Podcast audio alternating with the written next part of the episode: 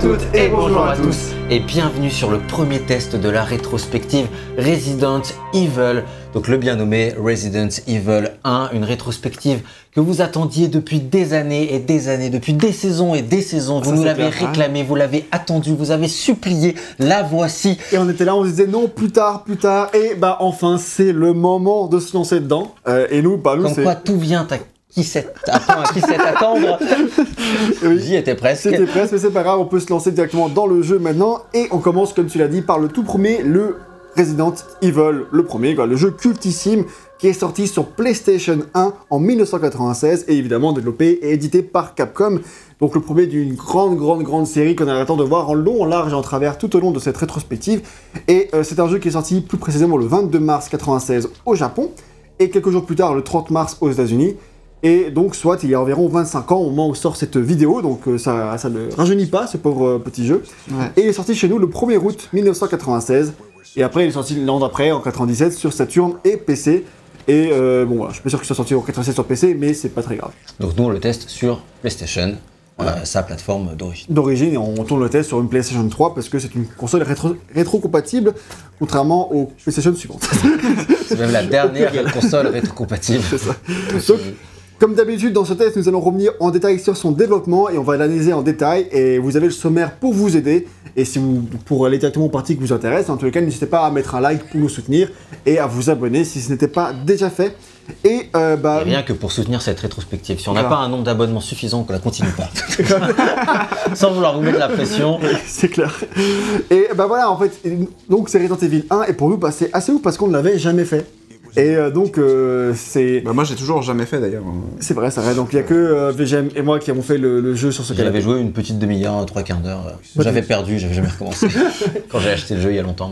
Et bah ouais, mais euh, du coup, je l'avais acheté aussi il y a de nombreuses années en disant un jour je ferai cette, cette saga, mais c'était pas encore le cas. Donc bah c'est c'est un jeu qui est tellement acclamé et qui depuis il y a eu un remake, tout ça, plein de gens jouent au remake. Euh, mais moi personnellement, je connaissais pas grand chose à Resident Evil, j'avais juste fait le 4 avant qu'on tourne cette rétrospective. Et t'avais vu les films? Une vu les partie. films, ouais. c'est pas. C'est pas un fait d'armes. Ouais, c'est clair, il aurait aimé pas le dire. C'est vrai, j'ai vu les films, bon. ouais. C'est vrai que moi, du coup, j'ai par contre, j'avais beaucoup, beaucoup dosé Resident Evil 4, qui a été, euh, quand je l'ai acheté, une sorte de révélation un peu, vraiment, ça a été euh, un, un hit monumental que j'ai retrouvé dans tous les sens. S'il y avait eu des trophées, je l'aurais platiné 4 fois, j'ai fait dans tous les modes de difficulté, euh, j'avais même tenté de le faire uniquement au couteau, je sais plus si j'avais terminé ou Ah pas. ouais. Ouais, non, vraiment, il y a un moment, je me suis buté à ce jeu. Je me comme rappelle que tu m'en parlais tout le temps. euh, Ah ouais, ouais, c'était un, euh, c'était un truc de fou. Il faisait, bon, non, bien plus tard, mais il faisait vraiment plein de Et je trucs. me rappelle beaucoup de ta hype pour Resident Evil 5. Et du coup, oui, voilà. Que j'ai fait aussi, 2009. du coup, que j'ai fait Ouais, plusieurs fois d'ailleurs. Ouais, j'ai fait en solo et en coop. du coup, Ouais, euh, je me rappelle, euh, Evil 5, Parce que sorti en 2009, donc euh, tu ah, t'attendais énormément. Mm. Et bon, après, le 6, bizarrement, on l'a pas fait. Et, et voilà. Si, en fait, j'ai fait la campagne de Léon, moi, dans le 6. Bon, mais c'est vraiment juste euh, comme Bon, ça. du coup, on a rembobiné euh, jusqu'à Resident Evil 1. alors. C'est ça. Et Resident Evil 1 sorti en 96, que nous, on, a découvert en 2020. Donc, vous, vous voyez ça en 2021, certes, mais euh, nous, on a découvert ça en 2020. Et c'est l'occasion de se poser des questions un peu légitimes du mode euh, est-ce que ça vaut encore le coup de jouer à ces jeux-là de nos jours? Ce sont. C'est Parmi les nombreuses questions qu'on va se poser euh, dans ce test, à, noter que Est-ce que VGM ça a vieilli? Est-ce que ça a vieilli? Alors Pas du tout. Euh, à noter que VGM il l'a fait sur une version normale, euh, version console PlayStation en version Platinum, et moi je l'ai fait sur la version PSN sur PS3. Et par contre, à savoir que bah, sur la version PSN, c'est une version anglais, anglaise intégrale, donc il n'y a aucun sous-titre. Là, vous voyez, tout est en anglais dans les dialogues, mais il y a des sous-titres en français, ce que moi je n'avais pas dans, dans ma version. Mais y a pas de doublage français en tout cas. Il n'y a pas de doublage français, ouais. Et euh, en gros, euh, le, le jeu, il y a. euh, et sur le PSN, il y a la version Director's Cut, et c'est celle-là que j'ai fait. Alors, j'ai fait la version normale et la version Director's Cut, parce qu'on peut faire les deux. Euh, je vous parlerai de tout ça en détail dans les parties assimilées, mais en, pour dire qu'on tout ce qu'on aborde. hein. signé plutôt. Assigné, oui, merci. Et là, du coup, effectivement, on joue sur la version normale. On joue sur la version normale. CD, quoi. Et du coup, on se poser la question, mais est-ce que sa mani- maniabilité très très PS1 n'est pas trop problématique? Est-ce que ses graphismes font toujours l'affaire? Plein de questions qui... Parce que quand on voit ça, on peut se dire, waouh, ça a l'air cool, mais c'est un vieux jeu, maintenant c'est une relique de nos jours, c'est fou, vous voyez ça. Est-ce que sa place n'est pas dans un musée? Exactement. à côté de, des autres dinosaures. Et, euh, mais euh, donc voilà, on parlera plus tard du, du, euh, remake dans un autre test euh, qui lui sera assigné. On ne l'a pas encore fait, donc euh, on, parlera, parlera de toutes les différences. À noter qu'il y a quand même pas mal de différences, mais c'est un remake. Le remake ajoute beaucoup de choses. euh, donc voilà, c'est pas, pas juste un remake, il approfondit plus le jeu, donc on verra On répondra à toutes les questions que vous posez entre les différences entre le 1 et le remake dans ce test assigné. Mais avant ça, du coup, c'est le moment de partir sur euh, l'origine du projet. Et l'origine du projet, euh, pour cette partie du, du test, on s'est euh, en partie inspiré de, du bouquin de, de Ferd, euh, mais dont on va pas faire spécialement la pub parce que les informations qui sont dessus sont parfois justes, parfois fausses, parfois incomplètes. Euh, souvent incomplètes et parfois fausses, c'est plus, plus juste. J'ai pu fact-checker des trucs faux écrits dans ce bouquin. Euh, à noter que je dis ça principalement pour la, la partie euh, historique euh, de la, comment les gens ont été créés. Pour la partie analyse, après, ça, ça vaut ce que ça vaut, c'est une autre question. Mais moi, ce qui m'intéressait principalement, c'était la partie histoire. Et voilà, comme noter que j'ai quand même pris des trucs de ce bouquin, mais que j'en ai euh, corrigé d'autres. Donc, euh, t'a- ça t'a pris deux fois plus de temps de faire la fiche parce que t'as lu le bouquin et après t'as fact-checké le bouquin. écoute, hein. mais voilà, en vrai, je pense que si vous lisez, euh, ça va. Mais moi, vu que je m'en sers comme euh, objet d'étude, bah, il fallait que je vérifie les sources. Et bah, c'était pas forcément toujours très très correct. Mais le- l'analyse, elle est plutôt ok. Ça, si ça vous intéresse pour l'analyse, on peut vous le recommander. Mais euh, voilà, donc l'origine du tout premier Resident Evil elle se trouve dans un autre jeu Capcom sorti en 1989 sur NES et qui s'appelle Sweet Home. Et Sweet Home, c'est un des tout premiers jeux d'horreur. Alors c'est pas le premier parce que c'est difficile à tracer quel est le premier jeu d'horreur parce que vraiment faire un travail à- à- archéologique dans l'histoire du, du jeu vidéo pour retrouver quel est le premier jeu d'horreur, mais Peut-être l'objet d'un prochain livre. Peut-être l'objet. Oui, non. L'un- des premiers que les gens retiennent, c'est euh, de jeux d'horreur, c'est Haunted House qui est sorti sur Atari 2600 en 82. Et c'est euh, si c'est effrayant de nos jours, bah, c'est pour d'autres raisons que que celles de l'époque. Parce que tu vois ça, tu fais ah non, c'est un jeu vidéo, ça. ça ressemble pas à un jeu. Comme tous les jeux Atari, quoi. Ouais, un jeu de Atari 2600 quoi. Et donc, pour Sweet Home en particulier, donc le jeu de Capcom, c'est l'adaptation d'un film d'horreur japonais du, du même nom, sorti en 89 lui aussi, et qui raconte l'histoire de jeunes gens qui vont dans un manoir pour restaurer des fresques. Sauf que voilà, bah en fait, il y a des spectres dans la maison. Et c'est un film de Kiyoshi Kurosawa, un réalisateur de films d'horreur prolifique qui, qui a souvent été auréolé euh, par, euh, pour la qualité de ses films. Quelques-uns de ses films sont cultes, comme le film Cure qui est sorti en 97, et plus récemment, euh, j'avais entendu parler de son, dystopie, pardon, de son diptyque Shokuzai, celle qui voulait se souvenir, et Shokuzai, celle qui voulait oublier. Ces deux films qui sont sortis genre en 2014. Mm. Euh, donc ça il faut encore beaucoup de films de nos jours. Donc le réalisateur de Sweet Home. Et à noter que le réalisateur du film, le producteur du film et le produ- producteur du film, ces deux hommes-là, ils ont tous les deux œuvré en tant que producteurs sur le, sur, sur le jeu, enfin sur Sweet Home. Ils ont surveillé de, de très près la, la création de Sweet Home. Et le, le, le réalisateur aurait dit au créateur du jeu de ne pas suivre l'histoire du film à la lettre, mais de l'étendre le plus possible, ce qu'il a donc fait. Donc l'histoire du jeu et l'histoire du, du film de base sont pas tout à fait la même. Le, film, le jeu va beaucoup plus loin. Et euh, en tout cas, c'est ce qui se dit. Moi, personnellement, j'ai pas du tout joué à Sweet Home, quoi. Mais j'en parle pour une bonne raison, parce que c'est.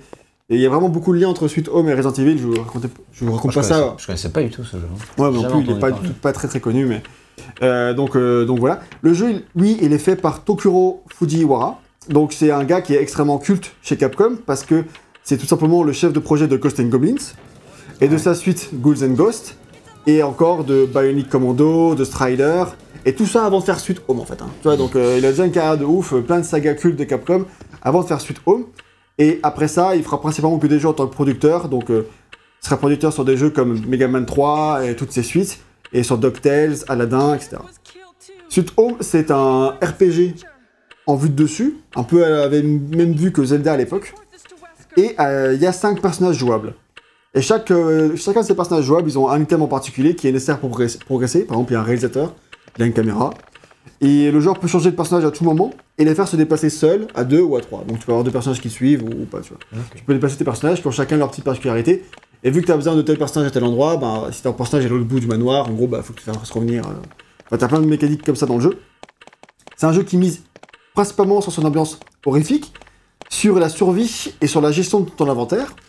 Il utilisait aussi des notes dispersées dans le jeu pour raconter son histoire. Et il y a plusieurs fins en fonction de combien de personnages ont survécu. Et euh, dès qu'on ouvre une porte, on voit la porte s'ouvrir en, en guise de temps de chargement. Donc là, si vous avez joué à Resident Evil, il y a déjà plusieurs sourcils qui se lèvent en mode. ah, ah. on commence à voir se tisser quelques, quelques liens, euh, même pour la gestion de l'inventaire et tout ça. Et par contre, les combats de ce jeu se font euh, comme un RPG à l'époque, donc ça, c'est un peu comme que des menus avec juste une image de- du monstre. Donc voilà, la sortie de Sutom à l'époque, euh, il y a eu un, un problème, c'est que le jeu est sorti en 1989, mais uniquement au Japon. Et sur bien des points, c'est un précurseur du genre de survival horror, et avec le temps, il a gagné cette, cette euh, renommée d'être le tout premier survival horror de l'histoire. Donc, mais un, un ancien en format de RPG, quoi.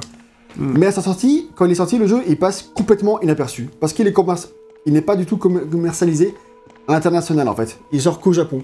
Donc, forcément, bah, les Occidentaux, ils passent complètement à côté, on sait pas que ça existe. Et euh, c'est un jeu qui a eu, eu un succès euh, au sein d'une certaine sphère japonaise, quoi.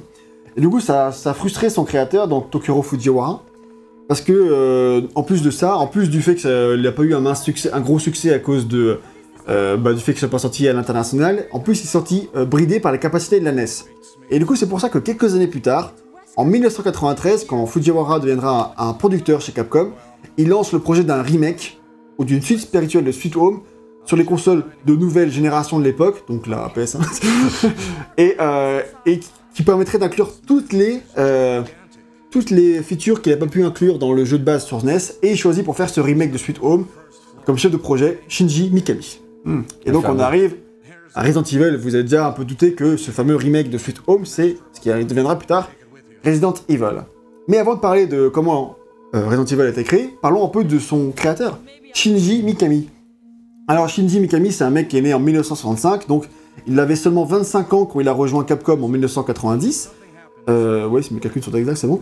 Euh, il atterrit ici complètement par hasard, parce que déjà, il a, eu une enfance euh, très compliquée, ce mec-là, avec un père très violent. Dans une interview, il explique que son père le faisait courir pieds nus, en pyjama, en le pourchassant avec sa voiture. Ah ouais, Donc d'accord. ça, c'est les bons bails, quoi. Quelle enfance. On n'a pas tous eu la même enfance, c'est sûr. Et euh, il s'est passionné par le jeu vidéo en découvrant les, les jeux de Capcom, et dont surtout Ghost and Goblins, fait par Fujiwara, dont on a parlé tout à l'heure. Et même s'il a fait des études de commerce à l'université, euh, bah voilà, il, il adorait. il- Enfin, avant ça, il a quand même fait des études de, de commerce, il voulait pas forcément faire de jeux vidéo, c'est ça que je voulais dire. Et, et même s'il a joué à Ghost and Goblins, il est pas trop familier avec le nom de Capcom, parce qu'en fait, il faisait pas gaffe quand il était petit, quoi. Donc il a rencontré Capcom tout à fait par hasard, parce qu'en fait, un de ses amis a trouvé un flyers parlant d'un buffet organisé par Capcom dans le cadre de la recherche de nouveaux employés. Cette histoire est ultra connue, mais elle est toujours aussi magique. Ouais. quoi. Et c'est juste que du coup, Mikami, en fait, il allait là, pas parce qu'il était intéressé par les emplois fournis, parce qu'en fait, il voulait bouffer gratuitement, au buffet organisé par Capcom. Donc là, il, il a juste envie de manger gratuitement, donc il y va, et en fait, finalement, il discute avec tout le monde, parce que pourquoi pas réseauter quand même. Et le contact passe super bien, et il adore les postes qui sont proposés. Donc en fait, il se dit, bon, bah pourquoi pas postuler, en fait, finalement. Donc oh, il se dit, bah tiens, ça a l'air sympa, il postule aussi à Nintendo, euh, il postule aussi, euh, enfin voilà. Et donc au bout d'un moment, il doit choisir entre deux sociétés, entre Nintendo et Capcom, pas parce que les deux l'ont choisi lui, mais parce qu'en fait les deux entretiens tombaient le même jour. Ok. Et du coup, il choisit de- d'aller à son entretien à Capcom. Et il est recruté là-bas. Donc trop bien, tranquille. La vie, euh, la vie se passe bien. euh, C'est beau à l'époque, hein, le jeu vidéo. C'est facile d'y entrer. C'est plus facile qu'à l'époque, c'est sûr que maintenant tu vas pas trop dans un buffet. euh, Que pour recruter des Ah, employés. bah là, il n'y a plus trop de buffets en ce moment. Oui, en plus là c'est pas la bonne période. c'est clair. c'est Enfin, j'espère que quand le test sort, c'est un peu plus la bonne clair. Période. c'est clair. Non, on tourne en pleine crise du coronavirus. C'est ça. enfin, en pleine recrise. Ouais, ouais. Enfin. C'était c'était large. Voilà. Il eu- Faut les numéroter. Donc euh, les tout premiers jeux de Mikami chez Capcom euh, sont bien loin de Resident Evil. Son tout premier jeu, c'est un jeu d'énigmes sur Capcom, euh, sur Game Boy, pardon, qui s'appelle Capcom Quiz Athena no Daibuken, ce qui veut dire en gros la grande aventure d'Athéna. J'ai traduit ça. D'accord. Et euh, c'est un jeu qui, est- qui a été fait en 3 mois, alors qu'en fait euh, Capcom lui avait dit de le faire en seulement un mois. Mais en fait, vis- visiblement, Mikami est tellement perfectionniste qu'il euh, qu'il prend deux, deux mois supplémentaires pour finir le jeu, et heureusement, bah, Capcom le laisse faire, il laisse faire ses bails. Ils sont quand même très contents de ce jeu, c'est un jeu de quiz. Et euh, il lui confie ensuite l'adaptation d'un film qui veut la peau de Roger Rabbit. Et a priori, il fait ça tout seul. Euh, Il n'y a aucun programmeur qui est crédité, il y a juste un planificateur. Alors, il faut savoir que les planificateurs, c'est un rôle très euh, important chez Capcom à l'époque. C'est un, c'est peu, un, un peu des producteurs, quoi, mais euh, c'est impossible de savoir exactement ce qu'ils faisaient précisément, parce que j'ai l'impression qu'ils faisaient pas mal de choses. Mais en tout cas, sur, sur tous les euh, crédits Capcom, des jeux Capcom à l'époque, tu as des planificateurs. Donc euh, ça, ça a l'air d'être un des rôles importants. euh, en tout cas, c'est comme ça qu'ils appelaient ça comme ça. Bah, c'est enfin, encore un truc qui est actuel, mais que tu vois uniquement chez, euh, chez Kojima en fait. Ah oui, encore- Kojima, il est, euh, il est crédité en tant que réalisateur et du coup planning quoi. Enfin, Ah oui, d'accord. enfin il, il planifie du coup toutes les deadlines, les trucs comme ça, etc. Ouais, en gros, c'est le rôle du producteur de le jour. Oui, c'est ça. Mais, Mais oui, du coup, bah, Kojima, bon, il fait ce qu'il veut. Et euh, du coup, après avoir fait le, fait la peau de Roger Rabbit, Juste là, scène ultra culte. ouais, de- le décor est immédiatement euh, reconnaissable. reconnaissable. euh. Je Même si pas joué- courir. Même si vous n'avez pas joué au jeu, vous avez sûrement déjà vu ces images. Ouais. C'est ça. Oh putain. Ah. Douleur. Et donc, après avoir fait le, qui veut la peau de Roger Rabbit, Rabbit, il va faire des, euh, plusieurs projets pour la, pour la Super NES, Super Nintendo. Et c'est là pile le moment où, en fait, euh, entre le grand partenariat entre Capcom et Disney, donc il y avait déjà ce partenariat avec Qui veut la peau de Roger Rabbit, qui est un film distribué par Disney. Et là, il va faire vraiment des jeux de licence Disney. Donc, euh, il va faire un jeu qui s'appelle Goo- Goof Troop, qui est un jeu coop où on joue Dingo et Max. Mhm. Et après, il va faire Aladdin. Le fameux Aladdin de la Super NES. Mais non. Mais si. C'est Mikami qui a fait. euh, Le fameux Nintendo Aladdin de la Super NES, qui était le terrain de la guerre des consoles entre la NES, la Super Nintendo et la Mega Drive, puisque les deux versions sont très différentes, parce que le jeu Mega Drive est un jeu américain, il me semble.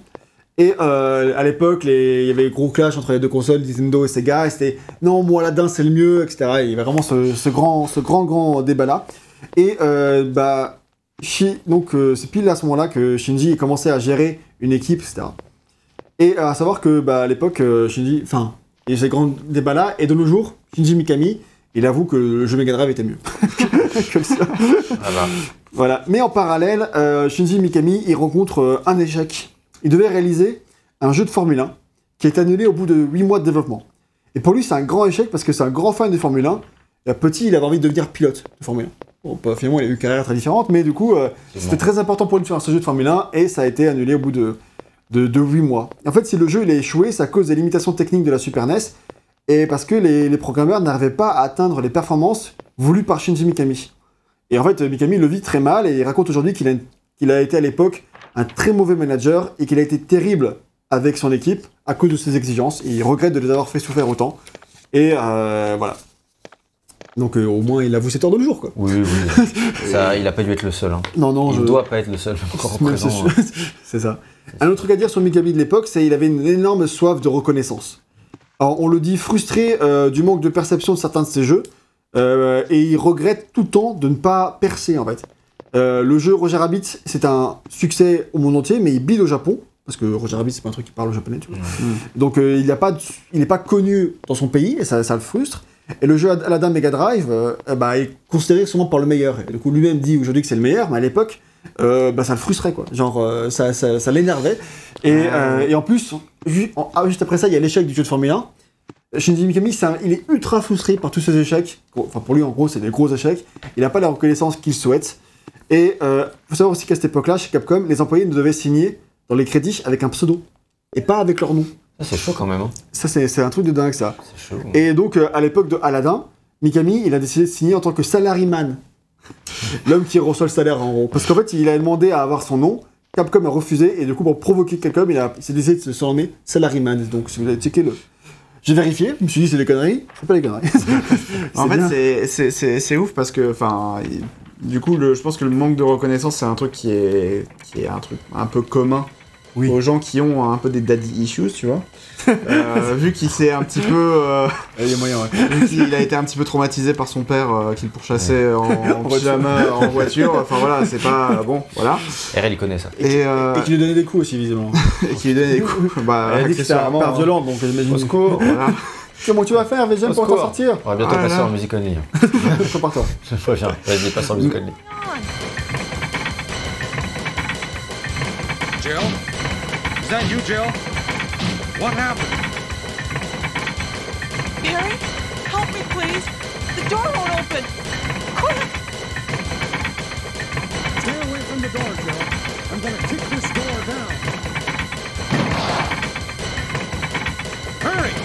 This way!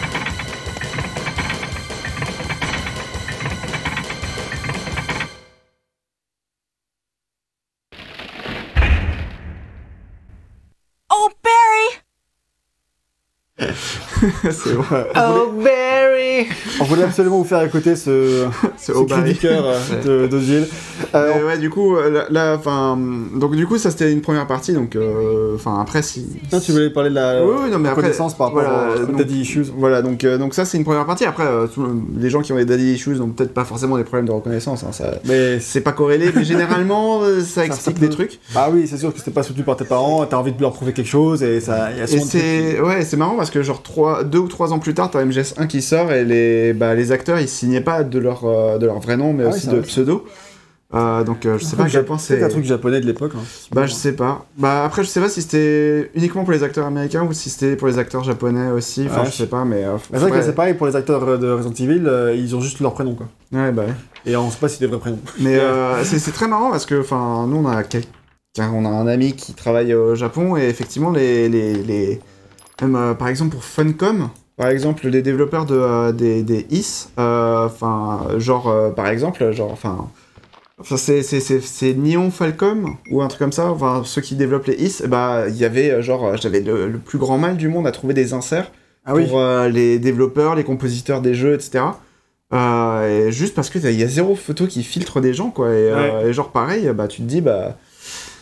Et ça, euh, ouais, du coup, encore de nos jours, quoi. Ils ont encore, un petit peu encore de nos jours, ils ont encore du mal à. valoriser l'équipe euh, dans son intégralité. C'est ça, ouais. Mais là, en plus, on parle des, à l'époque où les jeux étaient faits par trois personnes, quoi. Ouais. bah c'est ça. Donc, euh, bon, là, donc, du coup, euh, en tout cas, à ce stade-là de sa vie, Mikami, bon, après, il aura beaucoup de reconnaissance, hein, mais euh, à ce stade-là, il accumule beaucoup de frustration et beaucoup de colère, et il dit lui-même que ça l'aidera à faire Resident Evil. Donc, on en arrive enfin à cette création de Resident Evil. Et donc, c'est, comme j'ai dit, c'est Tokoru, euh, Fujiwara, donc euh, le mec qui a fait Ghosts and Goblins et Sweet Home, qui a euh, supervisé Mikami dans ses premières années. Et euh, on le considère même comme le mentor de Mikami. Hmm. Et en fait, il a vu le perfectionnisme, vu le perfectionnisme de Mikami, il le choisit donc pour donner vie au remake de Sweet Home pour la nouvelle génération. Et donc Fujiwara est le producteur de, de Resident Evil au final. Et donc pour choisir, pourquoi il a choisi Mikami Déjà parce qu'il a, il a, mont- il a fait du mentoring avec lui pendant des années, et aussi parce qu'il il voyait du potentiel en lui. Et il lui a posé cette question Est-ce que tu aimes avoir peur? Et Mikami a répondu Bah non. Et bizarrement, c'est ça qu'il a dit Ok, c'est le mec euh, pour le projet, euh, parce que il va être capable de faire de la peur, tu vois. Euh, Bah, c'est comme, pareil, Kojima. Ouais, c'est, pareil Kojima avec, euh, avec Pity, où euh, genre, euh, c'est- enfin, c'est vraiment une flippette et genre, il faisait des cauchemars pendant le développement du jeu, etc. genre, dit, ouais, Kojima, en gros, il dit, vu que moi je, je suis vraiment une flippette et que j'ai très facilement peur, bah je sais ce qui fait peur. quoi. ce qui fait que je peux faire un bon jeu d'horreur, donc on attend Kojima. on t'attend encore. On attend. Et donc, à l'époque du début du projet, le jeu n'est pas encore annoncé, euh, mais la PS1 semble déjà être la, la console visée dès le départ, en fait. Ouais. Euh, ou en tout cas, c'est cette génération-là qui est visée. Parce qu'on ne sait pas encore quelles sont les consoles. La- C'est la PS1 qui est pas encore annoncée, en fait. Mais on vise cette époque-là, il y a déjà des rumeurs sur Sony qui fait sa console. En tout cas, ça vise PS1 ou Sega ou la Sega Saturn.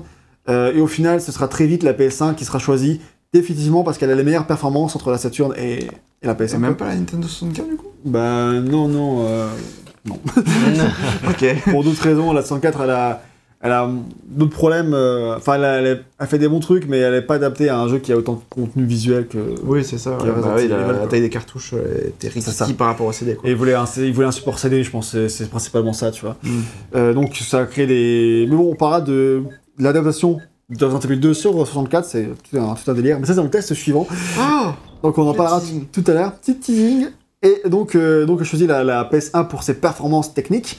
Et, mais le jeu ne sera jamais pensé comme étant une, une exclusivité en fait. Il fallait juste une console de prédilection pour laquelle euh, cibler le projet. Mais il savait déjà que ce serait porté aussi sur deux consoles. quoi. Donc si Michami- Mikami est, est quoi- est choisi, pardon, c'est aussi parce que c'est un projet de faible envergure à l'époque. C'est pas un gros projet pour Capcom. Apparemment, truc. Capcom espère en vendre que 150 000, ce qui est très peu vu leur chiffre de l'époque. Capcom est en pleine explosion dans les années 90. Tu vois. Ils font des chiffres de ouf et ils se disent ouais, Resident Evil, un petit projet, on peut mettre ça à ce mec qui débute un peu, c'est pas très très important pour nous. Quoi. Donc euh, Mikami commence à faire la pré-production du jeu tout seul pendant 6 mois. Il passe 6 mois tout seul à faire la pré-production du jeu. quoi. Il examine en détail Sweet Home, le jeu de base, C'est ouf quand même qu'ils aient laissé un mec faire ça tout seul pendant 6 mois quoi. Il devait quand même vraiment lui faire confiance. Parce Six que mois, c'est long Je quand pense beaucoup. hein. Il devait y avoir beaucoup de gens chez Capcom et ils devaient s'en battre les coups du projet. Ouais, c'est ce qui explique le truc quoi. On, met la- on a mis un mec dans un placard, il fait ses balles, et pour l'instant on fait d'autres trucs. quoi. et donc il a, il a examiné Sweet Home dans tous ses détails, il a vu qu'est-ce qu'il pouvait en garder quoi. À la fois dans l'histoire et dans les mécaniques. Par exemple, il exclut très vite l'idée de faire un jeu de fantômes, parce que à la base c'était les fantômes dans Sweet Home, même s'il y a tout un tas de, de créatures diverses et variées dans, dans ce jeu-là. Euh, il décide tout de suite de virer les fantômes parce qu'il ne trouve pas que les fantômes fassent si peur que ça. En tout cas, lui, ça lui parle pas trop. Il trouve pas en fait comment faire un jeu vidéo avec des fantômes. Bon, au final, Project Zero, de nombreuses années plus tard, prouve Ouais. que c'est possible. Mais à l'époque là, lui, il voit pas trop comment. Et en fait, il dit, on avait fait un prototype dans lequel le joueur affrontait des êtres su- surnaturels plus proches des spectres. À la japonaise, c'était plus psychologique, plus proche de Paranormal Activity, mais ça marchait pas trop quoi. au tout début, il n'y avait pas de zombies. Mais vu que ça marchait pas, euh, c'est là qu'il lui, lui est venue l'idée de faire un jeu de zombies parce qu'il adore le film Dawn of the Dead euh, de George Romero. Alors en français, il s'appelle Zombie, tout court. Hmm. Euh, Il l'a fait avant La Nuit des Morts Vivants ou après? C'est le deuxième en fait. C'est une trilogie, après il y a le jour de mort-vivant. Euh, donc Dawn of the Dead, c'est le. En gros, c'est l'aube, c'est mort-vivant en français, si on traduit ça correctement en français. Euh, et donc c'est le deuxième. hein. Et euh, donc d'ailleurs, c'est un excellent film. Et La Nuit des Morts-Vivants aussi, si vous les avez pas vus, je vous les recommande également. Les deux sont super bien. J'ai jamais vu le, le jour des Morts-Vivants, donc le 3. Mais les deux premiers sont, sont à voir, vraiment cool. Et euh, son but euh, est de vraiment faire peur à Mikami. Il se dit, ok, on va vraiment faire peur avec des zombies. C'est ma ligne directrice. On va vraiment, le but, c'est vraiment de terrifier les joueurs. Et il place son euh, décor dans un manoir hanté, évidemment. Donc celui de Resident Evil au final, et aussi bah, celui de Sweet Home, qui avait déjà un, un manoir hanté. Mm. Et au bout de six mois à travailler tout seul, la production commence enfin. Et il s'équipe pour l'occasion d'une équipe d'environ 20 personnes. Et à la fin du développeur, ils seront 30. Et à cette époque-là, c'est quasiment le premier jeu de toute l'équipe. À part Mikami, quoi. Ouais. Et le jeu est un FPS. Alors euh, ça vous surprendra peut-être. hein. Mais euh, parce qu'au final c'était pas du tout un FPS que vous contemplez actuellement. Mais à l'époque là c'est un FPS. Et Mikami a fait ce choix à cause des limitations techniques de la console. Même si c'est euh, une bonne console puissante et tout, il se doutait que Sony avait un petit peu menti sur les, spécificités de la console. Et il a préféré se baser sur des performances à moitié. Dit en fait la console est sûrement à moitié puissante que ce que Sony raconte. Donc on va pas prendre de risques Malin. et se baser sur le... parce que sinon on va tout devoir euh, optimiser, Refaire, de- ça va être la merde. Donc on va baser sur la moitié et on va fixer cette limite là. Et euh, il voyait que la possibilité de faire un FPS pour que ça marche. Mais ça a entraîné plusieurs problèmes. Le premier et c'est euh, Mikami n'en parle pas, mais je, je le sais à cause de mon bouquin sur les jeux Naughty Dog, parce que en fait Naughty Dog avait cherché à faire un, un FPS sur 3DO. C'est pas bien passé, et en fait la 3DO et la PS1 ont plus ou moins la même technologie 3D, sauf que là c'est encore moins bien sur 3DO. En gros, ils m'ont expliqué que faire un FPS sur PS1, c'est quasiment impossible. Parce qu'en fait, la PS1 n'est pas une console full 3D, en fait. Mm. En fait, il, y a, il manque des, des technologies comme un, un quelque chose qui gère la profondeur sur la PS1. Ah, ils doivent oui. constamment euh, Simuler le. simuler la, la profondeur. Enfin, c'est une galère, et du coup, en, faire un FPS, c'est- c'est la merde, quoi. Et tu peux en faire. Il y en a quelques-uns, bah, il y a eu un portage de Doom, il y a eu Disruptor, enfin, il y a eu des petits trucs comme ça. Mais à chaque fois, c'est une galère. Ils sont pas très beaux, ils sont pas très fluides, enfin, c'est un peu lent, ça, marche pas très bien, quoi. Il y a eu très peu, du coup. Et du coup, bah, c'était impossible de faire vraiment de la full 3D. Et euh, c'est pour ça que du coup, bah, Nintendo a vite abandonné l'idée de faire un FPS et faire tout à fait un autre type de jeu et a fait Crash Bandicoot. tu vois. Donc voilà. Et euh, le deuxième, c'est que le deuxième gros problème, c'est qu'à cause de ce choix, et ben en fait, le jeu ne fait pas peur. Je sais pas pourquoi, personnellement, mais c'est ce que Mikami raconte. Le projet ne marche pas, il fait pas peur. Et vu que son but c'est de terrifier les gens, Effectivement. et ben il décide de rebooter le projet entièrement. Et je ne saurais pas dire combien de temps s'est passé avant qu'il reboot. Ça, c'est pas été trouvé dans aucune autre euh, information que j'ai trouvée, que ce soit dans le bouquin ou ailleurs en ligne, parce que c'était pas donné dans le bouquin, je me suis dit c'est ailleurs. C'était pas ailleurs. il faudrait euh, interviewer Mikami pour ça. Je l'ai pas fait. Bon courage. Et donc c'est à ce moment-là que Mikami découvre Alone in the Dark. Il ne le connaissait pas du tout avant. Et donc Alone in the Dark, un petit, une petite parenthèse dessus, c'est un jeu français de Frédéric Canal et de son équipe qui est sorti en 1992 et qui est édité par Inf- Infogrames. Et c'est vraiment l'anc- l'ancêtre de Resident Evil. Et si vous ne connaissez que de nom, on vous encourage à voir une autre analyse complète du jeu. Ah, on a Euh, fait un test? on a fait un test, une Ah ouais. complète qui a eu plus de demi-vues et tout. C'est un test qui vient de marcher. Et euh, on vous encourage à aller la, la voir. Euh, on peut même mettre un lien dans la description, Léo, soyons fous. On va pas oublier. hein. et on oublie vous, chaque fois. on vous encourage à, à aller, aller voir ce test qui, qui vous raconte toute la jeunesse de Alone in the Dark. Et on vous, basiquement, en fait, euh, c'est Alone in the Dark qu'on considère comme le tout premier survival horror. Alors, certes, de nos jours, il y a Sweet Home, qui a un peu cette, rép- cette réputation aussi, mais en fait, Alone in the Dark, c'est le premier survival tel qu'on le connaît, en fait. Parce que c'est en fait, c'est l'ancêtre de Resident Evil, et puis Resident Evil a été le premier jeu qu'on a appelé survival horror euh, à l'époque. Parce que c'est un terme que Capcom utilisait dans son marketing en fait, Ah. pour décrire le jeu. Donc c'est là qu'est né le terme survival horror. Mais rétrospectivement, bah, vu que c'est repris sur le modèle de Alone in the Dark, et bah, euh, le- Alone est en fait le premier tel qu'on le connaît de nos jours. Ceci dit, ils ont eu du flair du coup, quand même, donc, Cap- Capcom, pardon, d'utiliser ce, Ce terme nom-là. Bah Ah bah, ouais, c'est c'est quand même devenu un genre, donc euh, c'est bien Bah, riche, quoi. C'est clair que c'est- c'était. euh, bah ouais, sinon je sais pas comment il l'aura appelé, jeu d'aventure horrifique, ça un peu pourri quoi. Mais du coup, c'est un très bon jeu terme. d'horreur, tu vois. Un jeu d'horreur, tout simplement. ouais. Et donc, Alone in the Dark, c'est également un jeu horrifique où on explore un manoir, on y retrouve des décors euh, fait en 2D, euh, dans lequel un personnage en 3D se déplace en temps réel. Il y a tous les angles de caméra qu'on retrouvera dans Resident Evil et de magnifiques décors dessinés. Et Mikami, il voilà la parfaite solution. Et attention, jusqu'en 2014, Mikami avait toujours nié s'être inspiré du jeu français. Il le révèle dans le, pour la toute première fois au micro du, du journal Le Monde en 2014. Et il a dit qu'au passage, euh, que s'il n'avait jamais pu le dire avant, c'est car Capcom et Infogrames avaient trouvé un accord pour que ce ne soit jamais dit. Est-ce que c'est possible Genre, apparemment, euh, Capcom avait dû filer un gros chèque à Infogrames, genre on s'inspirait de ton jeu, mais je- t'en parle pas. C'est ouf, hein. l'honneur des japonais quoi. C'est pas. euh, Fallait surtout pas que. C'est, ça soit dit quoi. Ouais, c'est ça. Il fallait que ce soit nous qui avons inventé le genre et pas surtout pas vous quoi. Un- Et ça se trouve ouf que Infogrames ait accepté le chèque, il devait être assez gros, et pas avoir capitalisé dessus, parce qu'ils auraient pu dire euh, Alone in the Dark, la saga qui a, invent- qui a, dont vient Resident Evil. Ouais, mais je pense que à Resident Evil, tu vois, il avait déjà. Enfin, Lane Dark, il avait déjà 4 ans quand RE il sort, donc. Ouais, euh, mais ça faisait faire un 2, un 3, et puis c'est en train de faire un... Enfin, après, il y a un 4 qui sort en 2000, quoi, donc... euh, Ouais, ouais. Donc, euh, c'était pas une licence morte pour eux, tu vois. Non, Donc, ils auraient pu exploiter et s'en servir de Resident Evil pour euh, faire leur propre pub, tu vois. Mais non, du coup, ils ont juste pris le chèque, ils ont fait des jeux avec, du coup. et euh, c'est... Pourquoi pas, hein pourquoi pas. Et du coup, il précise aussi, Mikami, que même s'il s'est inspiré de Lone in the Dark, il s'est inspiré de Lone in the Dark uniquement pour la caméra, en fait. Bon, ça a beaucoup d'impact sur le jeu en lui-même et toutes les mécaniques qui en découlent, Ouais. mais ouais. c'est surtout pour la caméra, en fait, qu'il s'en a inspiré. Parce que, pour le reste, il dit que son inspiration principale, ça reste Sweet Home. Ça a été le modèle depuis le début, ça a juste beaucoup muté, il s'est juste adapté pour transformer Sweet Home en un jeu qui fonctionne avec, euh, avec les angles de caméra comme ça, quoi. Et donc ça y est, c'est parti. Mikami jette tout à la poubelle et il dit à son équipe de tout recommencer pour s'inspirer de Lone the Dark. Il disait quoi que t'es un mauvais chef de projet c'est ça. Et sauf que ça, se passe- ça ne se passe pas très bien. Une mutinerie éclate. Là, dingue. Les devs sont en colère, ils s'insurgent contre cette décision, ils exigent que Mikami soit renvoyé et qu'on mette un autre chef de projet sur le feu. Sur le jeu, pardon. et euh, ils, veulent, ils veulent mettre Mikami sur le feu et un autre projet, sur le jeu. exactement, au bûcher Mikami. Ça, je trouve ça dingue. Et heureusement pour lui, bah, Mikami est soutenu par la direction et notamment par Fujiwara, bah, qui est son mentor et qui, le- qui le protège, et, euh, et qui croit en ses idées et en sa vision. Et euh, Putain, on dirait vraiment l'histoire d'Ubisoft en 2020. Ouais, bah, j'espère pour lui que. Enfin, j'espère pour les employés de l'époque que Mikami n'était pas aussi tyrannique et surtout qu'il harcelait pas toutes les. Enfin, enfin, non, il y avait sûrement aucune développeuse à l'époque, C'est vrai. ça règle le problème. Heureusement pour lui, euh, voilà, Il était protégé par la direction. c'est génial. Elle était pas embauchée. Mais- Comme ça. Petit à petit, donc voilà, le jeu qui était au départ euh, très euh, loufoque, et ben, il s'est il est devenu de plus en plus terre à terre en fait. Et, euh, et la multitude de jeux présents dans Sweet Home euh, sont vraiment. Tout a été restreint à des zombies et à quelques créatures. Mikami, en fait, il veut vraiment que le jeu soit crédible. Il dit que dans un jeu d'horreur, dans un film d'horreur, pardon, le spectateur passe son temps à se dire Ah, mais à sa place, euh, j'aurais jamais fait ça, tu vois.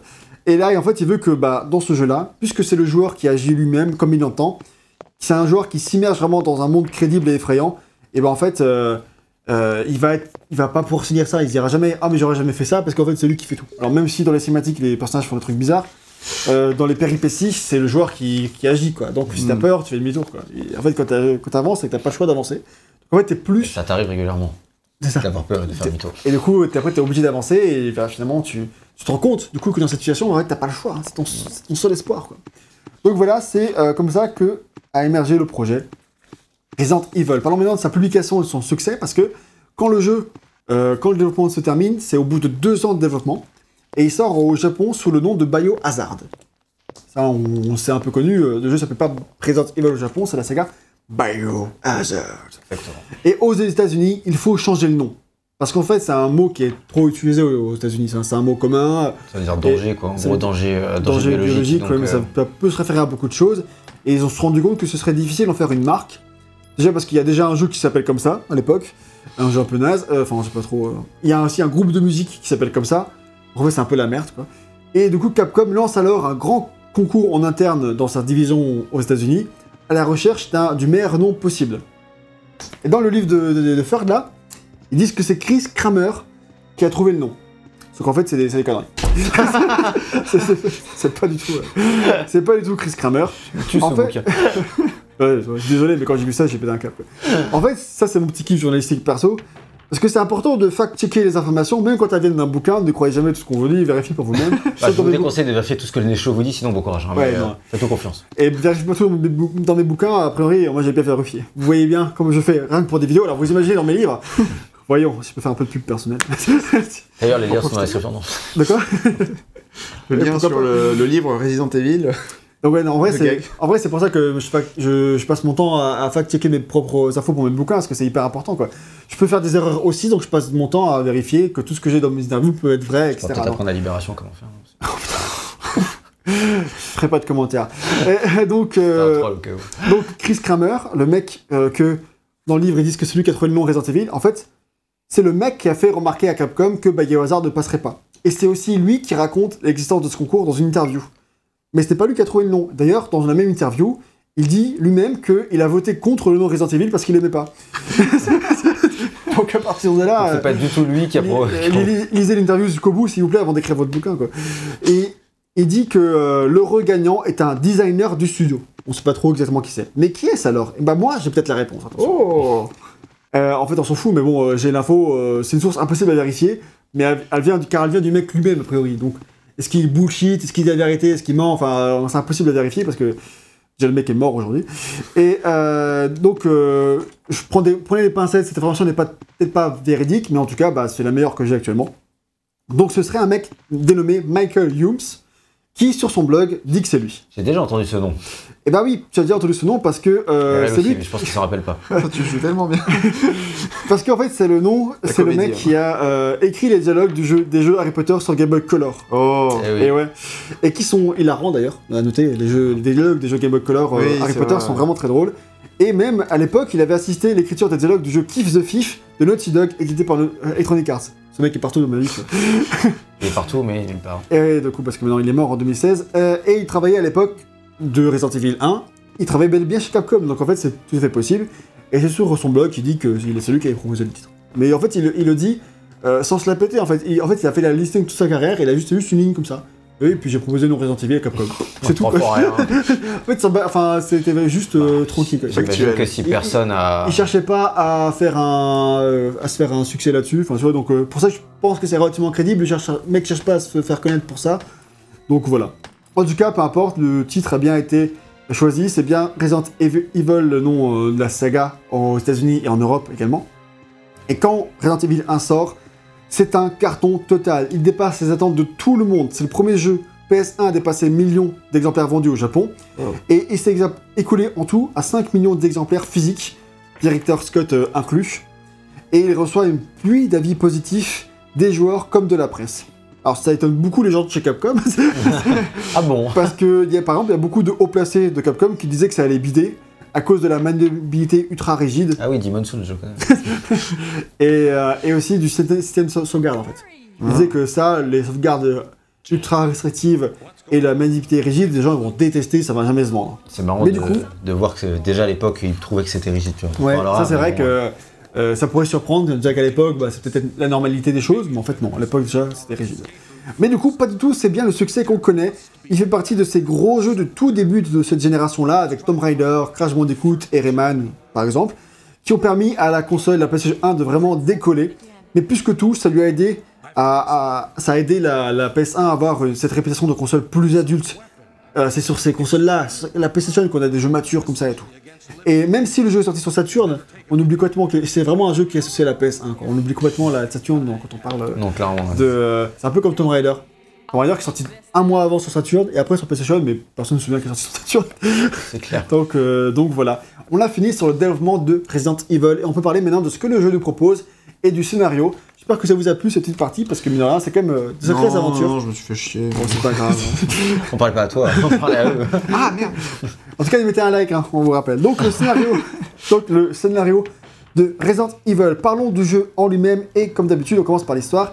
On pourrait dire qu'on s'en fiche du scénario de, de Resident Evil, mais non, parce que au fil des épisodes, un énorme lore, un, niveau- pff, un énorme univers, pardon, s'est créé et c'est même parti dans tous les sens. Cet univers de nos jours, il a, il est parti au cacahuète, hein, on peut le dire. C'est parti, euh, c'est Oui. devenu un peu n'importe quoi. Mais du coup, c'est l'occasion de, de pouvoir reprendre les choses dans l'ordre et depuis le début de voir comment ça a évolué, comment on en est arrivé à ce que c'est le scénario de Resident Evil aujourd'hui et comment, euh, de le- pour les épées les plus récents, ils essaient de rattraper ça, plus ou moins. ouais. à, à voir, parce que j'ai pas encore fait le 7 et euh, Village qui sort, euh, qui sont sortis là, qui va sortir. Qui a priori dans sa période de sortie. Exactement. Et donc, euh, donc on verra ça plus tard dans la rétrospective. Mais du coup, on reprend ça au tout début quand c'est encore tout à fait simple et on va reprendre les choses dans l'ordre. Parce que, en soi, bah, c'est pas pour l'histoire qu'on joue à Resident Evil à la base. On, on est là pour avoir peur, on s'en fiche un peu de l'histoire. Mais malgré tout, ça reste sympa de la suivre. Faut juste noter que c'est quand même très très kitsch. Et euh, il faut vouloir s'amuser de son côté ridicule pour l'apprécier à sa juste valeur. Euh, parce que on vous a montré tout à l'heure une cinématique qui illustre bien le problème, entre guillemets.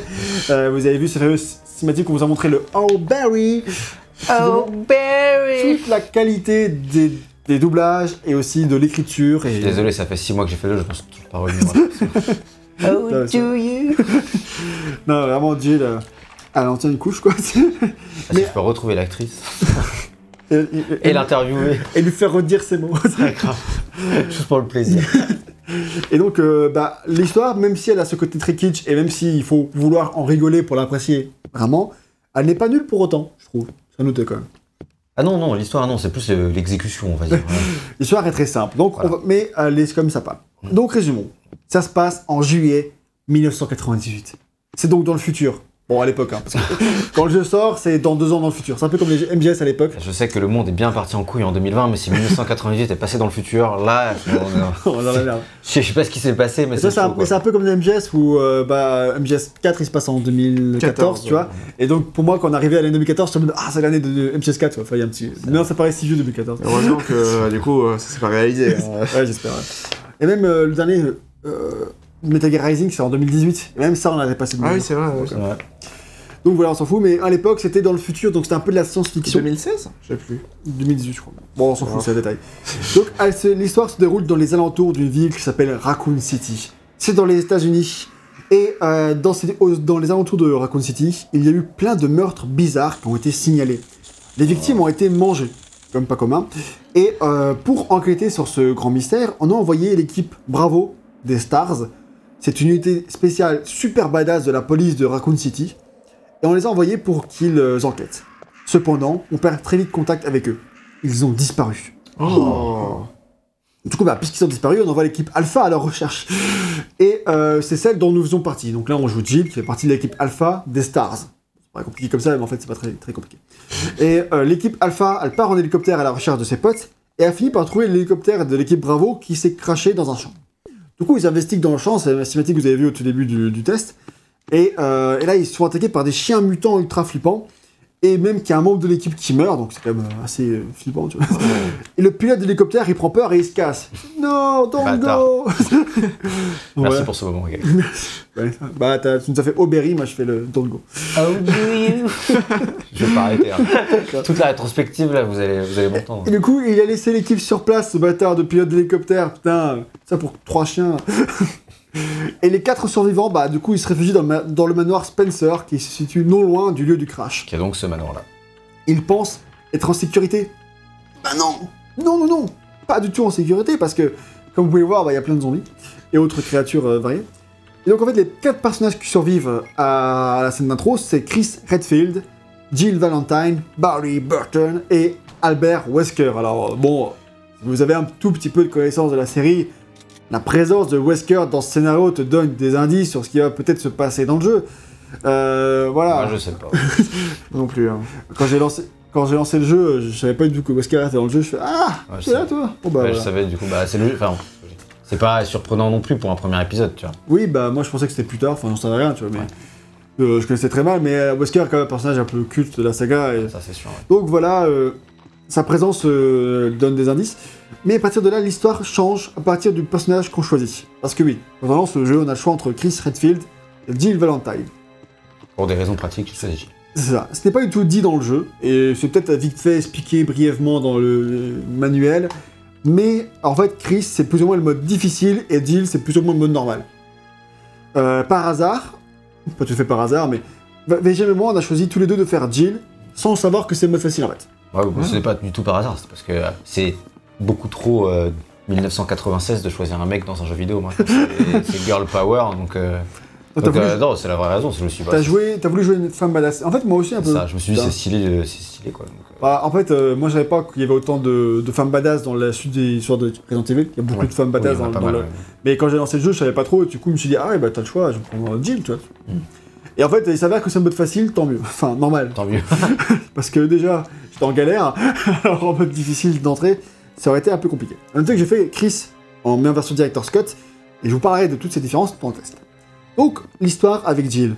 Elle commence dans le manoir avec Wesker et Barry, mais Chris a disparu. Très Oh. vite, Wesker va aussi disparaître à son tour, et Barry sera le compagnon de Jill dans son aventure. Oh, Barry Ah bah c'est tombé, j'avais pu marquer cette... avec Chris, c'est différent du coup, parce que c'est Barry qui a disparu. Et c'est marrant, maintenant j'y pense, en fait, on voit pas du tout Barry dans la partie avec Chris. Il est pas du tout dans son... Oh, euh... oh non, ça c'est abusé. Oh. Ça c'est abusé. Retour sur le menu principal. Ouais, ça aussi c'est abusé. Déjà 1996. Excuse-moi, du coup je t'ai coupé, j'ai pas du tout écouté ce dit. non, du coup, je disais le début avec Chris, c'est Barry qui est disparu, et j'ai pensé du coup qu'en fait Barry n'existe pas du tout dans la partie de, Oui. dans la partie de Chris. Et donc, euh, bah, Chris, du coup, quand il arrive, il part dans son coin, et, et quand il revient, il n'y a plus personne. Jill et, euh, et Wesker ont disparu tous les deux. Et donc, euh, bah, son compagnon à lui dans sa quête, ce sera Rebecca Chambers, qui est complètement absente de la partie de Jill. Elle n'existe pas dans la partie de Jill. Là, donc, c'est elle, Rebecca Chambers, on n'a pas parlé, c'est qui? C'est la seule survivante, connue en tout cas, de l'équipe Bravo qui était arrivée dans le manoir avant. euh, ça. Ah, bravo. avant. On a vu plusieurs, on a déjà vu plusieurs cadavres là. Et d'ailleurs, c'est l'histoire de cette euh, unité d'élite qui sera racontée dans Resident Evil 0. Ah, à noter. D'accord. Qu'on fera testera plus tard dans cette rétrospective. Ah bon? Donc, ouais, c'est ça. ouais. Et donc, euh, Rebecca Chanders, euh, je cite Mikami, et il dit Si je devais citer le personnage féminin que j'aime le moins dans tous mes jeux, c'est Rebecca Chambers. Elle est soumise, elle n'est pas indépendante. Je ne voulais pas l'inclure dans l'équipe euh, de base parce que. euh, Non, je ne voulais pas l'inclure, pardon. Je voulais pas l'inclure, mais l'équipe voulait qu'il y ait ce type de personnage pour je ne sais quelle raison. Au Japon, c'est un personnage très populaire. On tirera ce qu'on veut de cette citation. C'est ça. Il explique après ça qu'en fait, il, il, il n'aimait pas que ces euh, personnages féminins ne soient, soient inférieurs aux hommes. Il voulait vraiment que ce soit les égaux des hommes dans ses jeux. Il veut que les femmes euh, prennent de plus en plus l'indépendance au cours de l'histoire. Et c'est vraiment hyper important pour lui que ce soit des femmes badass. quoi. Ok. Cela dit, je trouve ça un peu injuste pour Rebecca personnellement parce que oui, elle est ultra douce, elle fait hyper attention à Chris. Et c'est un peu un perso fantasme japonais, Le voilà. dialogue qu'on a vu, elle fait un peu, ouais, petite. enfin, Petite fille fragile. Petite, fille, euh, petite euh, fille, mais femme, tu vois. Ouais, au, au service un peu, un petit peu douce, un peu la, ouais, elle fait un peu la, ouais, le- Oh, Chris. la, la petite cruche, euh, un peu, ouais. Mais en fait, dans le jeu, elle aide pas mal Chris. Je trouve qu'on peut même la jouer et elle sauve Chris à deux reprises du pétrin dans lequel il s'est fourré. Donc en fait, euh, je trouve, elle est moins maligne que Jill, ça c'est sûr. Mm. Mais je trouve que ça va quand même. Je trouve que c'est surtout dans, le, dans la cinématique d'intro, on voit vraiment un petit côté euh, fantasme avec ses cheveux, cheveux rouges, ses deux petites couettes et tout. Enfin, tu vois. Mais bon, c'est un peu injuste pour Chris. Et surtout, je trouve que bah. euh, Désolé, Mikami, mais bon, Jill, elle est pas non plus. euh, Mais c'est plus à cause de, de- de- des dialogues et de l'interprétation. euh, Ouais, parce que dans l'histoire, ça va, elle est ultra badass. oui. Mais c'est l'interprétation, elle est oh Barry, où t'as l'impression qu'elle est complètement euh, perdue sur son baril. Euh, c'est ça. Un moment où. Mon deuxième moment préféré du jeu, c'est quand Barry il dit Oh Jill, j'ai une corde. Et Jill, elle fait Oh, do you? Est-ce que t'as vraiment une corde Après il fait mais du coup est-ce que tu veux que je descende avec la corde Oui. Oui, c'était évident. Putain, réfléchis deux minutes. C'est- voilà, plus un problème de- d'é- d'écriture que, que, que du personnage en soi. Parce que le personnage il fait plein de trucs CR dans tout le jeu. Ça c'est Voilà, clair. c'est elle est. Elle, est, elle est badass. In-game. Voilà, une game. Quand tu l'as Euh. dans les, entre les mains, quoi. si je puis dire. Les, les deux scénarios de, de Chris et Jill à passer ce point de départ là, ils sont quand même assez similaires, à quelques différences minimes près. En fait, le truc c'est qu'à la fin, Chris devra sauver Jill et à, à l'inverse, Jill devra sauver Chris. Donc en fait, il faut veiller, et il faut aussi veiller que son personnage, son compagnon survive. Donc Jill elle doit veiller à ce que Barry survive à la fin du jeu, et euh, Chris doit veiller à ce que Rebecca survive jusqu'à la fin. Hmm. Et en fonction de ça, il y a quatre fins possibles par personnage. Ce qui est un truc hyper intéressant et qui a rajouté, enfin, perso, vraiment beaucoup, beaucoup d'intérêt au jeu. C'est-à-dire que le fait de savoir que tes actions, mais tes actions, c'est des trucs, euh, pas, c'est pas des choix explicites, c'est vraiment des trucs pendant le gameplay que tu vas choisir, aller plus ou moins là, ici ou là, etc. Et ben, ça va, peut vraiment avoir une influence sur est-ce que le personnage il va survivre, est-ce qu'il va pas survivre. Euh, C'est ça. Par exemple, si on peut dire sans trop le dire, c'est qu'à un moment donné, il y a un personnage qui dit Attends-moi deux minutes. Et moi, en tant que joueur bête, Bah, je suis parti, je me suis dit, ouais, ton but, ouais, bon. Tu sais, on me laisse dans la salle. Bah, moi, il y a une porte, j'ai pris la porte, quoi, je suis parti, quoi. C'est ça. Et, et en fait, si t'attends, bah, le personnage revient vraiment. Ce, genre de petits trucs, ce genre de petits trucs qu'il faut, auxquels tu t'attends pas forcément et qui donnent vraiment un, un sel particulier au jeu, surtout qu'en plus c'est un point qui sera totalement abandonné après dans RE2 et RE3, il n'y a, pas ça quoi. RE3 il y a quelques choix mais, euh, C'est fait différemment, quoi. mais c'est fait différemment. Et euh, donc c'est vraiment super intéressant d'avoir implémenté ça parce que parce que ça rajoute vraiment bah, euh, ouais, une, fois un, un peu de sel quoi, complètement Bah ouais, à l'aventure. tu Et tu flippes parce qu'avec les sauvegardes et tout, tu te dis mince, ça se trouve j'ai perdu un personnage, ça se trouve il s'est passé ci. Parce que que t'as aucun moyen de savoir, toi, à l'avance, si euh, ton action elle va entraîner ensuite la mort d'un personnage. C'est pas, ça, ouais. explicite.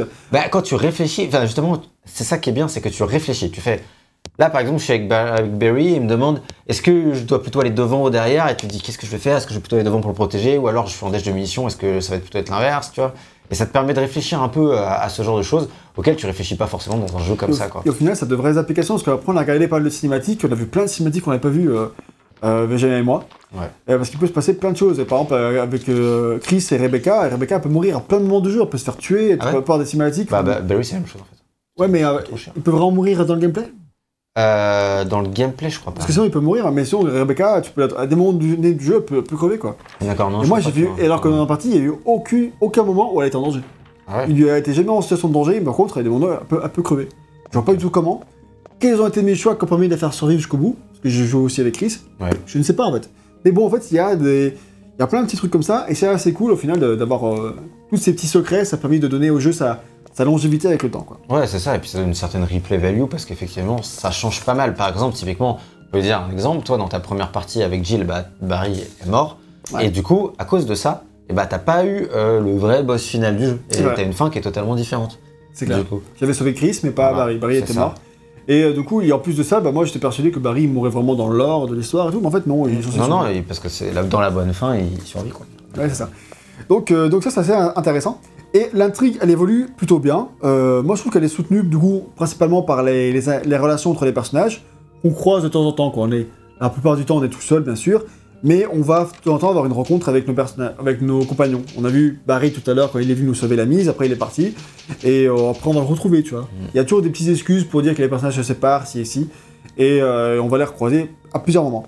Et on va aussi, parfois, avoir des rencontres avec les membres survivants ou très peu survivants de l'équipe Bravo. Donc il y a Rebecca qui elle est vraiment survivante, mais sinon t'as des, des gens, t'as Richard par exemple, il est en train de mourir, il s'est fait bouffer par le serpent, et il est devrait en mode oh, oh, j'ai été bouffé par un serpent, bref, et puis il meurt.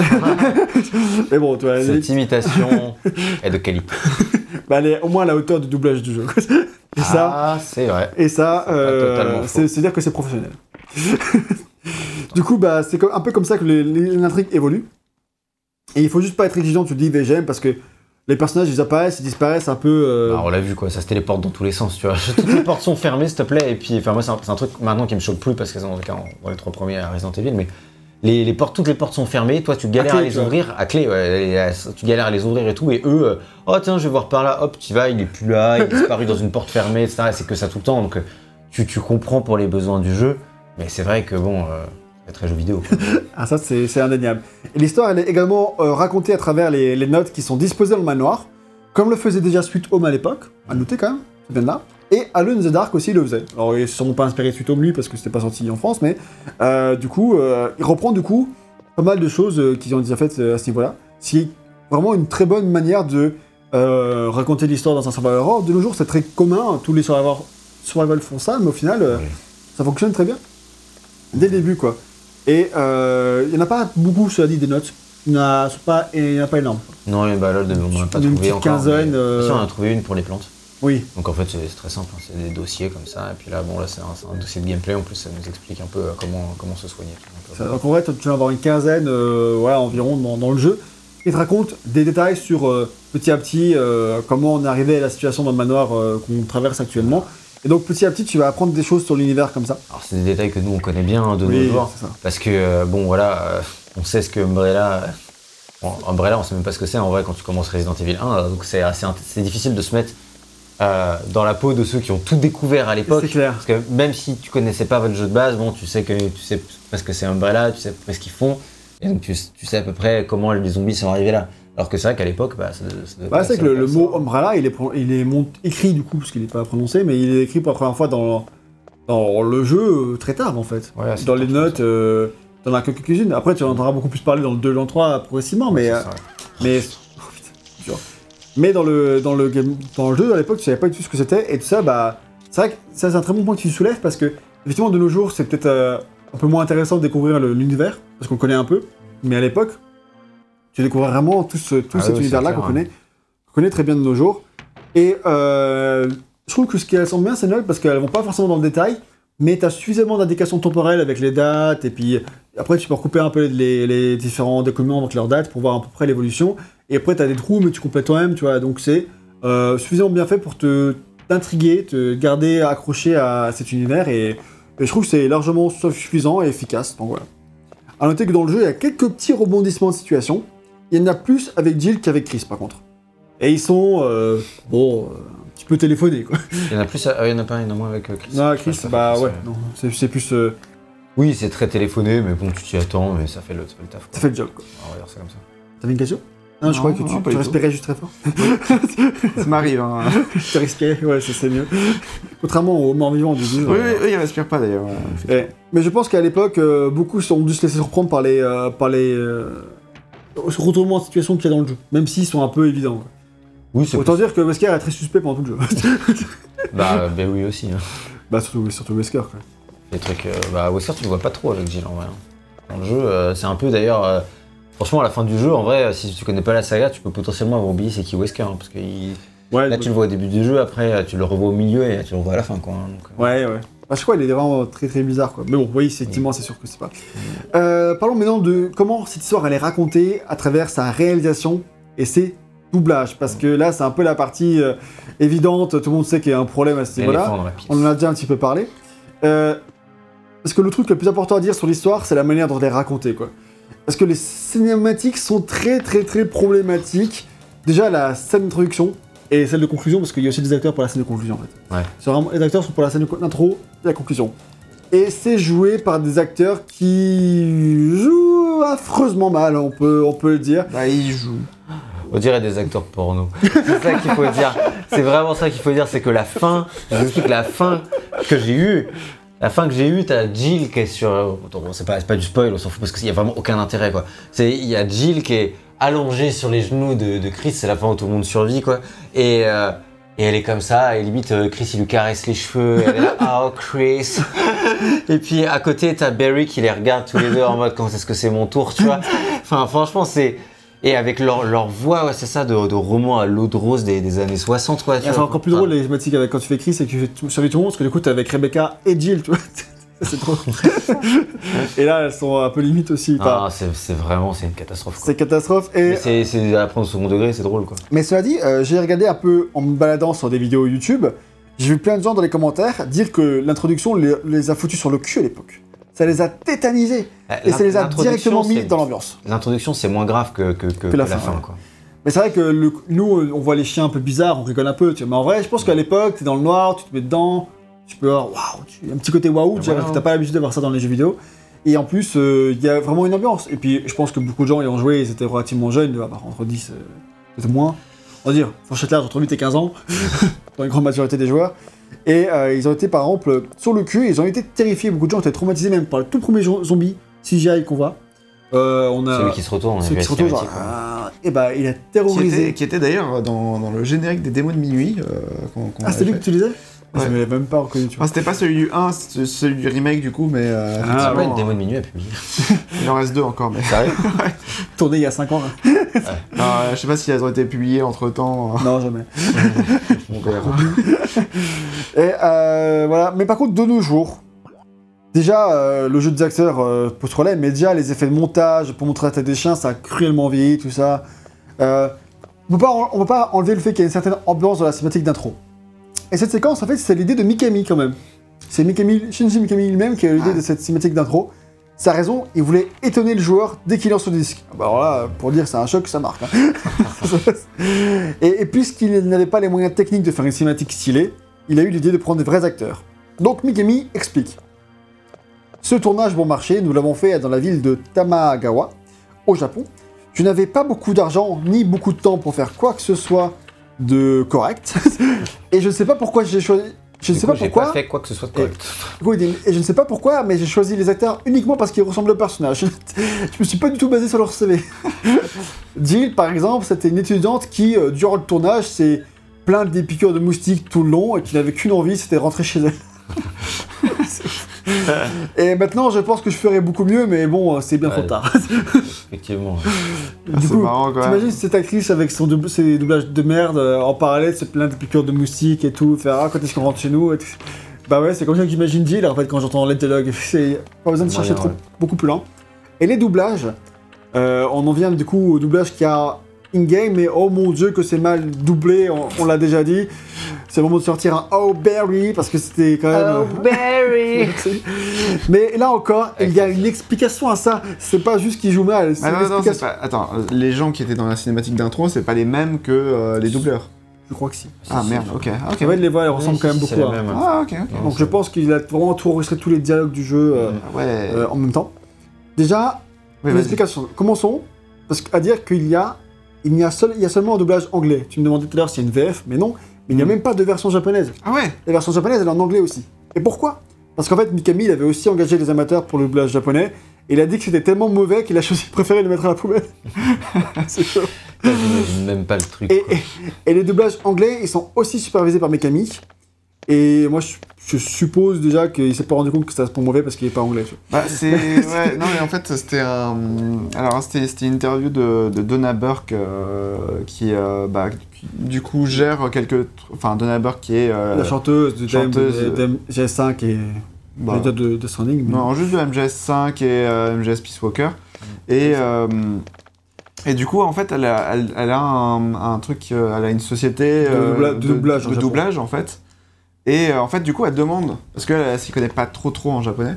Ouais. Euh, et du coup, elle a demandé euh, à vraiment un des, bah, des, des natifs, enfin leur avis sur les doublages, parce que euh, elle, était, enfin, bah, serait Incapable incapable de de, dire, de ouais. dire si la personne elle joue bien ou pas, quoi. Et genre là, je pense que c'est pareil. C'est genre c'est Mikami, il s'est pas rendu compte que euh, en fait, ma- c'est hyper- ça sonne hyper faux. ça se trouve, le, doublage japonais était, me- était mauvais, mais meilleur que celui-là. On ne saura jamais. tu sais. Et pour lui, ça choquait moins celui-là que le japonais. c'est- Quoi. c'est Ouais. ça. Mais en tout cas, il y a, y a aussi une autre explication à ça.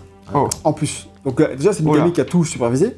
Mais en plus, il a donné aux acteurs une indication qui changera tout. Il leur a dit de s'exprimer très lentement et très distinctement. et du coup, c'est pour ça qu'ils font... Enfin, ils parlent euh, mais un peu robotique. Mais en fait, des- c'est pour ça. fois, ils, ouais, ils, Ils, ils, ils- ils- ils ont exagèrent. une diction très euh, spéciale, quoi. ils exagèrent chaque mot qu'ils prononcent. En Ouais, fait, et c'est du ça, coup, en fait, chaque ça syllabe, chaque lettre et tout. Et c'est pour ça que ça rend encore plus faux, mais c'est à cause de ça en fait. Et, euh, du coup, les acteurs déjà de base sont pas très bons, j'imagine, mais en plus de ça, on leur a dit de mal jouer. Enfin, au bout d'un moment, tu peux pas t'en sortir quoi. Ouais, c'est ça. Du coup, bah, il y a une explication à ça, et c'est celle-ci. Non, je vais vous parler un petit peu de la Director's Cut. Alors, euh, parce qu'elle elle entraîne quelques euh, différences. Donc, qu'est-ce que c'est d'abord cette Director's Cut? C'est une version sortie l'année suivante, donc en 1997. Elle est sortie à ce moment-là parce qu'en fait, Resident Evil 2 avait du retard. Il est sorti seulement en 98. On verra ça dans le test suivant. Et elle s'appelle Director's Cut parce qu'elle est censée offrir au public, euh, au public américain, pardon, la version, la même version que la version japonaise. Parce que la version euh, américaine était un peu différente. Hein Euh, et elle était aussi un peu plus facile, la version japonaise. La version japonaise était un peu plus facile et différente. Et, et aussi, il y avait des scènes gore dans la version japonaise qui ont été censurées dans la version américaine. En fait, là, Ah. du coup, Capcom a promis, promis que les cinématiques gore reviendraient, que la cinématique d'intro qui est en noir et blanc, elle est bien en noir et blanc, on l'a vu, euh, elle passera en couleur pour la version, euh, en- pour la version finale, quoi, pour la version Director's Cut. Et euh, parce qu'à la base, elle a été mise en noir et blanc pour cacher le sang, en fait. Ah. Donc en fait là ils ont promis que ce sera en couleur et tout. Sauf que petit twist final, au final la promesse n'a pas été tenue. Les cinématiques sont exactement les mêmes dans les deux éditions, version normale et Director's Cut. Et là Ah, Capcom, bon, hein. Capcom déplore une erreur humaine. ils auraient tout simplement oublié d'intégrer ces, ces vidéos choc pour, et pour s'excuser ils les mettront à disposition sur leur site internet. Mince alors. Oh. Et se rattraperont plus tard parce qu'après il y a encore une autre édition qui est la Director's Cut DualShock Edition qui elle prend en compte la, les Le euh, joystick, ouais. joysticks a priori Et la vibration. et qui permet d'utiliser ouais, du coup ça et qui comporte bien ces séquences là et je crois que c'est cette euh, version qui est sur le PS Store parce que moi j'ai eu la, la séquence d'intro en couleur en fait. Ah. Euh, ceci dit dans le livre il- dans le c'est le livre qui dit que la DualShock euh, a ses conditions a ses corrections Mais j'ai lu sur un autre site que c'était pas le cas. Et sur ce même site, ils disaient qu'en France, en Allemagne, la Director's Cut avait les versions non censurées. Enfin, du coup, c'est un bordel et je sais pas trop qui a raison. Donc euh, voilà. Bah alors, t'as pas fact-checké Bah, j'ai essayé, mais tu vois, c'était- j'ai vu que c'était le bordel. Je fais, ouais, tu sais quoi, je vais dire que je sais pas. Je sais pas, gros. c'est c'est plus honnête, tu vois. Et dernier petit trivia au pluriel, avant de passer sur le gameplay, c'est qu'à l'origine, l'histoire ne devait pas du tout être aussi réaliste et sérieuse. Les indices euh, qu'on a, euh, c'est que les personnages qui étaient là avant, qui est Berry et Rebecca, euh, ben, on sait qui étaient ces personnages-là, et ça nous permet de nous, dire que bah, c'était un scénario qui était complètement loufoque avant. C'est que y a un, le premier personnage qu'il y avait, c'était Galzer. C'était une brute épaisse, super large et super haute, avec des bras de ouf, on dirait vraiment un monstre, tu vois. Genre, il fait 3 mètres, le mec. Et, et il avait. euh, il devait. À la base, c'est lui qui devait, il devait retenir le plafond qui s'effondre avec ses mains, tu vois. Ah. Et euh, il devait. euh, il avait même un œil bionique. On Ouais, était à de. Donc effectivement, oui, ça fait rien réaliste. C'était ça. Et il y avait un autre personnage qui remplaçait l'un des deux, qui était Dewey. C'était un afro-américain qui avait le rôle du perso secondaire comique. Bon, déjà un peu, un a- moyen. Il s'est retrouvé dans Malcolm. mais Oh, pas- Du coup, en fait, il se baladait par exemple en se tenant de la main entre les jambes, un truc comme ça. Enfin. D'accord, ok. L'humour, l'humour Jap, tu vois, euh, ça à Johnny et tout ça. Dans MGS, bien sûr. Et, euh, et enfin, dernière info, le scénariste du jeu s'appelle Kenichi Iwao, et juste après, il est devenu le réalisateur du jeu Parasite Eve 2. Parasite Eve 2, qui est donc un jeu très connu. Oui. Et euh, du coup, c'est comme sympa de savoir que le mec qui a écrit le scénario, bah, après, il a fait euh, ce jeu culte. Euh, donc, Effectivement, ça en dit quand même assez long sur les qualités de ce, ce mec-là. Donc, voilà, on a tout dit ce qu'il fallait sur l'histoire. Je pense qu'en bilan, bah, c'est que ça se suit bien. Oui. Mm. C'est sympa. Ouais, ouais. C'est un peu délirant et kitsch, mais bon, ça te met dans l'ambiance, quoi. Ça va. Après, il y a- les défauts qu'on a cités, quoi. Bah, en vrai, tu reprends le même scénario, j'imagine que c'est ce que le remake a fait, on verra, mais tu lui mets, enfin, tu lui mets tes vrais doublages, les acteurs, euh, un truc un peu sérieux, et ça se tient, franchement, ça se tient, quoi. C'est simple, mais ça se tient. Il faut, il fallait pas demander plus. Il n'y a, pas pas- besoin- il y a pas besoin de plus, en fait, pour ce genre de, de- de jeu, Ouais, quoi. je suis- Là, euh, Je suis ça d'accord. fait le taf, quoi. On peut passer maintenant à ce que le jeu nous propose dans sa globalité. C'est-à-dire, quel est son game design? Oh. Et c'est quoi? C'est l'exploration d'un manoir, j'appelle ça comme ça. Et dans toutes ces parties, on va étudier le jeu en laissant de répondre à cette question. Est-ce qu'il fait encore peur de nos jours? Parce que dans le cas de Alone in the Dark, qu'on a testé, Et tu le test, la même question d'ailleurs. c'est ça, le test sorti l'an dernier, et on se, on avait, on s'était aperçu que le coup de vieux qu'a pris le jeu, qui est quand même un jeu sorti en 92, qui est donc presque aussi vieux que, que moi, je suis plus vieux que le jeu, euh, euh, d'un an, et, euh, et ben en fait, le jeu est tellement vieux, mal de dire ça, que ça a impacté sur sa peur, euh, et même, il avait, même s'il avait une ambiance horrifique, Alone the Dark, T'inquiète euh, pas, Gag, toi, tu fais toujours aussi peur, il a pas de problème. Et bah ouais, comment tu viens. Et euh, bah même s'il avait son ambiance horrifique, c'est un jeu qui faisait plus peur du tout. Peut-être un peu au tout début quand t'es un peu en galère, mais t'es plus que t'as peur de crever, que tu ressens pas vraiment une vraie peur oppressante dans Alone in the Dark, pas du tout quoi. Et c'est pas pour rien si je cite euh, Alone in the Dark euh, euh, dans, pour parler du game design, c'est parce que euh, le jeu va beaucoup se rapprocher de Resident Evil va beaucoup se rapprocher de the Dark, et même au point que VGM, dans ses premières heures de jeu, il m'a envoyé un message pour me dire non mais c'est vraiment in the Dark. en fait. Euh, franchement, quand tu passes de, de plan en plan, euh, et quand tu te balades, et que tu découvres tes clés, des énigmes, T'es en des... train de dire que c'est plan-plan Non, mais euh, pas trop. Mais par contre, mais, mais c'est vrai que c'est assez, c'est frappant, tu vois. Enfin, vraiment, c'est le premier truc qui m'a frappé. C'est je me suis dit, je sais, même plus que ça. Je me suis dit, putain, j'espère que ça va plus être que, euh, enfin, être plus qu'un clone de Alone in the Dark. Parce qu'au Ouais. début, ça commence vraiment comme ça. Comme on l'a vu, tu, oui, t'as quelques zombies à tuer, mais à part ça, comme dans Alone in the Dark en soi. Et à part ça, bah, tu récupères, euh, tu récupères des objets, t'as des énigmes. Alone in the Dark, c'est beaucoup d'énigmes. Alors, on va voir qu'ils Et c'est beaucoup, et c'est beaucoup d'exploration de manoir, où est-ce que je peux aller, quelle porte est ouverte, et c'est exactement ça. ça. dans ton expérience dans les premières heures de Resident Evil. Alors, du coup, est-ce que c'est A Clone in the Dark ou pas? Clone. C'était, eh, franchement, ça Merci. bien. Ah, voilà. Je la, je la respecte. Elle est mieux que d'autres. Après, ça dépend du référentiel de chacun. hein. Voilà, c'est ça. Du coup, bah voilà, on explore un manoir, c'est le but du jeu. On est- le tout commence dans un hall d'entrée, et le but va être de se frayer un chemin dans le manoir. En fait, on sait même pas où on doit aller. On n'a aucun objectif. Le but du jeu est vraiment juste de- d'errer et de survivre. Tu sais même pas ce que tu dois faire en fait. C'est ça. Quand tu commences le jeu, tu, on te lance, on te dit bah voilà, euh, Explore. Wesker a disparu, viens on sépare pour retrouver ce qui s'est passé. Et Séparons-nous pour trouver des indices. c'est ça. Sauf qu'il y en a un C'est qui a, ça, c'est le premier truc toujours quoi. Oh vas-y, on va se séparer. euh. sauf qu'il y en a un qui a toutes les clés et qui reste derrière lui, et puis toi t'es dans la merde. et euh, toi t'es là, tu cherches, tu cherches un truc à faire quoi. Donc euh, t'explores et tu vas là où bah où naturellement t'es guidé parce que les portes que t'arrives à ouvrir quoi. Parce qu'au bout d'un moment, t'es bloqué, bah tu vas faire quelques pièces, d'un coup, une porte fermée, ah bah, demi-tour. Peut-être que tel objet que j'ai ramassé va me servir ailleurs, et en fait, t'explores comme ça le Que jeu je fais depuis le début. à la, à la recherche d'un endroit où aller et tout ça, quoi. Et en fait, le, le manoir, il est objectivement même pas très très grand, en fait. Par rapport à d'autres jeux de 96, Tomb Raider par exemple, je trouve que Resident Evil, il est- c'est un jeu qui est plutôt petit en soi, il n'y a pas beaucoup de pièces, elles sont toutes très belles et tout, c'est pas de problème, tu vois. Là, on les a toutes vues ou pas? Euh, non, non, non. Non, non. Non, Ok, voilà. bon, ça. Oui, mais il est quand même beaucoup passé au même endroit. oui, oui, bah, c'est ça. Mais euh, pour l'instant, oui, on est encore dans la première zone du manoir, il y a quand même plusieurs, quoi. Ah, mais je trouve que c'est quand même assez petit finalement. Ça se fait. Oui, oui, oui. Ça- en fait, si toutes les pièces étaient ouvertes, tu ferais ça très rapidement. En fait. Ouais. Mais vu que tout est fermé, que tu vas faire des allers-retours tout le temps et trouver euh, quel est le chemin à prendre. Ça reste petit et au début tu penses que le jeu il va être court en fait. Parce Ouais. que actuellement si c'est juste explorer le manoir, bah, ça va se faire assez vite. Finalement c'est un peu plus long que ça. quoi. Oui, heureusement, le jeu a assez surprise. Quoi. Donc, euh, on l'a dit, pour progresser, il va falloir trouver des clés. Au début du jeu, beaucoup de salles sont inaccessibles, donc on est obligé de prendre certains chemins. Par euh, opportunisme, en fait, en gros, bah, bah là, j'ai pas le choix, j'y vais. Ouais. Et c'est comme ça qu'on tombe très rapidement sur le célèbre couloir avec les chiens qui sautent par les fenêtres, on l'a vu. Mm. Et d'ailleurs, euh, ça, c'est une route que Jill peut prendre très rapidement, mais pas Chris, parce que Chris, lui, la porte est fermée. Tu vois, donc euh, Chris, lui, va cette pièce-là bien plus tard. hein. mais Jill, euh, c'est dès le début, dès les premiers instants de jeu quasiment. C'est la seule route qu'elle peut prendre à ce stade de l'aventure, d'ailleurs. Oui. Et très vite, ça commence à s'ouvrir.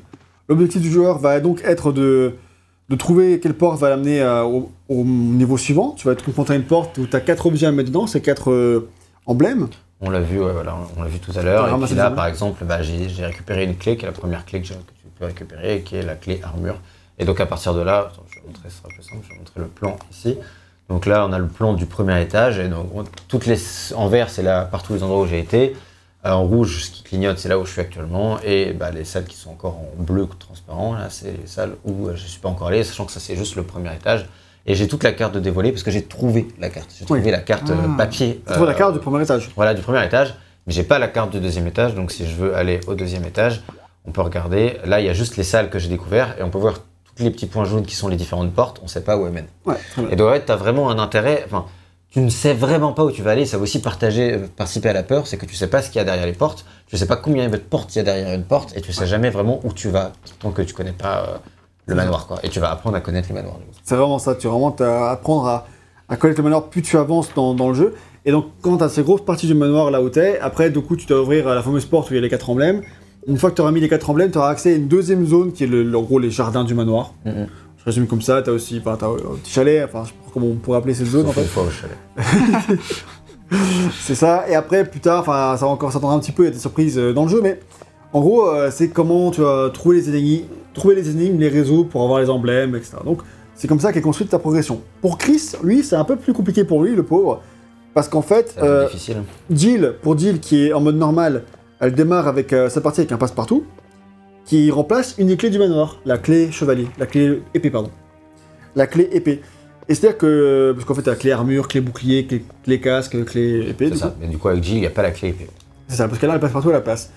Et par contre, du coup, bah, Chris, lui, il a pas ses clés. Du coup, il se retrouve très vite avec de nouvelles portes fermées. Il fait Ah Bon, bah. Enfin, tu fais A. Où tu fais Ah Et du coup, toi, toi, bah, si tu connais le, le jeu avec Jill, quand tu passes avec Chris, tu fais Ah Bah, du coup, là, il faut que je trouve un autre chemin pour, euh, pour accéder à ces zones-là. Du coup, bah, tu, tu abordes le jeu d'une manière différente. Donc, ça, c'est un, un truc qui est, qui est très intéressant. Et euh, c'est assez cool. D'ailleurs, le passe-partout, il a, permet aussi d'ouvrir des tiroirs qui contiennent des munitions ou des rubans encreurs, on en parlera plus tard. Et là aussi, Chris va devoir trouver des clés uniques pour chaque tiroir. Ouais, j'en ai ouvert quelques-uns Ouais. des tiroirs. euh, Ouais, du coup, euh, c'est que Chris a beaucoup plus de trucs à, à ramasser dans le jeu. C'est Et, ça. et, euh, un autre changement qui est le, chemin- le changement de la Director's Cut, parce que je vous ai parlé des différences qu'il y avait avec la Director's Cut pour les cinématiques, mais il y a aussi des différences pour la progression dans le jeu. C'est-à-dire qu'en en fait, tu as plusieurs trucs dans, le- dans la Director's Cut. Tu as le mode normal, en gros, qui est le mode, le jeu tel qu'il était à l'époque, avec juste une différence en termes de niveau de ruban encreur, j'en parle plus tard, mais euh, sinon, tu as ce mode normal, et tu as aussi le mode qui s'appelle le mode avancé, qui lui est un mode modifié exprès, qui est lui le vrai mode Director's Cut, où ils ont changé plein de trucs, c'est-à-dire qu'en fait, tous les objets euh, d'histoire, tous les... Bon, j'ai parlé des emblèmes, mais aussi plein d'autres histoires, en fait, ils sont tous à des endroits différents de la map. Ils sont plus du tout là où ils étaient avant, Ouais, pour perturber le joueur. et pour perturber le joueur. C'est vrai que quand le joueur qui achète la Director's Cut, ou qui fait le mode avancé après avoir fait le mode normal, il a envie de changer un peu son expérience, et là, du coup, bah, ça change complètement ton expérience. Parce que moi, du coup, j'ai fait ce mode-là avec Chris. J'ai d'abord fait le mode euh, de base de jeu initial avec Jill, et après je suis passé en mode Director's Cut avec Chris. Ce qui fait que déjà, je me suis tapé la différence de la clé en plus, enfin la clé en moins euh, que t'as pas, qu'il faut que tu trouves en Ouais. supplémentaire. Et en plus, la différence de tous les objets qui ont, qui ont pas complètement pas du tout la même place. Plus Et, moi qui me suis dit, je connais le jeu par cœur, easy, mon second run avec Chris, même si c'est censé être le mode difficile, je vais y arriver haut la main. Et j'étais complètement perdu. Et là, ça fait oh là, mince. Oh là, mince, Enfin, oh la main. Et du coup, j'étais en mode merde, euh, parce que du coup, le manoir que je pensais connaître par cœur, et j'étais complètement perdu. Je, je me retrouvais plus tout, parce que du coup, tel objet est plutôt à la même place, du coup, ça trouve plutôt la bonne porte, du coup, en fait, c'était pas la- du tout la même progression, il fallait que je passe par en haut d'abord, et à ce qui- ça, ça, en fait, ça a changé tellement de trucs euh, dans ton ordre et tout, et du coup, ça, je trouve que c'est une excellente manière de repenser le jeu pour un second run. C'est super, c'est une super bonne idée. Parce que du coup, t'es déboussolé et bah, euh, ça a pas Bah, envie de c'est- refaire. c'est le but du manoir aussi, c'est d'être déboussolé en permanence. Oui, c'est ça. Ouais, Et du coup, c'était pas une blague. hein. Ouais, du coup, je cherchais la blague. Tu l'as dit sur ton ton de Et- blague. Et, du coup, j'ai cherché, Je raconte pas que des blagues, hein, je cherchais la blague et j'étais en mode, attends, j'ai pas compris. Mais Ah ouais, mais en fait, c'est juste un truc normal. Et du coup, bah, moi qui ai fait ça comme ça, bah, j'étais vraiment perturbé. Du coup, j'ai trouvé que c'était excellent de refaire le jeu comme ça. Et que c'est une très bonne idée pour votre second run. Si jamais bah, vous avez envie de refaire Resident Evil et que vous le connaissez par cœur, et bah, pourquoi pas faire ça comme ça? Ça vaut le coup. euh, parce que du coup, euh, bah, euh, ouais, finalement, j'ai dû mettre seulement une heure de moins que j'avais mis avec Jill, alors que je connaissais le jeu très très bien, tu vois. Donc j'étais vraiment perdu et j'ai vraiment revécu Resident Evil une deuxième fois différemment. Ouais. Donc ça, c'est cool. Donc la construction du, du jeu avec ses clés, ses, ses objets, machin, à progresser, c'est vraiment ça qui va structurer le jeu. Parce qu'on va, devoir, on va vraiment devoir se perdre dans le noir, apprendre à le connaître, et grâce à la carte très bien foutue, on va vraiment pouvoir euh, euh, se repérer, puis savoir où on doit aller, ou deviner où est-ce qu'on doit aller. La carte est vraiment très bien faite pour un jeu de cette époque. Alors elle sera évidemment améliorée dans les jeux suivants, mais je la trouve déjà très bien cette carte euh, du premier euh, Resident Evil. Et puis surtout, bah, faut le dire, le level design du manoir est vraiment très bon. Les, les, les, les pièces sont très bien bien, foutu, ouais. imbriquées les unes entre elles. Il, Ah, est, cool. il est super bien. Il est très malin dans sa manière de, de faire en sorte qu'un chemin secret va te ramener à un autre endroit que tu connaissais pas et, et, euh, et t'amener dans un autre coin du manoir. Enfin, il y a des trucs. Est-ce que c'est cohérent Mais ouais, il- c'est vraiment cohérent. Cool. J'ai trouvé que c'était c'était cohérent. M'a- ça pourrait être un manoir crédible, alors un peu chou. Parce que, Bah, Les, les- les clés, c'est bizarre qu'elles ouvrent des portes à des endroits complètement opposés. oui, à part etc. ça, à, à Mais- part les, ça, à part ça, à part le fait qu'il faut quatre emblèmes pour euh, ouvrir la, la porte du jardin. Bon, ça. euh, Chacun ses délires. Enfin, je euh, suis pas propriétaire de manoir, mais peut-être que si j'avais un manoir, j'aurais envie de faire ça. tu vois. pour décoller, tu vois. Pour rigoler quand t'as des invités. Tu sais. tu, tu les enfermes dans le manoir et allez débrouillez-vous. Allez, venez, bienvenue chez moi et tout. Et après, tu fermes la porte. Et tu fermes avec les cris. L'important, c'est de passer une bonne soirée. Peu de chance. Voilà. Et en fait, vu qu'on ne sait pas du tout ce qui nous attend dans la salle science, comme tu le disais, VGM, bah en fait, on progresse à tâtons pendant tout le jeu, en fait, parce qu'on est vraiment en stress. Et vu qu'on est faible dans le jeu, on craint. Alors là, on est ultra faible. hein. toi, tu t'en sors bien là, parce que tu connais bien la Ouais, mais- saga maintenant, mais. Enfin, là, tu vois, je sors de Resident Evil 3. Oh putain, ça n'a rien à voir. Là, en un coup, t'es mort. hein. Franchement, enfin, à partir du 2, t'es beaucoup plus résistant. Mais là, c'est vrai que Jill, bah, bon, ultra cher. Hein, c'est un truc. Ouais, Chris à peine, à peine plus résistant, mais pas beaucoup plus, quoi. Franchement, et puis, euh, ouais, t'es faible. T'es très faible. Et puis, euh, bah, en même temps, c'est il y a beaucoup moins de zombies dans le 3, quoi. Mm. T'imagines, c'est les- un zombie du 3. oui, euh, heureusement, pareil pour le 2. hein, mais euh, quand Et même, quoi. C'est clair. Et du coup, c'est rigide, le gameplay est un peu amélioré dans les suites, etc. Et, et voilà quoi. Mais du coup, bah, euh, tu progresses à, ta- à tâtons, tu crains le, le moindre affrontement, et quand t'es pas encore à l'aise avec le gameplay, avec le jeu, etc., et que tu connais pas encore où est-ce qu'il faut aller, t'ouvres une porte, t'as peur qu'il y ait trois zombies, et que tu sois pas assez armé, tu fais Ah, T'es demi-tour toujours prêt à faire demi-tour. Dès que tu ouvres une porte, t'es toujours prêt. Là, s'il y a un ennemi, même le nombre de fois où. Voilà, c'est une sauvegarde après, mais le nombre de fois où tu te dis là, faut, faut que j'aille sauvegarder, c'est chaud. Bon, allez, je fais juste une pièce encore. Ouais. Tu regardes si- s'il y a la pièce en question. Et euh, tu fais vraiment là, s'il y a un monstre dans cette pièce, je fais demi-tour, je prends pas le risque parce que. Parce que t'es faible, que c'est flippant, quoi. Que pour le temps pour faire demi-tour, tu vois, déjà. euh, Moi, j'ai pris le réflexe de d'appuyer sur la touche, enfin, en vrai, il y a pas vraiment de touche pour faire demi-tour, en gros, j'appuie sur la Ah, touche gauche pour tourner, quoi. Ah, tu fais le tour par la gauche. Ouais, gauche, droite, peu importe, mais genre, en gros, euh, euh, dès que j'entre d'où- dès que j'entre dans une pièce, j'ai la- j'ai Tu des- tournes déjà. Je tourne déjà pour me préparer au cas où il y a un zombie, tu vois, genre, euh, parce que tu peux pas prendre. Faut que tu arrives préparé, genre, ok, ok, ok. Je sais, il y a un zombie, je la pompe, C'est ça. ouais, genre de choses, quoi. T'es mieux préparé, quoi. Parce que Et des donc- fois, il y en a qui sont vraiment juste en face de la porte. donc, Et euh, ce ça- stress, il est renforcé parce qu'on voit là les temps de chargement Mm. euh, entre chaque lieu qui, comme dans Sweet Home, parce que ça vient de là, euh, est masqué, c'est un temps de chargement, par une petite vidéo d'une porte qui s'ouvre ou d'un escalier qui monte en, en vue subjective. On voit vraiment le personnage qui ouvre la porte. Et en plus, c'est un détail, mais je trouve que c'est vraiment bien fait, c'est que les portes sont vraiment dans le bon sens. Parce que là, elle, va- elle la tire, mais si tu prenais la porte de l'autre sens, elle la pousserait. Ah. Et ça, c'est vraiment un détail fait qui, a son importance, je trouve, et qui vraiment pense- prouve que les mecs, ils ont quand même bien pensé leur truc. Quoi. Mm.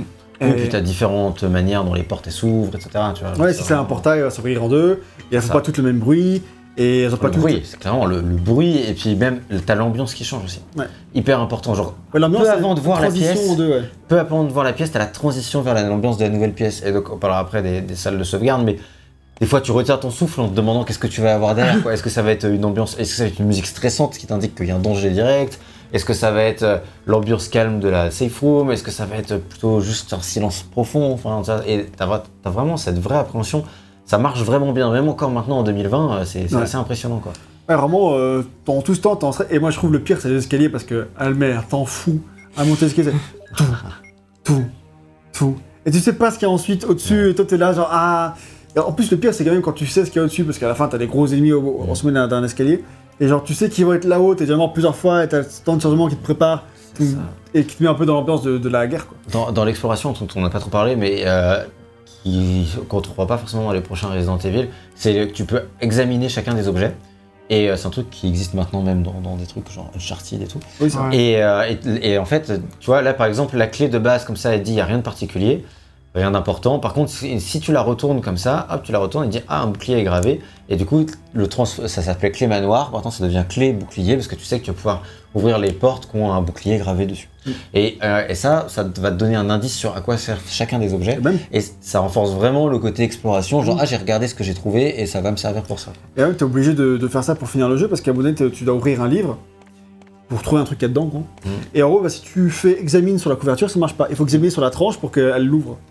Oui, Et du coup, exemple. donc euh, en fait, vraiment, euh, t'as- c'est vraiment très important et c'est immersif en plus. Mhm. Oui, il y a pas mal de trucs comme ça. D'autres, par exemple, il y a certains endroits, tu vas rien voir. Par contre, si tu allumes la lumière, là, Jill elle va voir et elle va pouvoir récupérer un objet qui était caché par le, dans le noir. Donc, tu t'as pas mal de trucs assez immersifs comme ça au niveau de l'exploration. Ouais, c'est vrai, ça, ça, c'est vrai, c'est vraiment cool.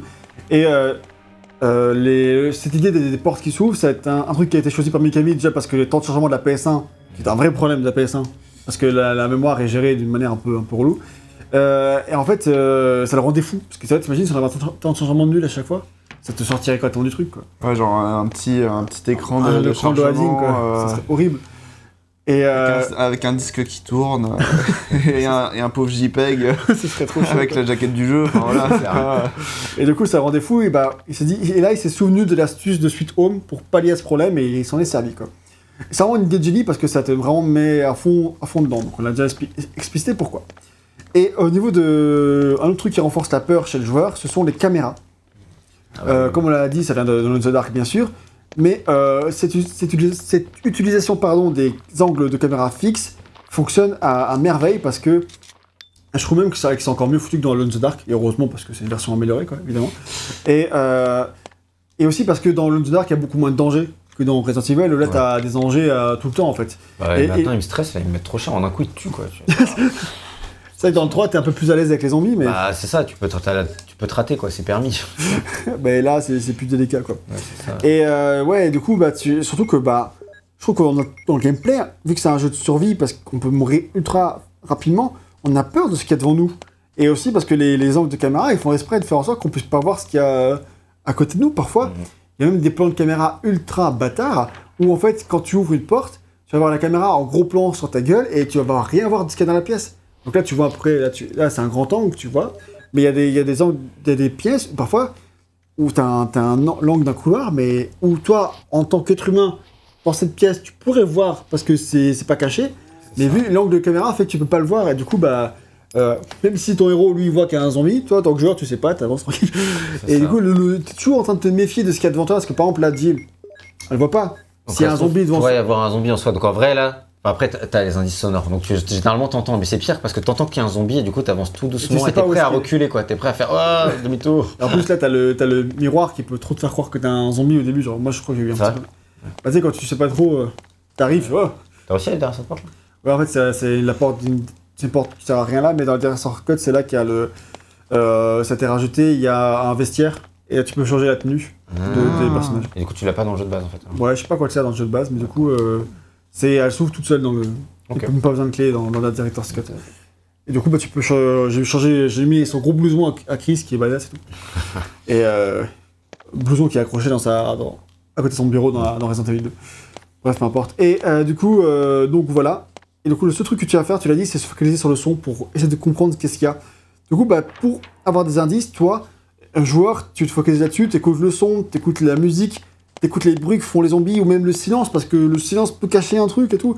Et tout ça, ça renforce l'inquiétude parce qu'il faut marcher en avant pour aller vers l'angle de caméra suivant et donc se rapprocher du danger si on a un. Et donc euh, tu prends un risque à chaque fois. D'ailleurs, même malgré le fait que tu sois constamment aux aguets, t'as des jumpscares tout le temps. euh, C'est un point qui fonctionne vachement bien. hein.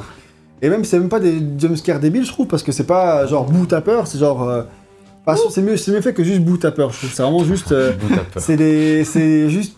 Ça arrive soudain et c'est des vrais trucs qui marchent bien, quoi. C'est, ils sont, ils sont moi, bons. ça m'est arrivé, mais sous- tout le temps, même si t'es à cran, t'es prêt. Et putain, à chaque fois, t'es là, mais putain, mais ça, ça a marché quoi.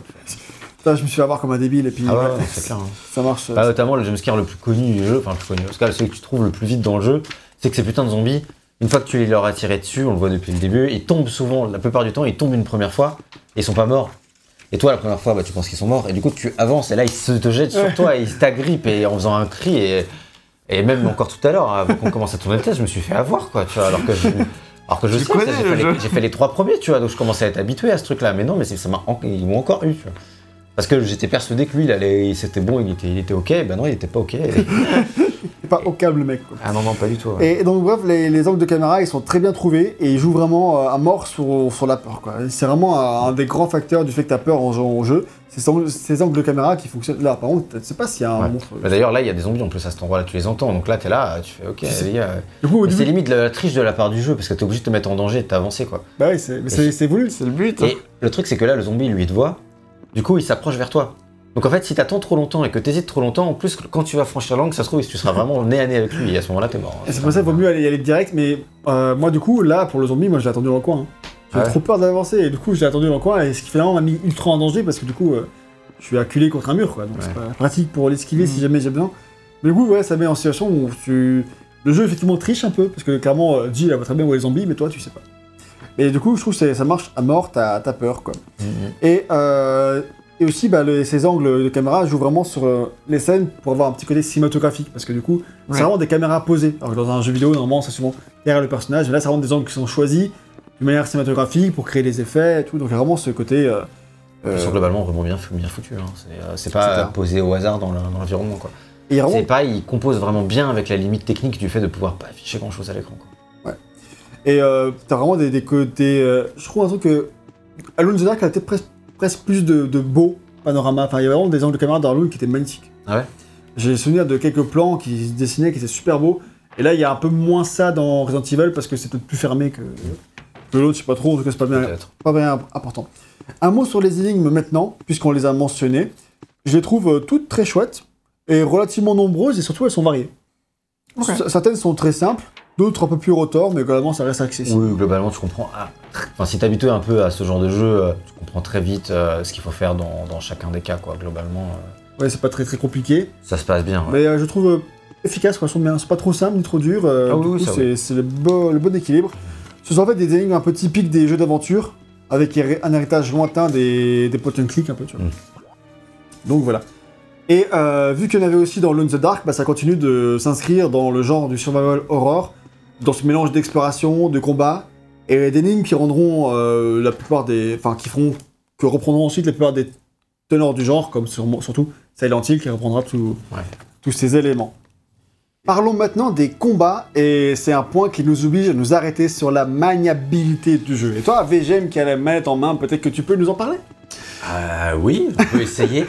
Donc, euh, Resident Evil, le premier du nom, est un jeu, ce qu'on appellerait un jeu tank, un jeu camion, un jeu Bah, comme Tomb Raider. Un jeu opposé à Tomb Raider, du coup. euh, un jeu que certains pourront dire effectivement que c'est comme Tomb Raider, même si c'est faux. Euh, C'est-à-dire qu'on se dirige du coup dans un espace 3D. Et là, par exemple, j'appuie juste sur la flèche de gauche et on va faire des petits tournicotis, tournicotanes, qu'en vrai, c'est effectivement exactement comme dans Tomb Raider. Euh, pareil, si t'appuies sur la touche de droite et arrière, donc le personnage recule et avant le personnage avance. Effectivement, c'est pas, c'est pas maniable c'est pas en fonction de la caméra. Si, ah non, la caméra. C'est en fonction du hein. personnage. En fonction Oui, du ça. personnage. Et donc là, bah, il faut mettre en gros, pour ceux qui n'ont pas du tout l'habitude de ce genre de maniabilité, qui est pourtant assez classique sur PS1, en tout cas qui est existé euh, sur, dans pas mal de jeux, j'imagine. Euh, c'est marrant parce que du coup, c'est effectivement sorti à la fois sur Tomb Raider et Resident Evil la même année en 96. deux jeux qui sont devenus hautement populaires.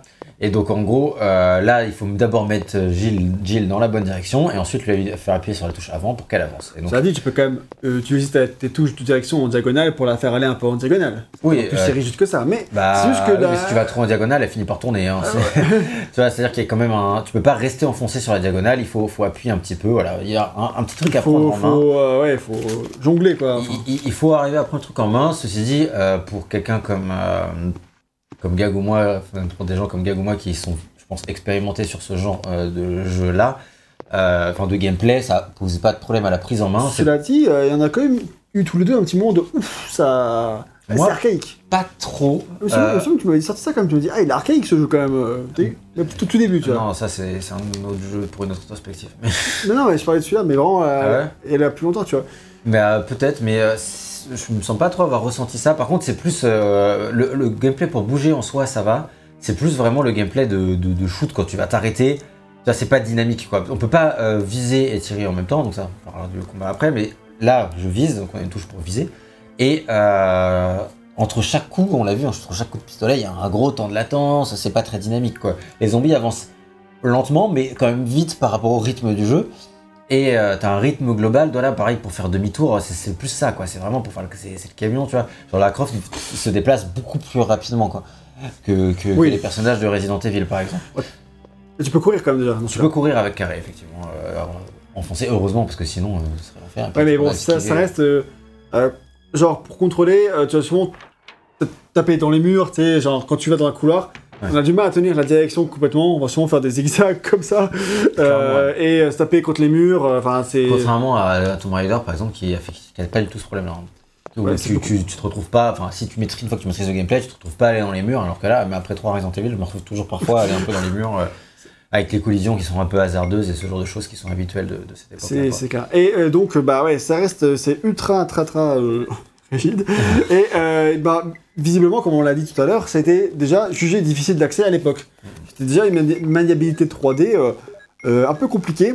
C'est peu maniable et en fait, ça, ça, ça se joue, mais je veux que c'est vrai que quand il faut faire demi-tour, faire des grands tours. C'est.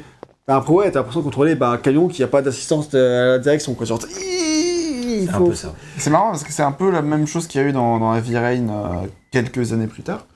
Toi, ce qui te, tu parles vraiment de la, de la- c'est du contrôle en fonction de la direction du personnage, ça qui te pose question. Ouais, non, mais ça aussi, mais surtout euh, Heavy Rain, t'avais aussi un truc de. euh, bon, alors ça utilise du joystick donc c'est un peu plus accessible, mais euh, t'as aussi le truc de. euh, bah. euh, ouais, enfin, c'est c'est- c'est en fonction de la, de la caméra. Enfin, c'est en fonction du personnage et pas de la caméra. Une caméra fixe. Et, euh, et du coup, euh, bah, surtout, en plus, c'était pire dans Heavy Rain parce que t'as- t'as- tu accélérais avec R2 ton personnage, quoi, donc euh, c'était Comme si c'était une voiture, ouais. comme si c'était une voiture, mais, euh, mais là, effectivement, oui, c'est. Ouais, en fait, ce que tu dis, ce que tu expliques avec l'idée du de la caméra, c'est pour que ce soit clair, en fait, c'est que effectivement, dans les jeux de type plus récents, comme on va, les jeux récents. hein. ouais, prendre- bah, avec des caméras fixes, par par exemple, tu vois, euh, tu vas euh, prendre les vieux bas God of War, par exemple, tu vois, où tu vas avoir euh, Kratos, tu te déplaces, mais quand tu vas passer à les, tu déplaces toujours le le personnage par rapport à la, à la caméra, c'est-à-dire que pour le faire aller vers toi, si jamais la caméra, enfin si jamais Kratos il est devant toi, pour qu'il aille vers toi, il faut que tu appuies sur la touche du, du bas, tu vois. Ou donc pour le faire venir vers toi. Alors qu'en fait dans Resident Evil, non. C'est-à-dire que pour que le personnage aille vers toi, alors s'il est face à toi, il faut quand même t'appuyer sur Oui. touche de, de, de haut pour qu'il aille. Ce que j'ai expliqué était par rapport au personnage. C'est toujours par rapport au personnage. Mais surtout plus pour les exemples plus clairs, pour si jamais c'était pas, euh, pas clair. Mais ce qui, moi, m'a. Ça, c'est pas du tout un point qui me posait problème. Ça, ça, ça me pose pas du tout. euh, Je pense parce que j'ai l'habitude de Silent Hill, c'est exactement C'est pareil. Hill, quoi. Tomb Raider, c'est pareil. hein. Ouais, mais Tomb Raider, t'as pas des caméras fixes, donc t'as pas ce problème de caméra, direction. Enfin, tu vois, c'est. C'est. Je parle de. Enfin, quand t'as des caméras, des repères, en fonction des caméras. La caméra est un repère pour toi, et euh, t'as pas ça dans Tomb Raider. Mais je suis déjà habitué à jouer à Silent Hill, etc. et C'est pour ça que je pense que j'ai eu moins de mal sur les questions de. de de déplacement en fonction du personnage et pas en fonction de la caméra. Mais ça, c'est un truc qui peut poser problème, mais c'est pas le plus compliqué. Je trouve vraiment le plus compliqué, ça reste la maniabilité qui est effectivement ultra rigide. quoi. C'est vrai que quand il faut que tu t'as pas beaucoup de munitions, t'es un peu en galère, le, le zombie est trop près de toi, le temps que tu fasses demi-tour, il t'a déjà chopé quoi. Enfin, tu vois, c'est. Ouais, t'as pas de. T'en aurais plus tard dans la série, Mais à ce stade-là, dans la, la Re- Resident Evil, t'as pas de touche pour faire un demi-tour rapide. Mais est-ce que est-ce que c'est pas vrai. ça qui euh, contribue un petit peu à la peur Et ben, si, forcément. Ah, voilà. Le ga- la galère que représente le gameplay renforce euh, la peur. Et franchement, euh, si euh, on m'avait dit que c'était un choix de design et pas juste quelque chose qu'ils n'ont pas réussi à améliorer, j'aurais cru quoi. Parce qu'évidemment, a priori, ils auraient bien voulu faire mieux, mais ils n'ont pas trop réussi. Mais euh, pour moi, c'est vraiment à fond, à fond, à fond pour le, pour le gameplay quoi. Parce que si jamais le jeu était parfaitement maniable, on serait en confiance. Et là, bah, on dépend des contrôles du jeu qui nous échappent, ce qui ne nous permet pas d'avoir l'ascendant sur le jeu. Le Mhm. jeu est plus fort que nous quoi. Et nous, on est en galère, on est, on est comme ces personnages frêles qui arrivent dans un manoir abandonné et qui savent pas trop quoi faire. Nous, même, nous sommes en galère et nous souffrons. D'ailleurs, euh, heureusement que la visée est automatique, ce qui nous empêche de trop galérer quand même. Parce que euh, tu l'as, t'as vu, faut, faut appuyer serait- sinon, ce serait injouable. Ouais. Ce serait injouable. En fait, la visée, elle est automatique, c'est-à-dire que quand tu vises, déjà quand tu appuies sur le bouton pour viser, elle va automatiquement viser euh, un des personnes, enfin un, un des ennemis. Et ensuite, par contre, quand on, on a, on a pu le voir, il y a trois niveaux de visée, donc on peut viser en haut. Ça, j'ai remarqué ça assez tard, mais Ah ouais En haut, en Mais- bas. euh, ouais, j'ai remarqué le- les trois En visées haut. assez tard. vraiment, vraiment tard, parce qu'en fait, on l'a vu plusieurs fois, là, ce que je fais avec le, le shotgun, et qui est hyper pratique, et ce qui fait que là, je suis blindé de munitions, c'est que bah, j'attends que le zombie soit assez près, ce qui est un peu dangereux parce que j'estime mal. et, et, quand, et avec le shotgun, quand il est assez près que tu vises en haut, tu le headshot à tous les coups. Et donc ça, c'est vraiment très très puissant parce que bah, ça te permet d'utiliser une balle par zombie et au lieu de 4, 5, 6 parfois pour le pistolet. Et euh, pareil pour ceux qui sont en bas, et ça m'a vachement frustré parfois de justement pas pouvoir tirer en bas. En fait, jusqu'à ce que je comprenne qu'en fait, bah, on pouvait. j'avais le manuel du jeu, j'avais qu'à le lire. C'est ta faute. Mais effectivement, ce serait totalement injouable si au-delà de ces trois niveaux de visée là, elle visait pas toute seule. Oui, parce que du coup, parfois, t'as. Ce qui parfois peut être un peu en galère quand t'as plusieurs zombies à l'écran et qu'elles visent pas forcément celui que tu voudrais, mais bon, ça, c'est des petits défauts euh, qui sont comme ça, mais euh, sinon, c'est vrai que, bah. en plus, d'autant plus que parfois, ils cachent les zombies, ce bâtard de jeu, et que tu peux pas les voir. Là, ça permet de. Si tu entends qu'il y a un zombie, mais que tu peux pas le voir, si tu appuies sur la touche de viser, Jill, elle va quand même les viser elle-même. Donc tu Ouais. peux commencer à tirer sur des zombies que tu vois pas. Donc ça, c'est ultra pratique et Heureusement, bah, heureusement. pareil, ça c'est pas important. Mais l'un dans l'autre, je trouve que la, la rigidité du jeu, ça fait partie des points euh, positifs, entre guillemets, parce que même si c'est galère, bah, vu que ça renforce la peur, bah, c'est tout bénef pour le jeu, en fait. Parce que grâce à ça, tu, euh, tu vas pouvoir euh, avoir peur. quoi. Ça marche bien. Je t'ai mis dans la merde, là. T'as- mal fait. Ouais, mais de toute façon, j'ai plus de place dans mon inventaire, donc il faut que je retourne en bas. Donc, euh, les armes, maintenant, parlons de- des armes qui vont- qu'on va avoir dans cette aventure. Il n'y en a pas forcément beaucoup. On commence avec le couteau, qui est euh, impossible à utiliser. hein. En vrai, il n'y a que les pros qui utilisent ça. Il y a des gens qui, qui maîtrisent le jeu à fond et qui s'entraînent à bien utiliser le couteau, mais moi, je vois pas comment c'est possible. bah, si, c'est possible si tu connais parfaitement les distances entre les différents ennemis, qu'il faut, enfin, ce qu'il faut faire pour Ouais. les esquiver, pour faut connaître le jeu par cœur. pour- parce qu'en fait, le jeu il est assez systémique, donc une fois que tu connais vraiment bien les ennemis, la manière dont ils s'agissent, les différentes distances de sécurité, etc., je pense que tu peux jouer au couteau. Mais effectivement, ça demande une vraie maîtrise du jeu. Une vraie, vraie grande Moi, je maîtrise. l'utilisais un peu au début quand même, parce que j'étais vraiment en déj de munitions. Je sais pas comment je fais pour avoir autant de munitions. Bah, c'est parce que ouais, tu connais mieux le jeu. là. Ouais, c'est sûr. Encore, t'en as pas non plus des masses, hein, t'en as 20. hein, de Ah non, mais genre dans mon coffre, j'ai 4 chargeurs, un truc comme ça. Ah oui, d'accord. Ah oui, effectivement. Ah oui, bah là, c'est juste que tu maîtrises bien le Je truc. dois avoir 60 balles. J'ai jamais eu autant de balles dans tout le jeu. Là, on voit bien que tu maîtrises les, les tactiques du jeu, quoi. Bah ouais, mais de, de, des Resident Evil PS1 plus en général, parce que là, je me rappelle pas trop du jeu, tu vois. Ouais, donc c'est vrai que bah ouais, on a un peu d'expérience sur le jeu, donc là on commence un peu ça, plus sur à... les, les systèmes plutôt, du coup, ouais. C'est ça. Et donc t'as les donc le, le le couteau comme on l'a dit, ensuite tu as le pistolet, qui est le pistolet classique comme on l'a vu, le fusil à pompe, le magnum, et ensuite le bazooka, alors qui contrairement à son nom n'est pas un vrai bazooka, mais plutôt un sorte de lance-grenade. Ouais. Avec différents types de munitions, t'as les grenades acides, t'as les grenades euh, enflammées, enfin t'as plusieurs sortes de, de grenades comme ça. Et, euh, et c'est... Il est exclusif à Jill. Chris n'a pas le bazooka dans sa partie. Et à noter d'ailleurs que, euh, petit tip, si vous voulez jouer au jeu, les grenades d'acide sont les missions les plus puissantes du jeu, ce qui paraît pas du Non, tout. Pas forcément. C'est pas, le, c'est pas ça. C'est les. Enfin, avant que tu dises une grenade, c'est qu'il y a certains types de munitions pour certains types d'ennemis. Pour Ouais. certains types d'ennemis, c'est le, le- les acides sont plus fortes. Pour certaines autres, inflamm- les grenades infla- enflammées, je sais plus comment ça s'appelle, enfin, peu importe, Ah, elles sont plus fortes. C'est vraiment, ça dépend vraiment du type d'ennemi. Et ça, c'est un truc que tu sais pas à ton premier run et que tu peux te tromper de type de munition contre un tel ennemi et se dire, mais c'est impossible, alors qu'en fait, t'aurais pris l'autre, tu l'aurais tué en trois balles. Bah, de, de manière générale, les- même contre tous les ennemis sur lesquels j'ai essayé, je pense que j'ai dû essayer sur à peu près tous les ennemis du jeu, les grenades acide sont vraiment hyper puissantes. Ouais, De manière bah, c'est plus que ce que le nom indique, tu vois, parce que acide, t'as pas spécialement l'impression que c'est puissant en fait. Enfin, moi je trouvais pas, ça me donnait pas une impression de puissance quoi. Ouais. bah, J'avais même l'impression que c'était moins puissant que les grenades normales limite. tu vois. Ouais, bah ouais. Bah non, mais je trouvais que c'était. Je sais pas, moi aussi, ça m'inspirait Ouais. comme nom, au contraire, tu vois, donc je les ai Ok. tout, de suite, euh, tout de suite prises contre les, les gros ennemis qui arrivent après. Ensuite, tu as le lance-flamme qui, lui, est exclusif à Chris, mais dans une séquence en particulier seulement, parce qu'après, il est obligé de le reposer. Pour des raisons que c'est fait comme ça, quoi.